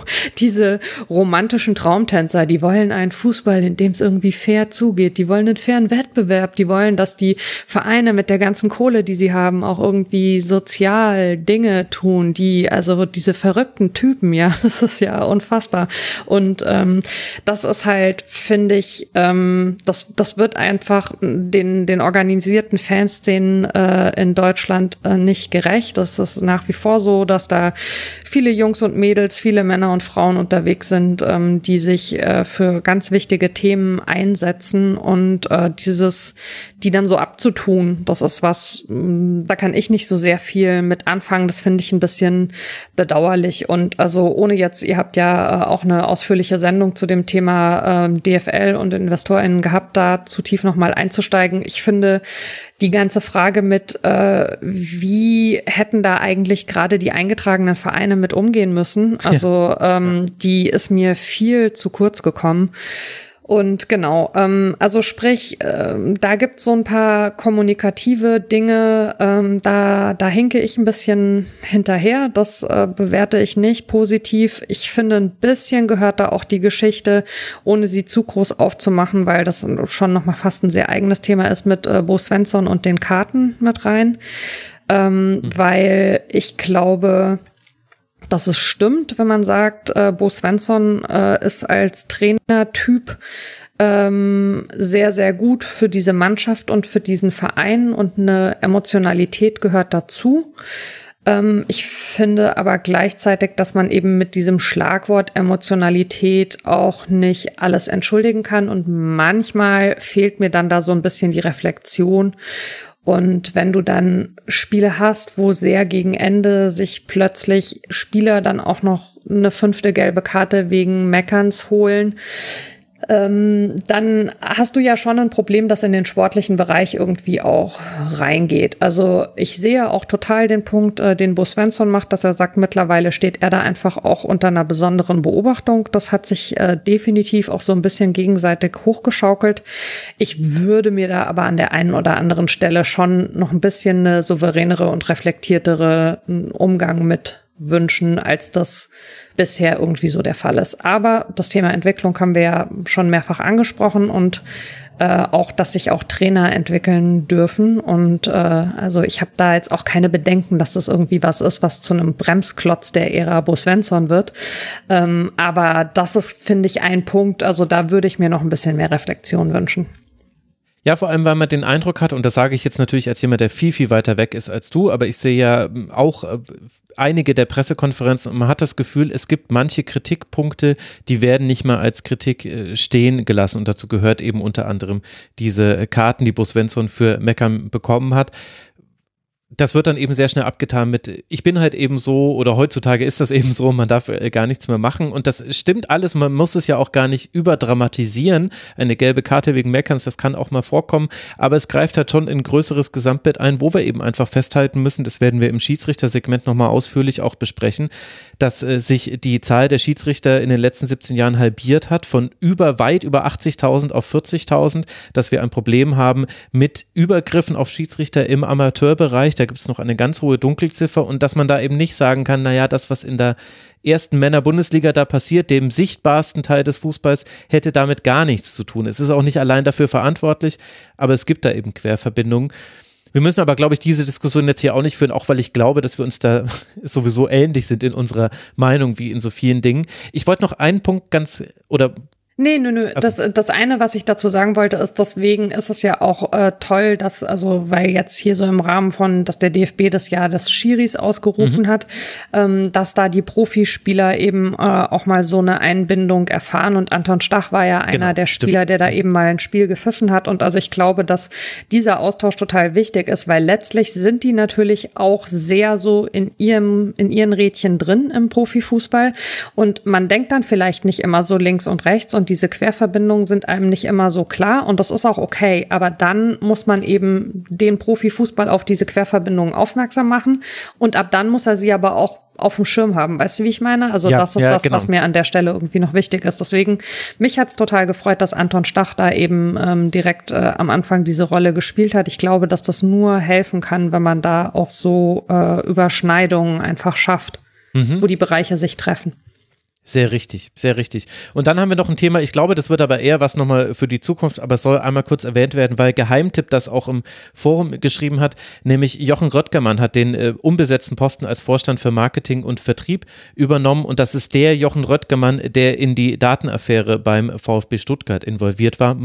Ja, ja, ich äh, habe äh, vor der Aufnahme äh, relativ lange drüber nachgedacht, also ähm, ob und wie wir ähm, darüber sprechen sollen. Also weil dazu gehört natürlich auch, ähm, dass es äh, mit äh, Jan Lehmann äh, einen kaufmännischen Vorstand gab, ähm, der äh, einige Jahre doch also äh, sehr gut äh, in den Verein gepasst hat und äh, mit den äh, Verantwortlichen äh, gearbeitet hat, äh, der also von seinen Aufgaben äh, entbunden wurde, ähm, was für so eine mittelgroße Welle gesorgt hat, weil, glaube ich, das einfach ein Posten ist, wo viele von außen sagen, uh, da kann ich jetzt irgendwie gar nicht so sehr gut beurteilen, ähm, was passiert ist. Es gab, ähm, er war ja natürlich ähm, auch hier so äh, für Partnermanagement Management und so mitverantwortlich. Es gab aus den Reihen der PartnerInnen ähm, viele Rückmeldungen, wo man gemerkt hat, also da, da mischen sich irgendwie ähm, Verwunderung und äh, Bedauern. Es ist ein bisschen schwierig. Ich habe deswegen den Punkt nicht so ausführlich mitgebracht, das in der Kürze der Zeit zu beleuchten. Ja. Ich glaube, äh, dass da einfach, ähm, also dass es da einfach äh, nicht gepasst hat zwischen verschiedenen äh, handelnden Personen und dass dann so ein bisschen die Frage ist, ähm, mit wem macht man weiter und mit von wem trennt man sich? Und also ich glaube, in den Konstellationen, die man eben in Mainz jetzt seit zweieinhalb Jahren hat, ist also immer klar, mit wem ein Aufsichtsrat dann eben weitermachen wird. Und ähm, ich habe das bedauert äh, mit Jan Lehmann, ähm, dass man da keinen gemeinsamen Weg gefunden hat. Aber letztlich ist das dann auch so ein bisschen, also wenn du es wieder runterbrichst auf die Kadergeschichte mit Fulgini, du musst dann halt gucken, passt das im Team? Und ähm, wenn es im Team nicht passt, dann ist es eben manchmal leider Gottes auch so, ähm, dass einer eben das Team verlassen muss. Ähm, und letztlich, also äh, will ich dann auch gar nicht bewerten, wie sehr sich jetzt die verschiedenen Parteien äh, darum bemüht haben, dass es im Team funktioniert. Und die Geschichte, die du jetzt angesprochen hast mit Röttgermann, das äh, hat natürlich äh, dann fast ein bisschen eine größere Welle sogar verursacht äh, bei den 05erInnen ähm, als äh, die Entlassung von Jan. Aber da der in Mainz noch nicht mal angetreten ist, also sollte genau. man, finde ich, dann auch erstmal das Blatt Papier weiß lassen und sagen, wir, wir sprechen drüber vielleicht äh, in einem Jahr. Genau, diese Ausfahrt wollte ich ja schon äh, gerade, gerade bauen. Ich wollte es aber eben auch ansprechen, weil ich freue mich ja, wenn wir solchen Input im Forum bekommen, denn Genau. ich hatte das nämlich noch gar nicht mitbekommen. Genau dafür ist das Forum da. Vielen lieben Dank an dem, an dieser Stelle an Geheimtipp und an Markus 1610, die da wirklich ja jetzt schon weiter diskutieren, habe ich gerade gesehen. Also da, das hört jetzt einfach gar nicht mehr auf im Hören Forum. uns hier live zu? Ja, Nein. Nein, das hätte ich dir gesagt. Einen Punkt hast du noch und äh, dann natürlich dein Werkzeug. Mara, über was sprechen wir heute noch? Genau, also ähm, wohin ich zumindest einen kleinen Ausflug zum Abschluss machen möchte, ähm, ist die künftige Frauenabteilung äh, von Mainz 05. Äh, The Future is Female. Äh, der Fußball der Frauen hat ja seit der EM in England äh, einerseits einen äh, verdienten Schub bekommen, andererseits heißt das noch lange nicht, dass man sich die Spiele jetzt plötzlich im Fernsehen angucken kann oder so äh, absurde Dinge oder vielleicht mal mehr als 48 Stunden vor einem Pokalspiel in der Regionalliga online irgendwo schon findet, wann und wo die Begegnung stattfindet. Also da ist auf jeden Fall noch sehr viel Luft nach oben, aber äh, das wissen äh, die geneigten ZuhörerInnen ja vermutlich auch. Mainz 05 hat äh, letztes Jahr lustigerweise am 1. April, weshalb es der eine oder die andere für einen April-Scherz hielt, zunächst eine Pressekonferenz abgehalten, in der man eben gesagt hat, es wird eine Kooperation mit dem TSV Schott geben im Bereich Frauen. Man hat dann immer so schön gesagt, Mainz 05 ist einer der letzten Vereine, die sich in diesem Bereich engagieren. Es war aber tatsächlich der letzte, weil der VfB Stuttgart zu dem Zeitpunkt eben dieses Thema schon aufgegriffen hatte und ähm, Hertha BSC eben noch die Kooperation äh, mit der Turbine hatte, aber auch schon in die andere Richtung gedacht, nur noch nicht kommuniziert hat. Also ja, Mainz 05 äh, ist dann, obwohl es äh, diesen Kontakt mit Schott eigentlich in den vergangenen Jahren immer schon mal gab, als letztes in dieses Thema eingestiegen. Ähm, es wird spannend zu sehen, wie sehr der Verein sich als Überzeugungstäter zeigt in der neuen Saison. Ähm, es war die ganze Zeit noch nicht so ganz klar, weil auch nicht ganz klar war, in welcher Liga ähm, die Frauen spielen würden und das dann unterschiedliche Verbände betrifft. Ob es funktionieren würde, dass sie zur neuen Saison tatsächlich schon als Mainz 05 auflaufen. Das ist jetzt so. Ähm, die Spielerinnen haben äh, in der Hinrunde lange sich mit äh, Elversberg einen Zweikampf geliefert und man hatte eigentlich so die Hoffnung, wenn sie die Spiele gegen Elversberg zumindest nicht verlieren, dann haben sie eben die Chance, Meisterin zu werden. Und es ist eben so, dass also die äh, Meisterinnen dann in eine Relegation gehen und äh, in dieser Relegation die Möglichkeit haben, um den Aufstieg in die zweite Liga zu spielen. Die hatten jetzt wirklich ähm, im Prinzip ab der Winterpause ein absurdes Verletzungspech mit Knieverletzungen, Kreuzbandrissen, hast du nicht gesehen und auch wirklich also tragende Säulen des Teams. Und das hat deswegen jetzt am Ende leider nicht funktioniert. Also man wird jetzt äh, Dritte. Ähm, es hat sich auch noch Saarbrücken äh, vorbeigeschoben. Im letzten Saisonspiel wird dann klar sein, ob Elversberg oder Saarbrücken äh, in die Relegationsspiele gehen. Ähm, man muss aber sagen, was eine richtig, richtig gute Sache ist, äh, nach den ersten Spieltagen ähm, hat man sich von dem Trainer, den man eigentlich vor der Saison erst geholt hatte, getrennt. Aus verschiedenen Gründen, die wir jetzt hier gar nicht äh, groß irgendwie ausführen müssen, ähm, und ähm, hat äh, Takashi Yamashita geholt. Der wird von den Spielerinnen liebevoll Taka genannt, was ein großartiger Spitzname ist, finde ich. Ähm, der war Braucht mal jetzt noch einen Co-Trainer, der Tiki heißt, ganz unbedingt. um Gottes Willen. ähm, siehst du mal, ich denke bei Tacker eher so an Tackern, ähm, so. aber genau, äh, von der Schreibweise her bist du natürlich näher dran. Ähm, aber also was man halt über Tacker sagen kann, ist, ähm, dass er vorher schon einfach so für sein taktisches Verständnis und für seinen, ich sag mal, Arbeitsethos ein sehr, sehr hohes Ansehen genossen hat. Der ist ähm, als Spieler bei Mainz 05 in der zweiten Mannschaft gewesen, hat, das erzählt er auch sehr gerne, ein Profispiel tatsächlich auch äh, machen können aber war eben da länger in der U23, war dann auch Trainer im Nachwuchsbereich ähm, und hat dann äh, mit dem äh, FC Bashara Mainz äh, einen äh, eigenen Verein gegründet, zusammen damals mit äh, Shinji Okazaki und mit Babak Kehanfa, der also jetzt einer der beiden Co-Trainer von Bo Svensson ist. Und die Idee bei diesem Verein ist neben der fußballerischen Weiterentwicklung gerade eben Spielern, äh, die aus anderen Ländern nach Deutschland kommen, um da eben ihr Fußballglück zu finden, eine Integration auch abseits des Platzes zu ermöglichen. Also das Integration ist äh, ein ganz, ganz großer Schwerpunkt des Vereins und die haben da äh, hier für die Region in den letzten Jahren wirklich also eine gute Arbeit geleistet und der ist gleichzeitig äh, mit dem Verein in den letzten Jahren also fast jedes Jahr aufgestiegen, fast jede Saison. Ähm, und das ist ein großes, großes Herzensprojekt. Er ist auch Vereinsvorsitzender und deswegen finde ich, ist das sehr, sehr bemerkenswert. Ich habe mit ihm sprechen können, nachdem er die ersten Spiele mit Mainz 05, äh, also jetzt noch Schott, ne, gemacht hat mit den Frauen. Ähm, und da hat er gesagt, also er macht da auch überhaupt kein Geheimnis draus, dass er sich mit dem Fußball der Frauen ähm, nicht groß auseinandergesetzt hat vorher. Er hat auch äh, für sich äh, überlegt, äh, kann er den Frauen ein guter Trainer sein? Und sie haben dann extra nur bis zum Ende der Saison einen Vertrag gemacht, weil er gesagt hat, er möchte die Möglichkeit haben, wenn er merkt, er kann nicht das geben, was gefordert ist oder es funktioniert aus irgendwelchen Gründen nicht, dann hört er nach der Saison eben auf. Ähm, er hat den FC Bashara die ganze Zeit parallel weiter trainiert. Mhm.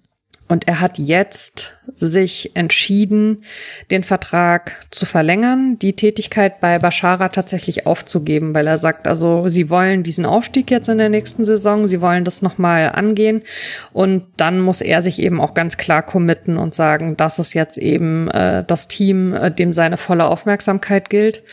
Und das ist, finde ich, ein richtig, richtig gutes Zeichen und äh, eine ganz tolle Sache. Und also die Spielerinnen sind auch wirklich voll des Lobes für ihn, auch äh, für das, wie er sie taktisch einstellt, aber auch für den menschlichen Umgang miteinander. Und ähm, ja, ich glaube, dass es auch also eine, eine gute Rolle spielen wird bei der Frage, ähm, welche Spielerinnen tatsächlich bleiben, vielleicht auch welche Spielerinnen man jetzt bekommen kann. Da spielt natürlich eben dann auch, also der Punkt, dass es inzwischen dann äh, Mainz 05 als Team ist, sicherlich nochmal eine Rolle. Auch die Spielerinnen, die schon da sind, auch viele aus der Region freuen sich wahnsinnig, dass sie unter das 05-Dach eben jetzt kommen. Und mhm. ich bin sehr, sehr gespannt, ähm, was da äh, nächste Saison alles passieren wird. Ich hoffe, sie bekommen es äh, so ein bisschen hin, auch mit den vielen Spielen der Jugendmannschaften, dass die Frauen zumindest bei den Spielen, wo man mehr Publikum erwarten kann, äh, vielleicht am Bruchweg spielen können und nicht da bei sich draußen in Mombach auf der Kunstrasenanlage. Und ja, man hat mit Nadine Kress, die verantwortlich ist für das Team, äh, wirklich auch eine sehr, sehr engagierte Person, äh, die schon seit vielen, vielen Jahren in dem Bereich äh, eine tolle Arbeit liefert. Und ich muss sagen, das ist was, worauf ich mich richtig freue. Mhm. Und ich werde natürlich dein Interview verlinken, das du da äh, geführt hast in deiner Serie Wortpiratin trifft. Das werdet ihr alles in den Shownotes finden. Es ist Wortpiratin, Rot-Weiß, Max, Wortpiratin trifft, das ist ein Podcast. Aber es ist alles ganz nah beieinander und so ist beides für die VRM, so kein Problem. Dinge. Sorry. ja. ja. okay, das wird aber wirklich ein bisschen unangenehm. Ach Quatsch. tun wir einfach so, als wäre das nicht passiert und du sagst mir das, das Werkzeug. Wel, welches ja. Werkzeug symbolisiert diese Saison des ersten FSV Mainz 05? Max, das, was ich mitgebracht habe, ist ein Akkuschrauber, weil ein Akkuschrauber kann das beste Teil in einem Werkzeugkasten sein, es sei denn, es fehlt gerade der Saft. ja, es tut mir leid, dass ich so gelacht habe, aber ich glaube, du bist jetzt schon die dritte, die den Akkuschrauber mitgebracht Nein, hat. Das ja, dann doch kannst nicht. du ja nichts Das ist ja voll die Sauerei. aber ist dann wenigstens meine Erklärung die beste? nee, wahrscheinlich Leider ist die Erklärung auch immer diese, dieselbe. Ich, ne? ich, ich muss gerade überlegen, Verdammt. ich meine, wie viele Segmente habe ich jetzt aufgezeichnet? Ich glaube, fünf oder sechs habe ich aufgezeichnet und eine hatte auch, ja genau, also bei Bochum haben wir auch, oh, das ist jetzt ein Spoiler. Ah, jetzt habe ich, Mist, das werden die hören. Naja, egal, sie werden es mir verkrauben. Aber Jetzt versauen wir hier zum Schluss noch alles. Ja, also. Wahnsinn, ey. aber ich hau jetzt aber wirklich auch alles durcheinander hier, deine verschiedenen Projekte. Dann, äh, ja, aber ja, der Akkuschrauber, er liegt eben einfach nahe. Dann haben wir eben mehrere Akkuschrauber, da kann ich ja nichts dafür. Es ist halt auch einfach ein wichtiges Werkzeug. Auf ja. jeden Fall. Und das ist halt wirklich auch ein Werkzeug, bei dem es auf die Tagesform drauf ankommt. Also in diesem Sinne. Absolut. Dieser Rasenfunk Royal, der war auch quasi für mich wie so ein Akkuschrauber. Wenn meine Tagesform nicht da war, dann. Ich finde deine so Tagesform ja, ja, heute fantastisch, Max. Vielen lieben Dank. Ich danke dir. Ja, so weit kommt es noch, dass du jetzt hier das Segment beendest. Nur weil du so selber so viele Podcasts hast. Hört übrigens alle Bäcker und Pfeifer. Das wäre so, das verlinke ich jetzt auch noch. Das schreibe ich jetzt auch noch auf. Das wird eine Linkliste hier. Ich sage es dir. Ah. Also, liebe Mara, ich danke dir wie immer sehr, sehr herzlich. Ich meine das ernst, dass die Hörerinnen bitte Becker und Pfeiffer hören sollen. Ich habe es ja schon mehrfach im Rasenfunk empfohlen. Es ist fest in meine Podcast-Rotation reingerutscht und äh, hat andere Dinge an den Rand gedrängt, muss ich so ehrlicherweise sagen. Es ist nicht so einfach, in meine Rotation reinzukommen. Ihr habt es geschafft. Liebe Mara, danke dir, dass du mal wieder im Rasenfunk warst.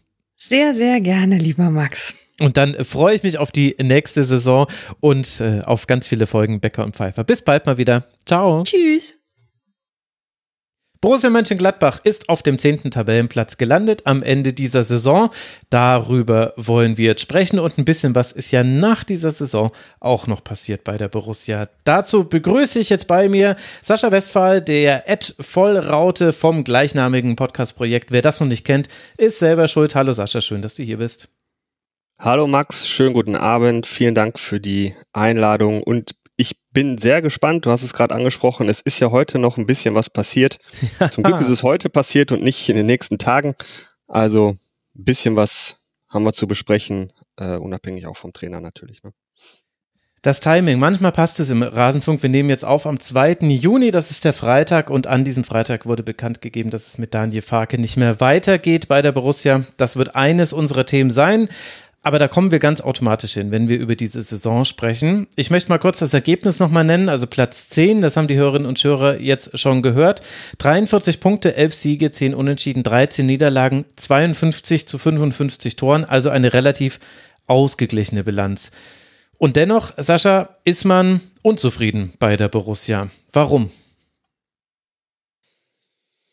Ja, anscheinend ist man unzufrieden und ich würde das ich würde das fast jetzt, jetzt falle ich mit der Tür ins Wort, ich würde das fast äh, als gescheitertes Erwartungshaltungsmanagement formulieren. Das ist tatsächlich einer meiner, einer meiner Punkte, einer meiner großen Kritikpunkte auch, beziehungsweise man hat es über die Saison womöglich nicht, nicht gut genug geschafft, diese, diese ursprünglich mal erwartete, äh, äh, kommunizierte Erwartung, die man in diese Saison hat, mhm. nämlich, dass man nichts mit dem Abstieg zu tun haben möchte, dass man diesen Abwärtstrend, den es da gab zwischen Rose, Champions League, Europa League, äh, Hütter hat man dann sich äh, ebenfalls da auf äh, Platz 10 dann eingependelt. Die zweite Rose-Saison war ja Platz 8 mit einem knappen Europapokal verpassen. Diesen Abwärtstrend wollte man ja stoppen und man wollte nichts mit dem Abstieg ähm, zu tun haben äh, über die gesamte Saison ähm, und wollte eine stabile Saison, so wurde es immer kommuniziert, eine stabile Saison wollte man spielen, um dann auch diesen Umbruch äh, vernünftig einleiten zu können, um da nicht im Abstiegskampf noch irgendwelche Stör, Störgeräusche irgendwie zu haben. Und ich muss fast sagen, wir können gleich gerne auch nochmal auf den detaillierten Saisonverlauf eingehen, natürlich. Aber wenn man das mal voraussetzt, dann war diese Saison durchaus stabil. Also wenn man mal, wenn man mal schaut, ähm, äh, nach, äh, nach sechs Spielen, nach zwölf Spielen, nach der Hinrunde, nach 24 Spielen, nach 30 Spielen, nach 34 Spielen. Ich könnte es jetzt nochmal aufklicken, klicken, ich habe es mir auch aufgeschrieben.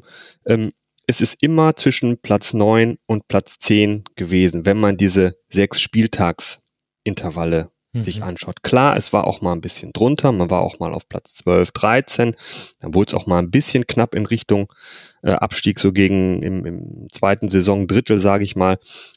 Aber im Endeffekt durch die natürlich gute Heimbilanz, Platz, Platz 6 in der Heimtabelle, mhm. hat man es dann trotzdem geschafft, relativ stabil zu sein und mit dem, was man sich da vorher vorgenommen hat, eigentlich, äh, also nichts zu tun zu haben, nämlich mit dem Abstieg und so weiter und so fort.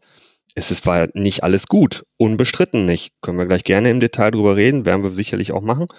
Aber ähm, das hat man, das hat man dann zwischenzeitlich anscheinend nicht mehr vernünftig geschafft, das nochmal wieder zu formulieren äh, und sich dort dieser Kritik, äh, den man sich da ausgesetzt sah, der Kritik irgendwie nicht, nicht nochmal ordentlich ähm, gegen anzukommunizieren.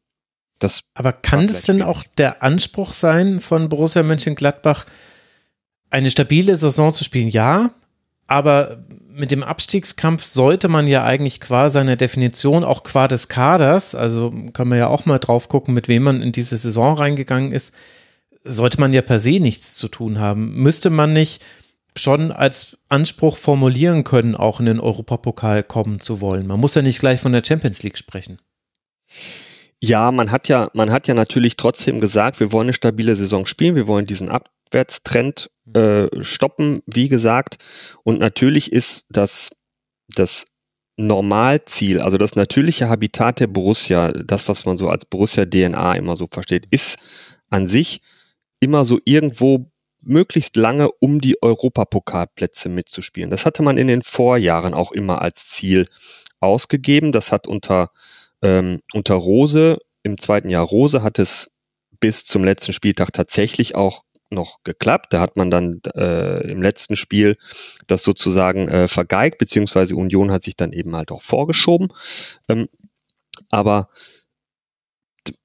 wenn, wenn es einmal diesen, diesen Trend gibt mit diesem, mit diesem Kader, der schon sehr lange zusammengespielt hat, der auch wenig Neuzugänge hatte, jetzt vielleicht mal oder qualitativ hochwertige Neuzugänge, so möchte ich das mal sagen. Man hat natürlich mit Luca Netz auch mal ein gutes Talent noch geholt, wo man gesagt hat, den bauen wir auf. Aber man hat insbesondere auch mit äh, Embolo, man hat Embolo verloren, man hat äh, Zakaria schon äh, in, im, im Halbjahr Hütter äh, abgeben können.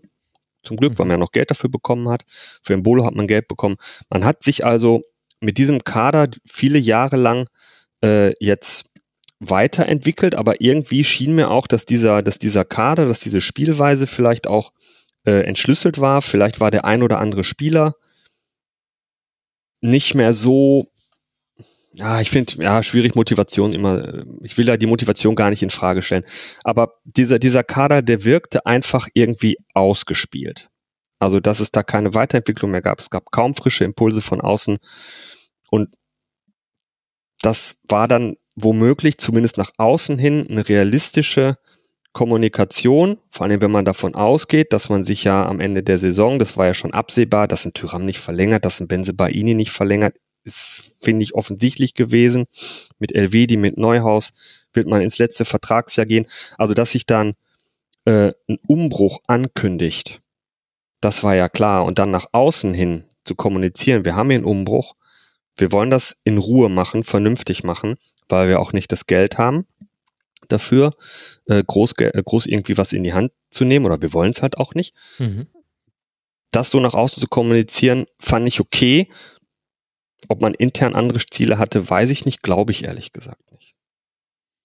Gut, jetzt ist ja das eine dann quasi das Ergebnis, also auch sowohl auf Spieltag bezogen als auch auf die Tabelle bezogen. Und das andere ist ja die Art und Weise, wie man das Ergebnis erspielt hat. Und da hat man ja wiederum den Umbruch auf eine relativ krasse Art und Weise vollzogen. Wir erinnern uns, Marco Rose, Adi Hütter, zwei eher über den Umschaltfußball kommende Trainer, die auch, wenn man zurückblickt, daran vielleicht auch mit gescheitert sind bei der Borussia, weil das hat nie so ganz so geklappt, wie sie sich das äh, vielleicht vorgestellt haben. Bei Rose kann man da noch so eine Klammer drum machen, aber das waren auch diese komischen Pandemiejahre, bisschen schwierig, ja. das äh, zu bewerten. Und jetzt mit Daniel Farke dann ja hin zu Ballbesitz. Welche Rolle glaubst du denn hat dann die Art und Weise, wie man gespielt hat, eine Rolle gespielt bei der Bewertung dieser Saison und vielleicht auch bei diesem Auseinanderlaufen von Erwartungshaltung und dem, was Borussia leisten konnte?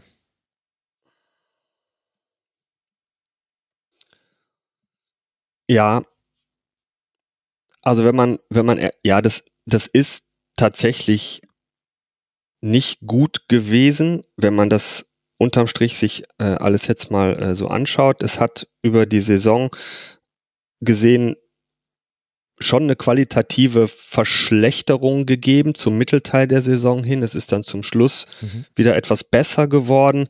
Es hat sehr gut angefangen, aber es es hat keine tatsächliche Weiterentwicklung an, äh, ähm, äh, konnte man keine tatsächliche Weiterentwicklung feststellen, wo man jetzt sagen würde, okay, wir haben jetzt hier eine Basis, wir konnten, wir können jetzt hier mal absehen, wo die Reise hingehen soll, auch vom, vom äh, Spielstil her, was wir vielleicht noch ergänzen müssen, so dass wir dann durch den einen oder anderen Transfer in der nächsten Saison gut aufgestellt sind. Also ich kann es schon, ich kann das schon nachvollziehen, dass man sich jetzt tatsächlich von Daniel Farke dann trennt mhm. am Ende der Saison und sagt, na, ist vielleicht doch nicht so, wie wir uns das vorgestellt haben.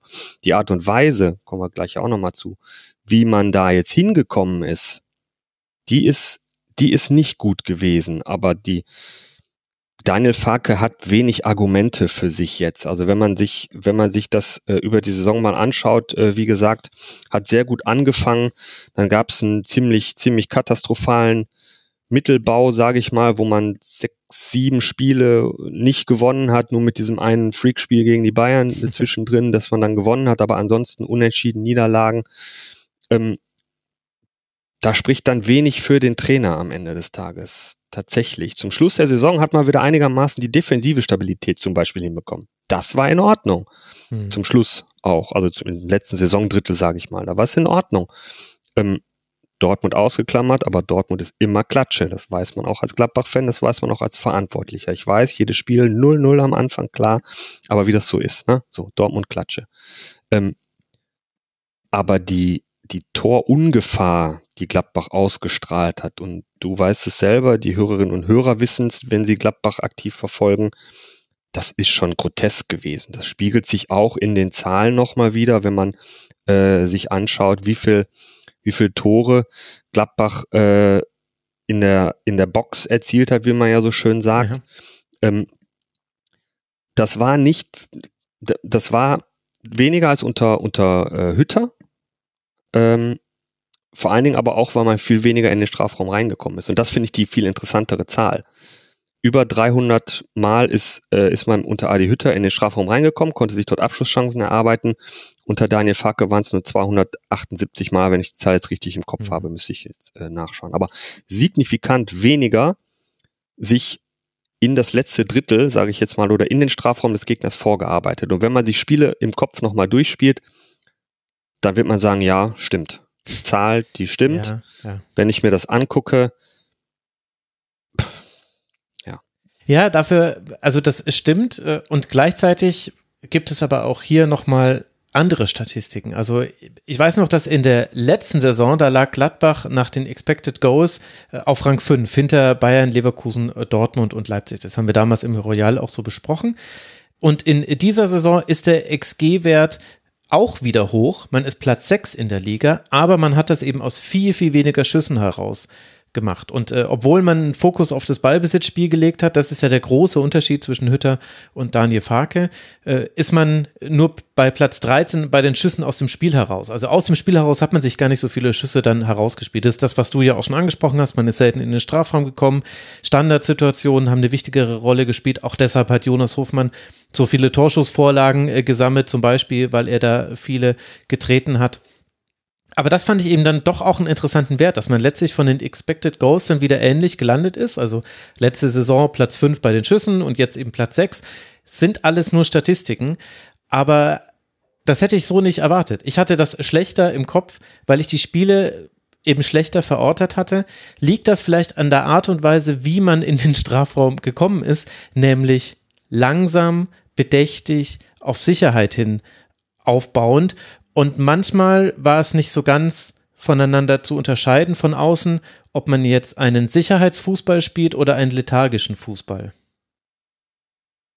Naja, also Expected Goals heißt ja, heißt ja einfach nur, dass man sich in einer, in einer aussichtreichen Torerzielungsaussicht äh, Aussicht, äh, mhm. irgendwo befindet. So, in einer guten Torerzielungssituation befindet.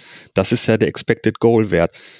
Der sagt nichts oder wenig darüber aus, wie man da hingekommen ist. Und das ist meine große These hier. Das wirkt, wenn es denn, wenn es denn zu guten Torchancen kam, dann wirkte das alles sehr zufällig. Es gab natürlich auch es gab natürlich auch schön herausgespielte Tore, wie gegen Frankfurt äh, beispielsweise, das mal so die Blaupause, ne? schnell, schnell hinten rausgespielt, steile Pässe, Hofmann, Tyram, das hat natürlich auch funktioniert. Oder aber, alles gegen Augsburg, aber das war halt auch der 34. Spieltag. Aber da war fast jeder Angriff wunderschön, muss man sagen. Auch gegen, auch gegen Dortmund war es auch in Ordnung. Also, aber wenn man denn dann zu Torchancen gekommen ist, dann, dann wirkte das immer häufig, nicht immer, häufig sehr zufällig und nicht irgendwie, dass es einem äh, einer einer Struktur folgte oder einer, einer Idee. Ähm, das gab es unter Favre ja auch schon dieses dieses Ballbesitzlastige Spiel. Aber da hast du halt gesehen, okay, man spielt sich jetzt immer wieder verlagernd links, rechts, man legt sich fast handballmäßig, legt man sich den Gegner jetzt zurecht und dann irgendwann kommt dieser Vertikalpass. Das ist halt nicht passiert. Der Ball, man ist viel zu selten ins gegnerische Drittel gekommen. Der Ball ist ruckzuck wieder weg gewesen. Ja, ich habe eine These dazu, da bin ich gespannt, was du dazu sagst, weil du hast ja die Spiele von Borussia Mönchengladbach noch viel genauer verfolgt als ich. Oh, das würde ich ja. Das, nein, nein, doch, doch, das doch. weiß ich nicht, Max. Aber ich gucke, ich gucke immer Auge. zwei parallel. Deswegen ja, ja, okay, allein deshalb musst du äh, mehr aufgepasst haben.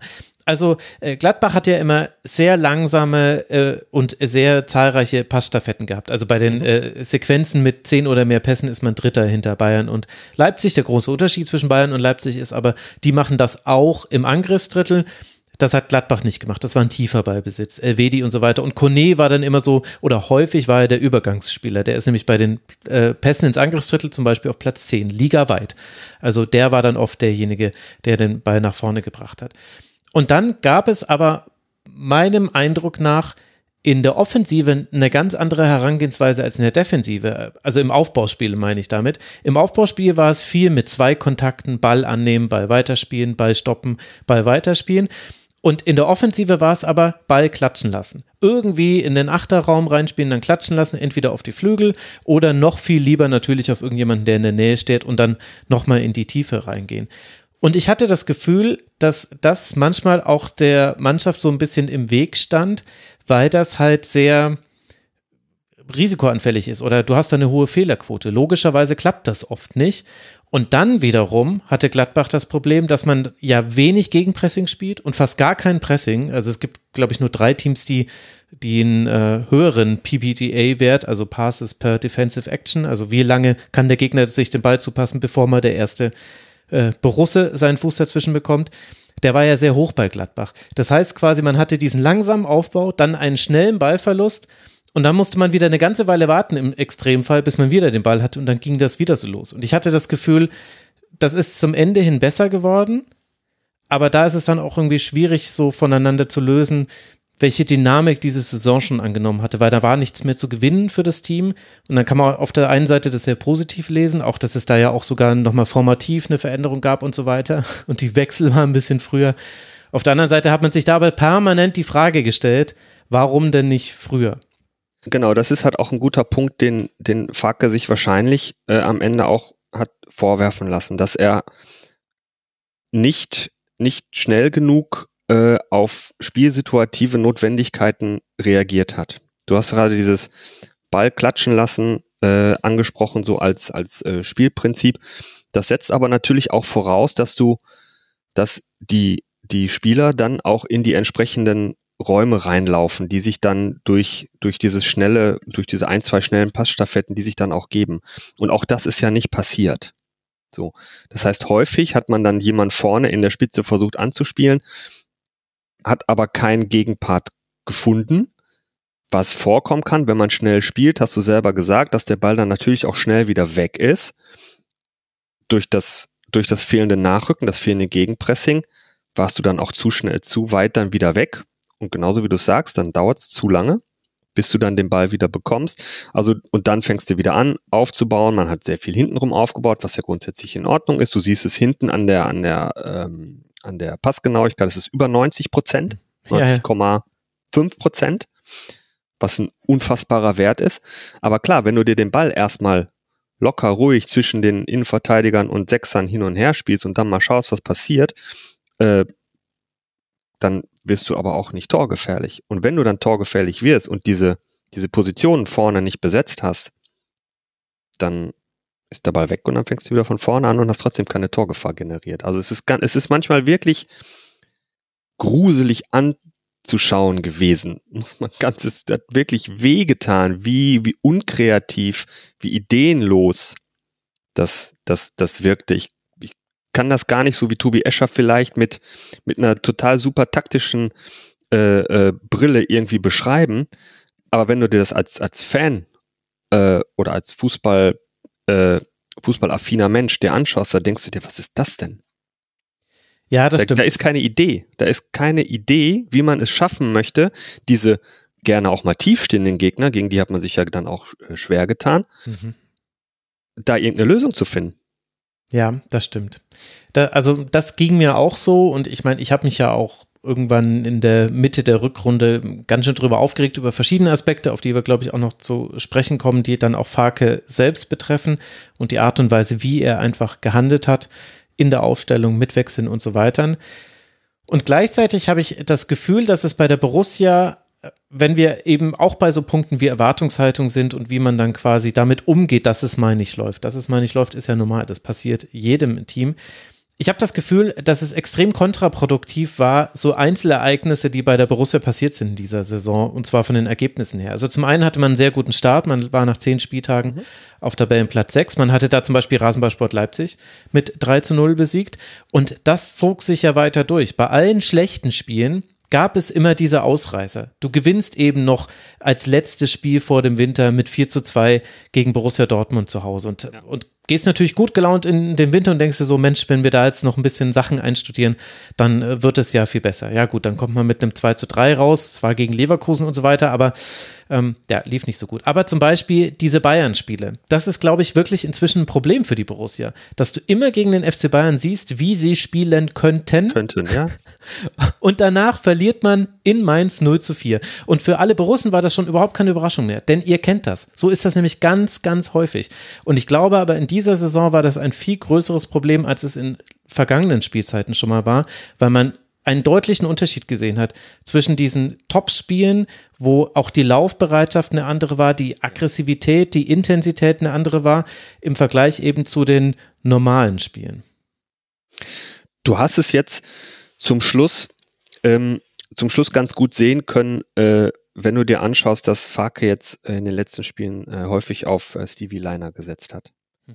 Der fußballerisch limitiert ist, der aber genau dieses, dieses Pressing, dieses Anlaufen, dieses Kämpfen um den Ball verkörpert und dann an, an einigen Stellen dann tatsächlich auch erfolgreich ist und es dadurch schafft, dann auch mal bis an die Grundlinie zu kommen oder einem Gegenspiel, äh, einem, einem Mitspieler diesen, diesen Weg in, äh, in Richtung Grundlinie zu ermöglichen, damit eben quer reingelegt werden kann.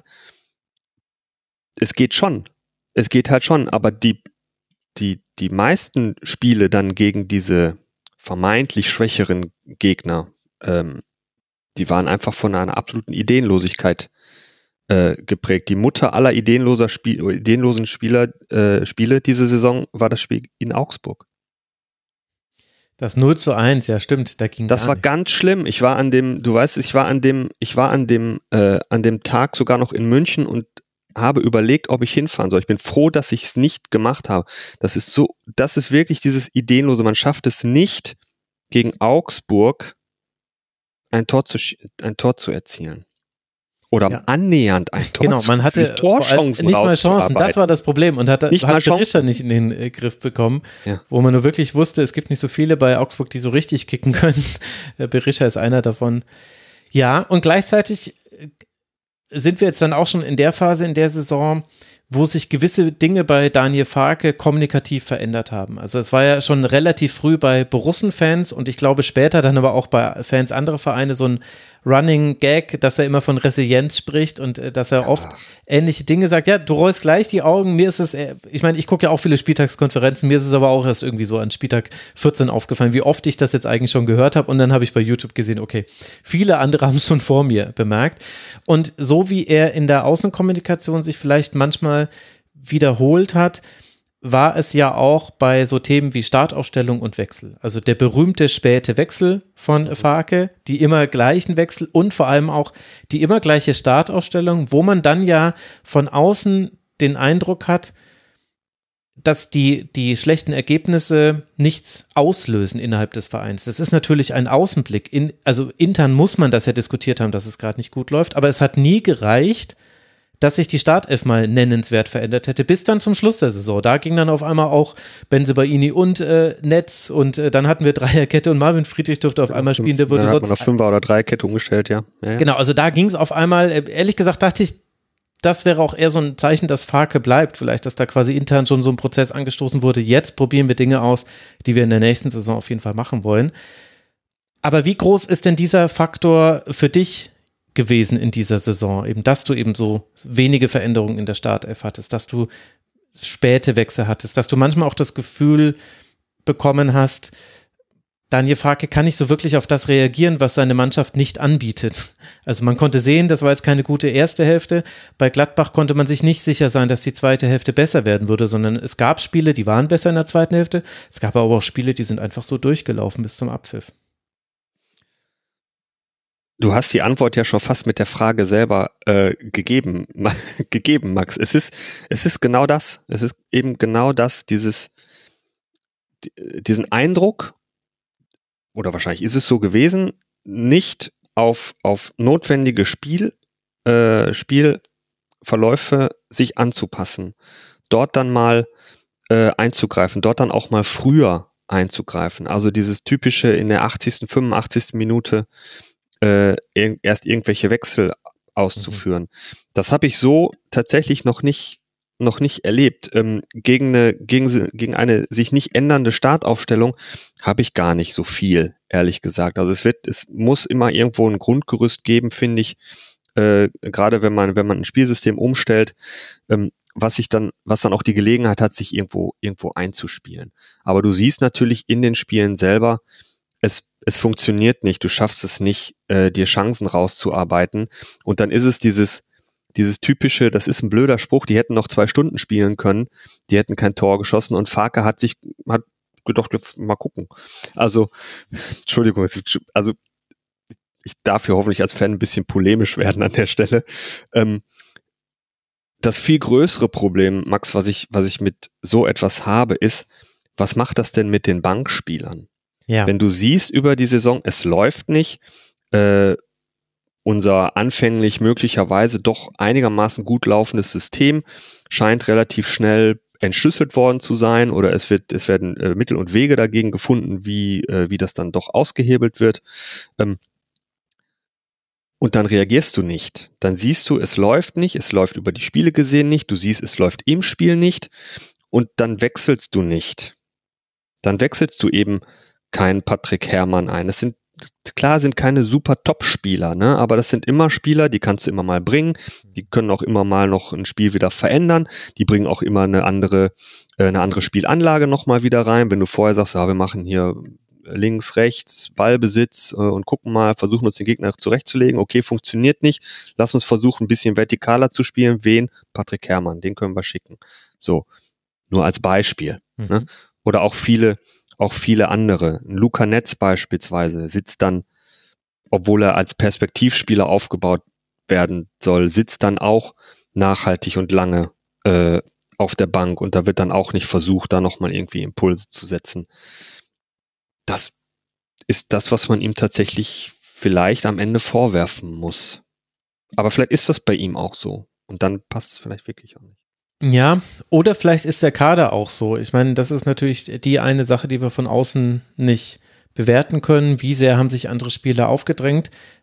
Aus unserer Warte muss man aber schon das Fazit ziehen, es sah jetzt nicht nach knallhartem Leistungsprinzip aus, wer da gespielt hat. Und dann kamen ja noch so weiche Faktoren mit dazu, die aber, muss man auch einschränkend dazu sagen, rein theoretisch jetzt erstmal überhaupt gar keine Rolle für Daniel Farke spielen können nämlich zum Beispiel, dass man eben bei manchen Spielern von ihrem Abgang ausgehen musste, schon sehr früh in der Saison. Also, dass eben, wenn sie bei ihnen in der nächsten Saison wahrscheinlich nicht mehr bei der Borussia spielt. Aber wie gesagt, das, äh, da wäre es auch legitim als Trainer zu sagen, ja gut, aber jetzt habe ich ihn und der ist einer der besten Außenspieler, warum soll ich jetzt äh, ihn nicht aufstellen? Also ist, ist, ist richtig und da kommt natürlich sehr schnell diese populistische Meinung, den würde ich gar nicht mehr spielen lassen, den setzen wir jetzt auf die Tribüne, soll er doch sehen. Äh, lass, lass jemand anders spielen. Die Wahrheit an, an diesem Punkt ist, dass man natürlich, wenn man dann mit dem Abstieg relativ bald nichts mehr zu tun hat, dass du dann die verbliebenen Spiele, wenn es nach oben und nach unten nichts mehr geht, dass du die dann vielleicht nutzen kannst, um die Spieler, die du in der nächsten Saison hast, den Spielpraxis zu geben. Das ist ja der mhm. Punkt an der Sache.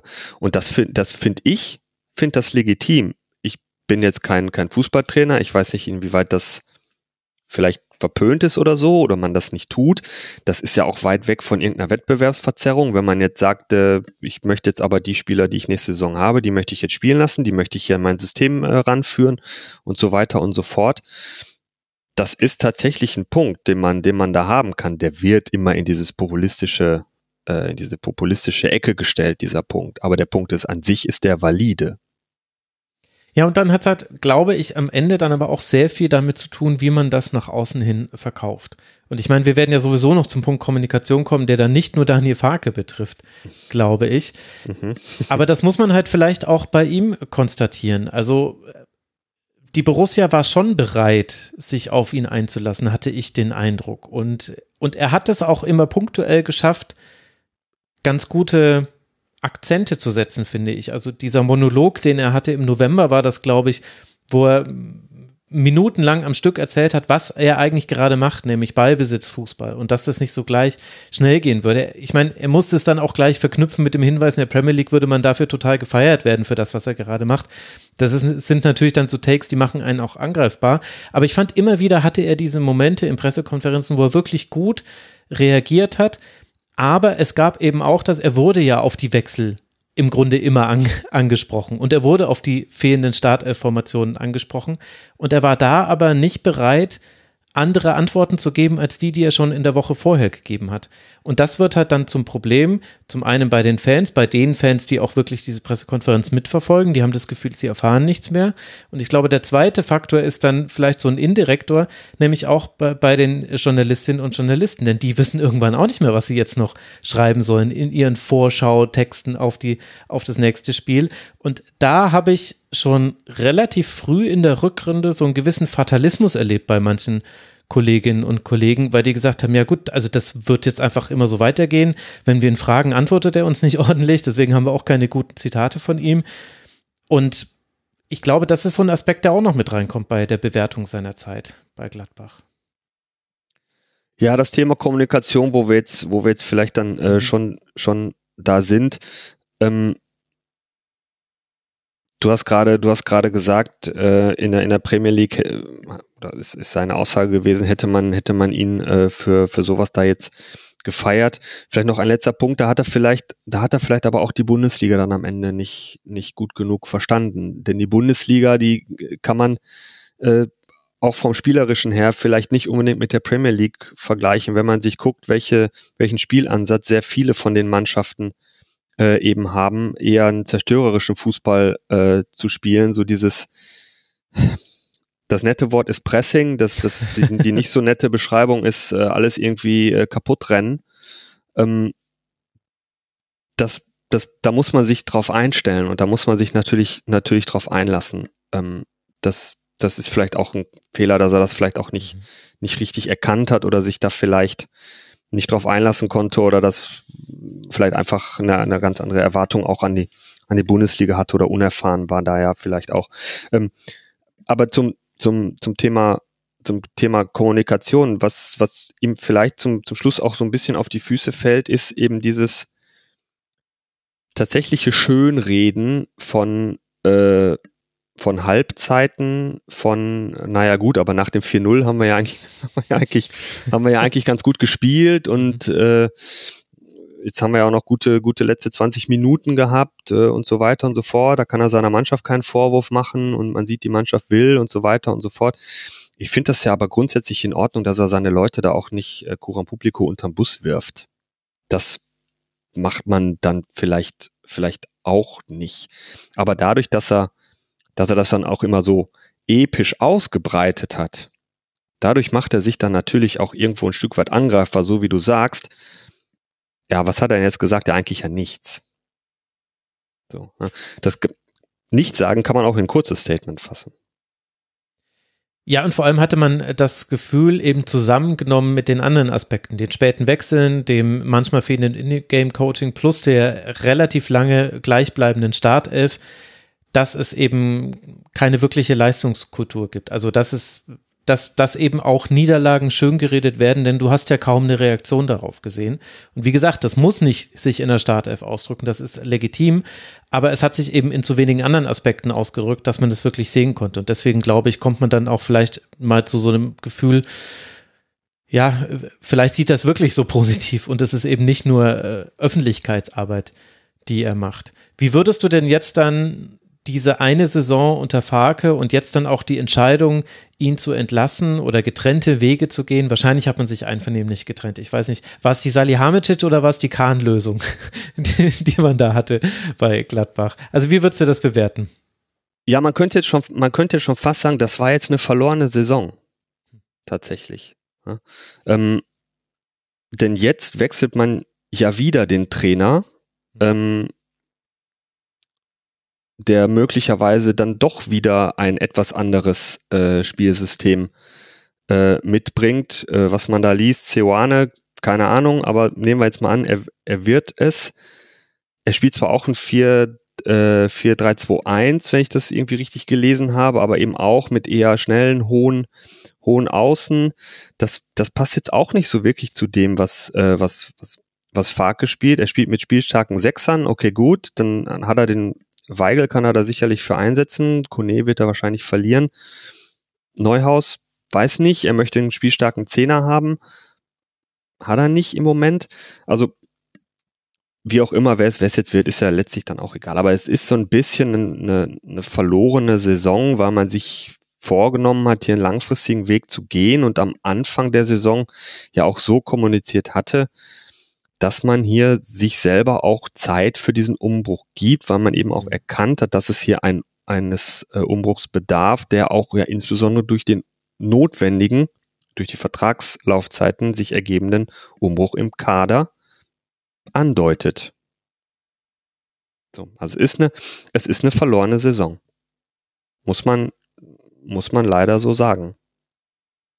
Ja, und vor allem, man, man, man kann mal eine Saison, das kann mal schief gehen. Da gibt es so viele Gründe, Verletzungen ja. und so weiter und so fort.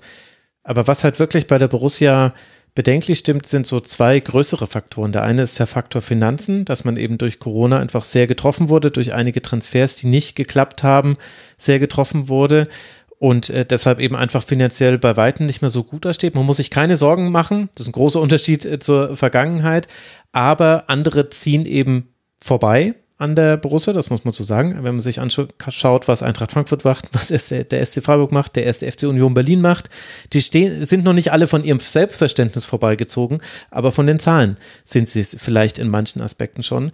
Und das Zweite, was ich bedenklich finde oder bedenkenswert finde, ist, dass man eben scheinbar einen Zickzackkurs fährt in der sportlichen Ausrichtung. Also was soll es denn jetzt sein? Soll es jetzt der Umschaltfußball sein? Dann braucht man aber wirklich andere Spieler. Das haben wir jetzt gesehen, dass es mit diesen Spielern nicht klappen wird.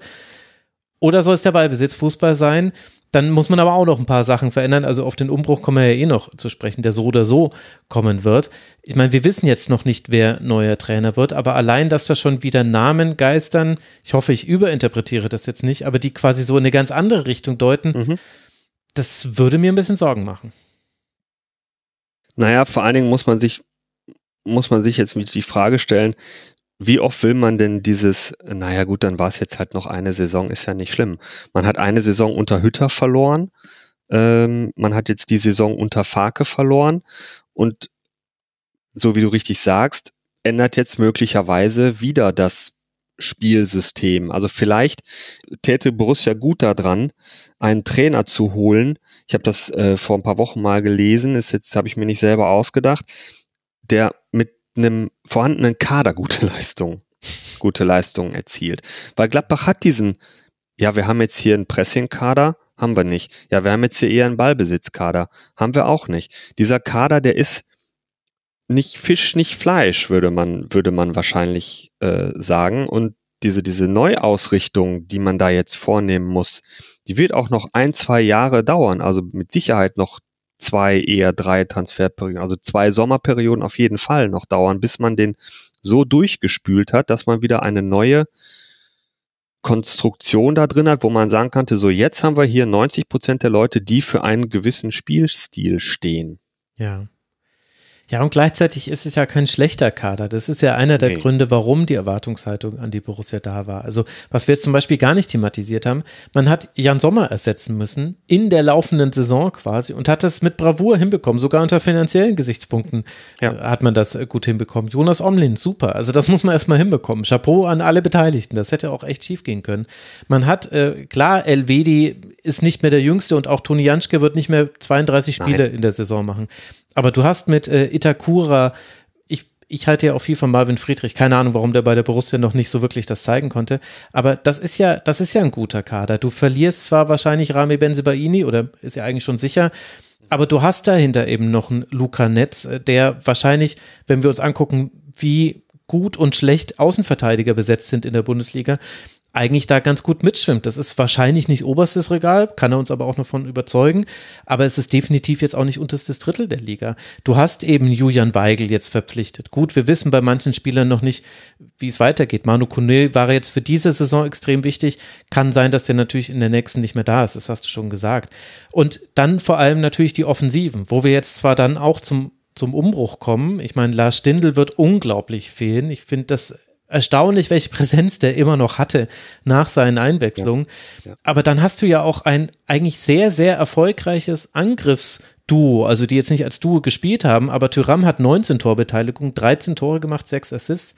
Jonas Hofmann hat 21 Torbeteiligungen, der hat 19 Tore und äh, zwei Assists gemacht. Nee, das kann nicht stimmen, dann wäre er Torschützenkönig gewesen. Das habe ich mir falsch rausgeschrieben, muss ich gleich nochmal nachgucken. Und Lars Stindl noch mit 15 Torbeteiligungen. Also was ich damit sagen will, ist, es gibt ganz, ganz viel Potenzial eigentlich in diesem Kader. Es war eben nur so selten zu sehen und das, obwohl einige der genannten ja gar keine schlechte Saison für sich persönlich gespielt haben, zumindest in Summe. Es gab immer einzelne Spiele, wo du von niemandem gar nichts gesehen hast. Das muss man so ehrlich auch ja. sagen. Aber eigentlich, das, das muss doch eigentlich reichen für eine gute Bundesliga-Saison. Ja, gebe ich dir, gebe ich dir recht. Äh, und um, um mal eine, eine Zahl zu nennen, von denen, die jetzt äh, da den Verein verlassen werden, das sind, das sind äh, 27 Tore, die da jetzt den, äh, wenn ich mich nicht da jetzt verrechnet habe, aber es sind mit, mit Tyram, Benzebaini ja auch eigentlich äh, ein durchaus torgefährlicher Außenverteidiger, mit Stindel, der eben nach Karlsruhe wechselt. Da gehen jetzt da hauen jetzt einfach mal 27 Tore, hauen dann da jetzt mal ab. Die, die fehlen. Von 52, also für alle Hörerinnen und Hörer, also es ist mehr als genau. die Hälfte. Eine gute, genau, eine gute Hälfte fehl, geht da jetzt, geht da jetzt weg. Die wird man ersetzen müssen, aber die hat man, die hat man letzte Saison auch schon äh, nicht ersetzen müssen, aber auch in der letzten Saison hat man mit, äh, ich habe es gesagt, mit äh, Zakaria einen offensiven Mittelfeld ähm, oder Mittelfeldspieler zumindest, einen Aufbauspieler verloren und man hat mit Brill Embolo einen ganz wichtigen Spieler verloren. Ersatzlos. Also gibt es nicht. Und natürlich muss der, ist der Kader an sich gut genug, um in der Bundesliga mitzuhalten. Aber das, das, das tun wir auch. Ich meine, wir sind Zehnter geworden. Wir sind jetzt nicht 15. geworden oder 14. sondern wir sind trotzdem immerhin Zehnter geworden. Also der Kader, der ist nicht so schlecht, der hat gezeigt, was er kann. Ähm, nichtsdestotrotz stehen halt jetzt auch für das nächste Jahr sehr viele Entscheidungen an, denn wenn man jetzt mit Elvedi ins letzte Vertragsjahr geht und es dann auch nicht zu einer Verlängerung kommt, mit Florian Neuhaus, ein ganz wichtiger Spieler, glaube ich, mhm. insbesondere jetzt, wenn Lars Stindl weg ist, ähm, das, das wird nochmal eine ganz heiße Nummer die nächsten ein, zwei Jahre bei Borussia mit dem Umbruch. Und wie blickst du auf die dafür Verantwortlichen Personen bei der Borussia. Ich glaube, wir hängen damit zum Teil auch immer noch im Punkt Kommunikation, aber auch schon ein bisschen im Punkt Umbruch. Ja, ähm, wir sprechen ja jetzt über Roland Wirkus. Müssen wir ja, müssen wir, können wir ja ganz, ganz klar jetzt einfach mal ansprechen, der, den, den Elefanten im Raum ansprechen. Ähm, wir sprechen über Roland Wirkus. Und Roland Wirkus hat, hat eben auch diese, gerade auch diese Saison, diese, diese zwei Gesichter äh, gezeigt. Dieses, dieses eine Gesicht, was man, was man nicht sieht, wie er anscheinend nach innen arbeitet oder, oder äh, für sich äh, arbeitet und das, was er dann halt für den, für den Verein tut, wo er dann äh, während seiner Tätigkeit nicht nach außen in Erscheinung tritt, also die Transfers, die er anleiert, äh, mit eintütet. Klar, da ist auch noch ein Steffen Korell im Hintergrund mit seiner Truppe, aber nichtsdestotrotz, er ist natürlich als Verantwortlicher dafür da, dass das funktioniert. Und da muss man sagen, da hat Roland Wirkus jetzt gar keinen schlechten Track Record. Mhm. Äh, wenn man, wenn man sich das mal so anschaut. Ich meine, die Verlängerungen, die jetzt waren, Jonas Hofmann, Alassane Player, gut, okay, Kramer und so, aber Transfers, Itakura hat er geholt, hast du schon gesagt, für relativ kleines Geld. Er hat äh, den, den Omnin-Transfer äh, eingetütet. Ähm, Julian Weigel für die Hälfte von, was man so hört zumindest, für die Hälfte von dem, was ursprünglich mal angesetzt war, hat man ihn jetzt auch langfristig an den Verein gebunden, glaube ich, kann ein ganz wichtiger Spieler werden für, für mhm. die kommenden Jahre. Ähm, Jordan Bayer ist vielleicht ein bisschen schade, dass er jetzt, dass er jetzt nicht zurückkommt äh, mit der Erfahrung, die er da jetzt in der, in der zweiten englischen Liga äh, sich erarbeitet hat, aber trotzdem, trotzdem mit dem Wissen von vor einem Jahr, dort 15 Millionen Euro äh, in, äh, in den Vertrag reinzuschreiben als Ausstiegsklausel, das ist schon nicht schlecht, das verhandelt zu bekommen, sage ich ganz ehrlich. Ähm, die Talente, die er da jetzt äh, noch, noch von Bayern geholt hat, ist äh, Grant Leon Ranos. Mhm. Muss man halt mal schauen. Lukas Ulrich, Linksverteidiger, wieder von Hertha äh, geholt. Ähm, das ist, das ist alles ganz gut. Tatsächlich. Also ähm, da kann man, da kann man nicht viel kritisieren dran. Im Gegenteil, da kann man auch schon mal durchaus den, den, den Hut vorziehen. Dadurch, äh, dafür, dass er ja an sich ein unerfahrener Sportdirektor war auf der Position und nur in Anführungsstrichen im Jugendbereich ähm, gearbeitet hat. So, das ist das Positive. Das Negative ist die Kommunikation, die jetzt vor allem in den letzten Wochen, als es äh, um Farke kritisch wurde, als es äh, sowohl in den Medien kritisch berichtet wurde, als es auch in den Fanlagern durch die Bank sehr kritisch äh, gesehen wurde und das Fanlager sich quasi in eine äh, Pro-Fake, Kontra-Fake-Position reinmanövriert hat, da hat er eher nicht so gut äh, kommuniziert, muss ich tatsächlich sagen. Und jetzt muss ich hier gucken. Ich habe mir das, ich habe mir das rausgeschrieben. Also er sagt erst am 4.5. sagt er noch, naja, also Daniel hätte ja gezeigt, dass er das meistern kann, also diesen Umbruch, mhm. äh, dass er ja auch in der in der Premier, nicht in der Premier League, in der wer ist die Liga da drunter? Championship. Championship, danke. In der, in der Championship, Championship ja auch eine ähnliche Situation vorgefunden hatte, sich den Kader auch erstmal hinbauen musste und ja dann im zweiten Jahr äh, aufgestiegen ist in die Premier League sogar und so weiter. So, sagt also, dass er davon überzeugt ist, dass er das meistern kann und dass Daniel diese Chance verdient hat. So. Dann kriegen wir die Klatsche, äh, dann kriegen wir die Klatsche in Dortmund und dann sagt er schon, naja, es steht jetzt mal nicht zur Debatte, ihn in den nächsten zwei Wochen rauszuwerfen. Also uns in den nächsten beiden Wochen von Daniel Farke zu trennen. So. Und sagt dann gleichzeitig, naja, wir analysieren alles und dazu gehört natürlich auch der Trainer. Und das ist eine absolute Katastrophe. Das kann man nicht so, das kann man nicht so beantworten. Das Schlimme, Max, an dieser, an, an dieser Art der Kommunikation ist einfach, dass die Fragen, die dort von den Journalisten gestellt werden, dass die erwartbar sind. Hm. Da muss man ihm sagen, du Roland, pass mal auf, auf der PK, da wird wahrscheinlich gefragt, so und so und so, da wird nach dem Trainer gefragt, äh, nach der Zukunft des Trainers und so weiter und dann sagst du vielleicht das so und so. Da muss er, da, ich weiß nicht, ob das, ob das nicht passiert ist oder ob er sich nicht dran gehalten hat, eins von beiden. Beides schlimm genug. Aber die Fragen, die da gekommen sind, waren erwartbar und das Bild, was er da abgibt, nach außen, ist nicht gut. Ja, das stimmt. Ich finde auch, dass die Borussia insgesamt kein allzu gutes Bild abgegeben hat. Die Frage, die sich bei sowas ja immer stellt, das ist dann die Gretchenfrage ist, ist das nur der Eindruck nach außen oder könnte es vielleicht sein, dass auch intern dieser Verein sich gerade oft uneins ist und vielleicht auch Roland Wirkus selber gar nicht so wirklich wusste, wie es weitergeht? Hast du dazu eine Meinung? Schwierig, schwierig, schwierig zu beantworten. Tatsächlich mal, wir, wir stecken ja beide nicht, nicht, nicht tief genug drin. Also nach, dadurch, dass die, die Transfers, die da, die da eingetragen eingetütet werden von ihm, äh, die da umgesetzt werden von ihm, dass die ja schon ganz gut funktionieren und dass ja auch gute Transfers oder Verlängerungen sind, kann ich mir schon vorstellen, dass er da intern gar nicht so viel Gegenwind bekommt. Glaube ich nicht. Aber glaubst du, dass der Verein so strukturell auch aufgebaut ist, dass man da schnell zu einer einheitlichen Linie kommt und dann eben auch entscheidet, okay, das ist jetzt unser Weg und den wollen wir durchziehen. Denn wenn wir festhalten, nach außen hin sieht das sowohl kommunikativ als auch auf Handlungsebene manchmal ein bisschen wie eine Schlangenlinie aus, dann ist ja die Frage, bekommen da die Verantwortlichen etwas nicht umgesetzt, was eigentlich beschlossen ist? Oder gibt es vielleicht halt auch im Verein unterschiedlichste Stimmen?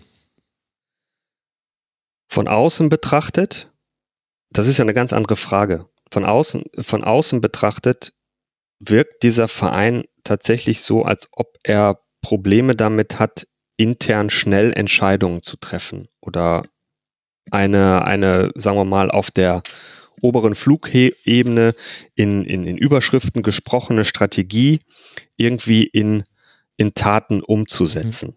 Ja. Das wirkt zumindest nach außen so. Also ich, wenn du dir den, den Verein anschaust, ähm, das, das Präsidium anguckst, äh, Rolf Königs ist äh, auch schon sehr lange zwar dabei, ähm, hat aber auch schon ein gewisses Alter und das soll jetzt kein, keine Altersdiskriminierung sein, aber du siehst es dann immer, wenn er dann doch mal nach außen tritt, ähm, beispielsweise bei, bei dieser Eberl-Konferenz, alleine wie, wie, wie er sich äh, gibt, wie er agiert, wie er redet, welche Sprache er benutzt.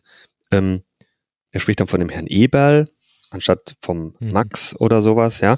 Ähm, da, da hast du den Eindruck, dass das ein stockkonservativer Verein ist, der keine schnellen Entscheidungen trifft, der durchstrukturiert ist in seiner Hierarchie und wenn man dort etwas umsetzen möchte, muss man diesen Hierarchieweg gehen.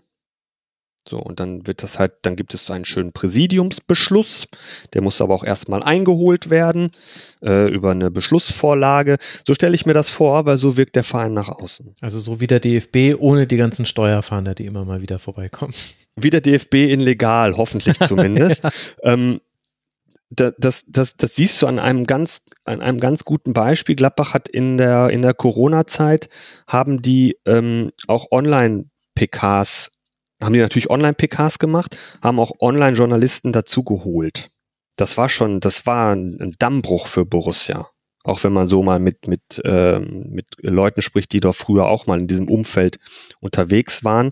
Also auch da bei der Journalistenbehandlung eine sehr konservative Haltung, auch was Akkreditierung angeht, äh, immer schön alles vor Ort. Und das war dieser Dammbruch mit diesen, mit diesen Online-PKs und so weiter und so fort. Jetzt ist Corona vorbei und dann geht's wieder komplett zurück. Okay. Man geht komplett zurück und man feiert sich als Verein dafür, dass, dass es in der kommenden Saison die Möglichkeit gibt, die Dauerkarten äh, einzeln auszu äh, die, die, die Spiele auf der Dauerkarte einzeln auszudrucken, um sie dann irgendjemandem weiterzugeben. Ja, das macht der Verein hier in meiner Nachbarschaft. Grüße nach Gelsenkirchen, der macht das seit, ich weiß nicht, 15 Jahren oder so. Das, der ist einfach träge. Dabei gibt's doch diesen Digitalrat, in dem Joko Winterscheid und Markus Hermann sitzen. Herzliche Grüße an der Stelle. Der Ed Hermsfarm. Ich dachte, genau an diesen Themen wollte man eigentlich arbeiten, schon seit ein paar Hat Jahren. man auch, hat man auch zum Teil. Da sitzt auch der, der äh, Clemens Wassers, ist da auch aktiv aus der Borussia-Bubble. Hat man auch. Man ist da viele Schritte nach vorne gekommen. Absolut. Wenn ich mir das Ticket, Ticketing von vor, vor drei, vier Jahren noch äh, anschaue, als es um Barcelona-Karten ging und Champions League, dies, das, ähm, eine absolute Vollkatastrophe. Das ist viel besser geworden. Aber da muss man ja sehen, wo man herkommt. Das sagen wir in Gladbach so gerne. Ne? Wir müssen sehen, wo wir herkommen. Wenn du siehst, wo du dahergekommen bist, von einer absoluten Vollkatastrophe, jetzt auf ein Level, was akzeptabel ist, ja. Und aber äh, Joko Winterscheid, ich weiß Ja, ja, ja. nicht, Digitalrat, Naja, da, da sind äh, schon auch noch andere Leute mit drin. Das waren halt die beiden Namen, die ich kannte. Also das lag jetzt eindeutig nur am Moderator und nicht an der Zusammensetzung dieses. Es ist ja dann bestimmt ein Gremium, so wie ich die Borussia einschätze. natürlich. Glaubst du denn, dass sich an dieser Struktur und vielleicht auch an diesen personellen Besetzungen in mittelfristiger Zukunft etwas verändern wird? Ich weiß nicht, ob ich das jetzt sagen soll, aber es wird sich, es wird sich da was verändern, weil Rolf Königs 82 ist, Hans Meyer ist äh, auch 80. Äh, Söllner, der vor äh, anderthalb Jahren verstorben ist, wäre jetzt auch schon inzwischen 80. Also das, das überalt, äh, Rainer Bonhoff ist äh, über 70. Mhm. Da wird sich mit der Zeit irgendetwas ändern, so schlimm das ja dann in dem Fall auch ist. Aber ich sehe halt nicht, dass das irgendwie aus dem Verein heraus von sich aus passiert. Das ist ja das große Problem, was ich, was ich damit habe mit dieser Struktur tatsächlich. Und das ja gleichzeitig, und damit sind wir dann bei deinem letzten Punkt angekommen, eben in der Situation, dass man zum wiederholten Mal einen Umbruch hinbekommen muss. Infrastrukturell hat äh, die Borussia den Umbruch jetzt schon länger vollzogen. Man hat sich da tolle, ein gutes Stadion hingestellt, ein Hotel daneben, Trainingsplätze und so weiter. Das hat sich, das hat alles geklappt. Ich meine, das darf man ja nicht vergessen. Das war ja auch ein Umbruch, der gemacht werden musste. Aber sportlich, das ist natürlich das, was dann letztlich auch wieder das Geld reinbringt. Wie blickst du denn auf die Herausforderungen, die da Roland Wirkus hat und der neue Trainer? Und welchen Ausblick hast du da?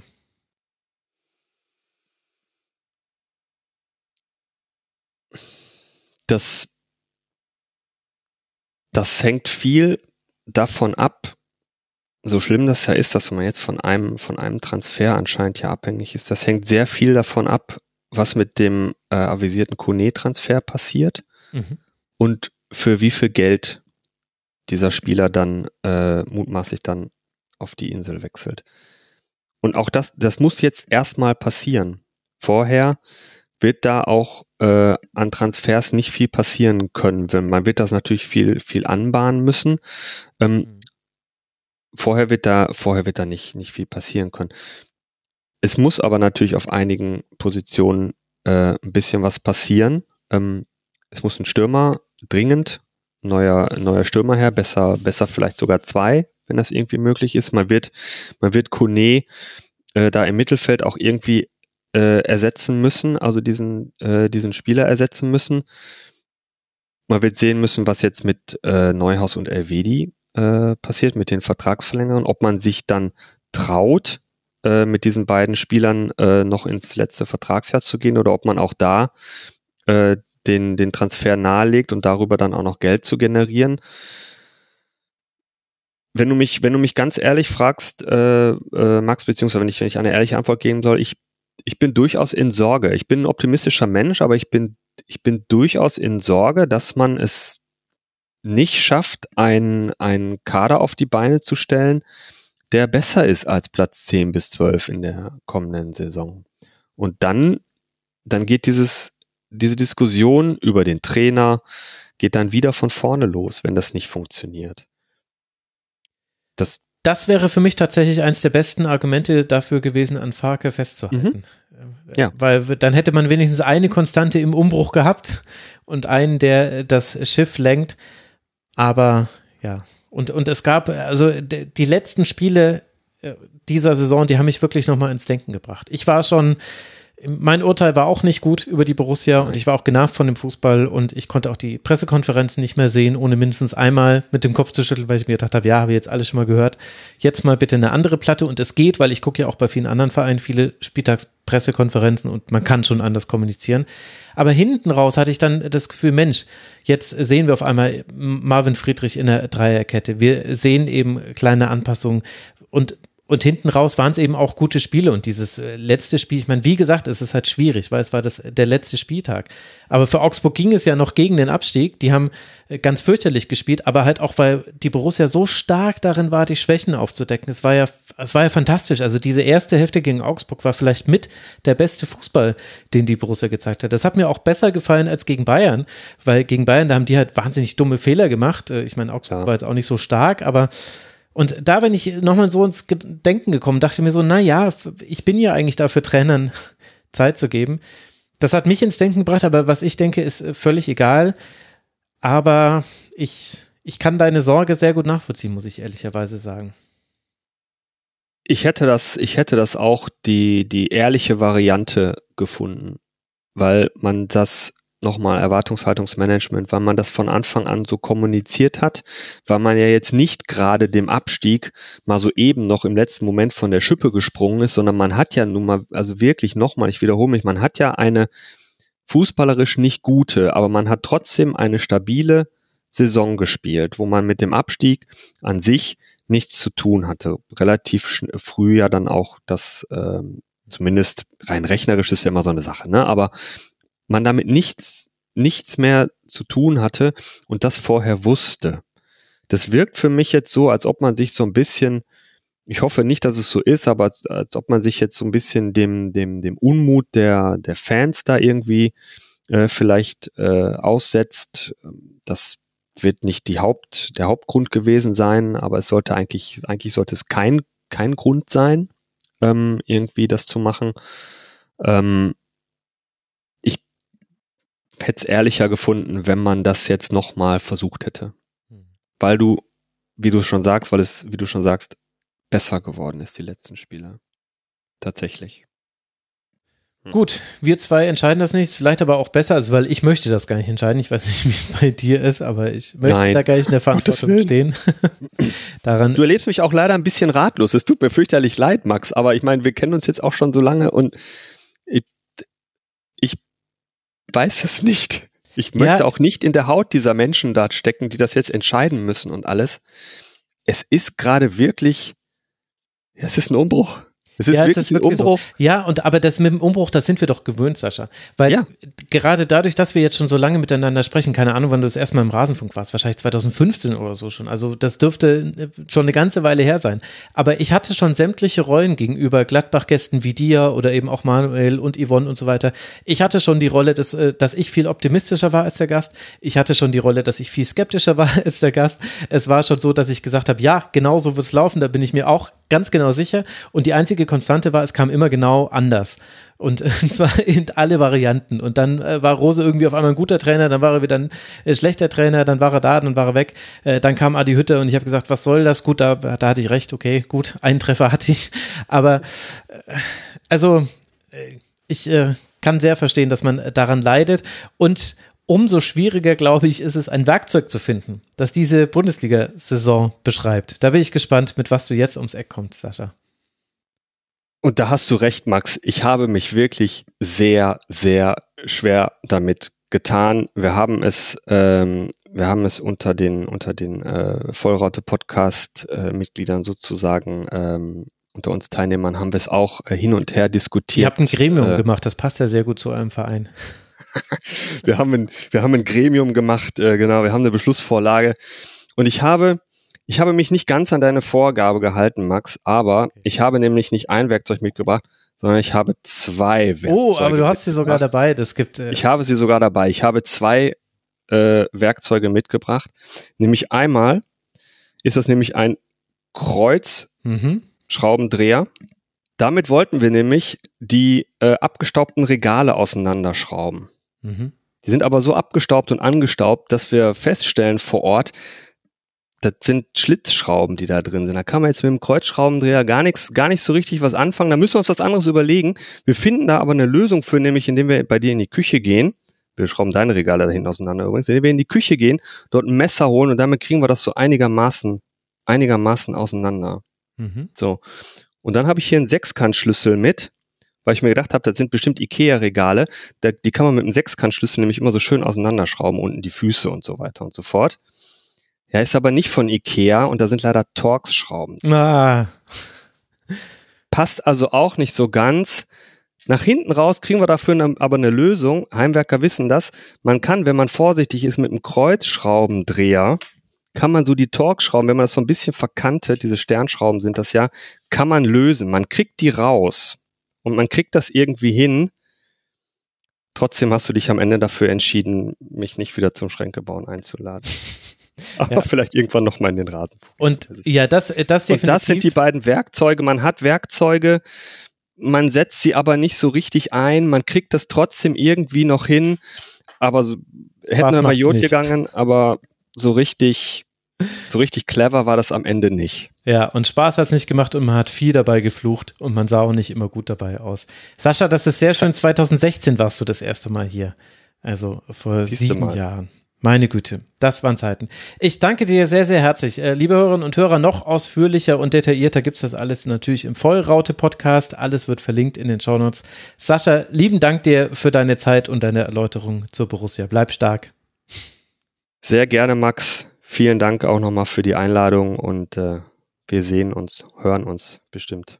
Aber absolut, aber absolut. Bis Und bald. allen Hörerinnen und Hörern wünsche ich einen schönen Sommer. ja. Ciao. Tschüss.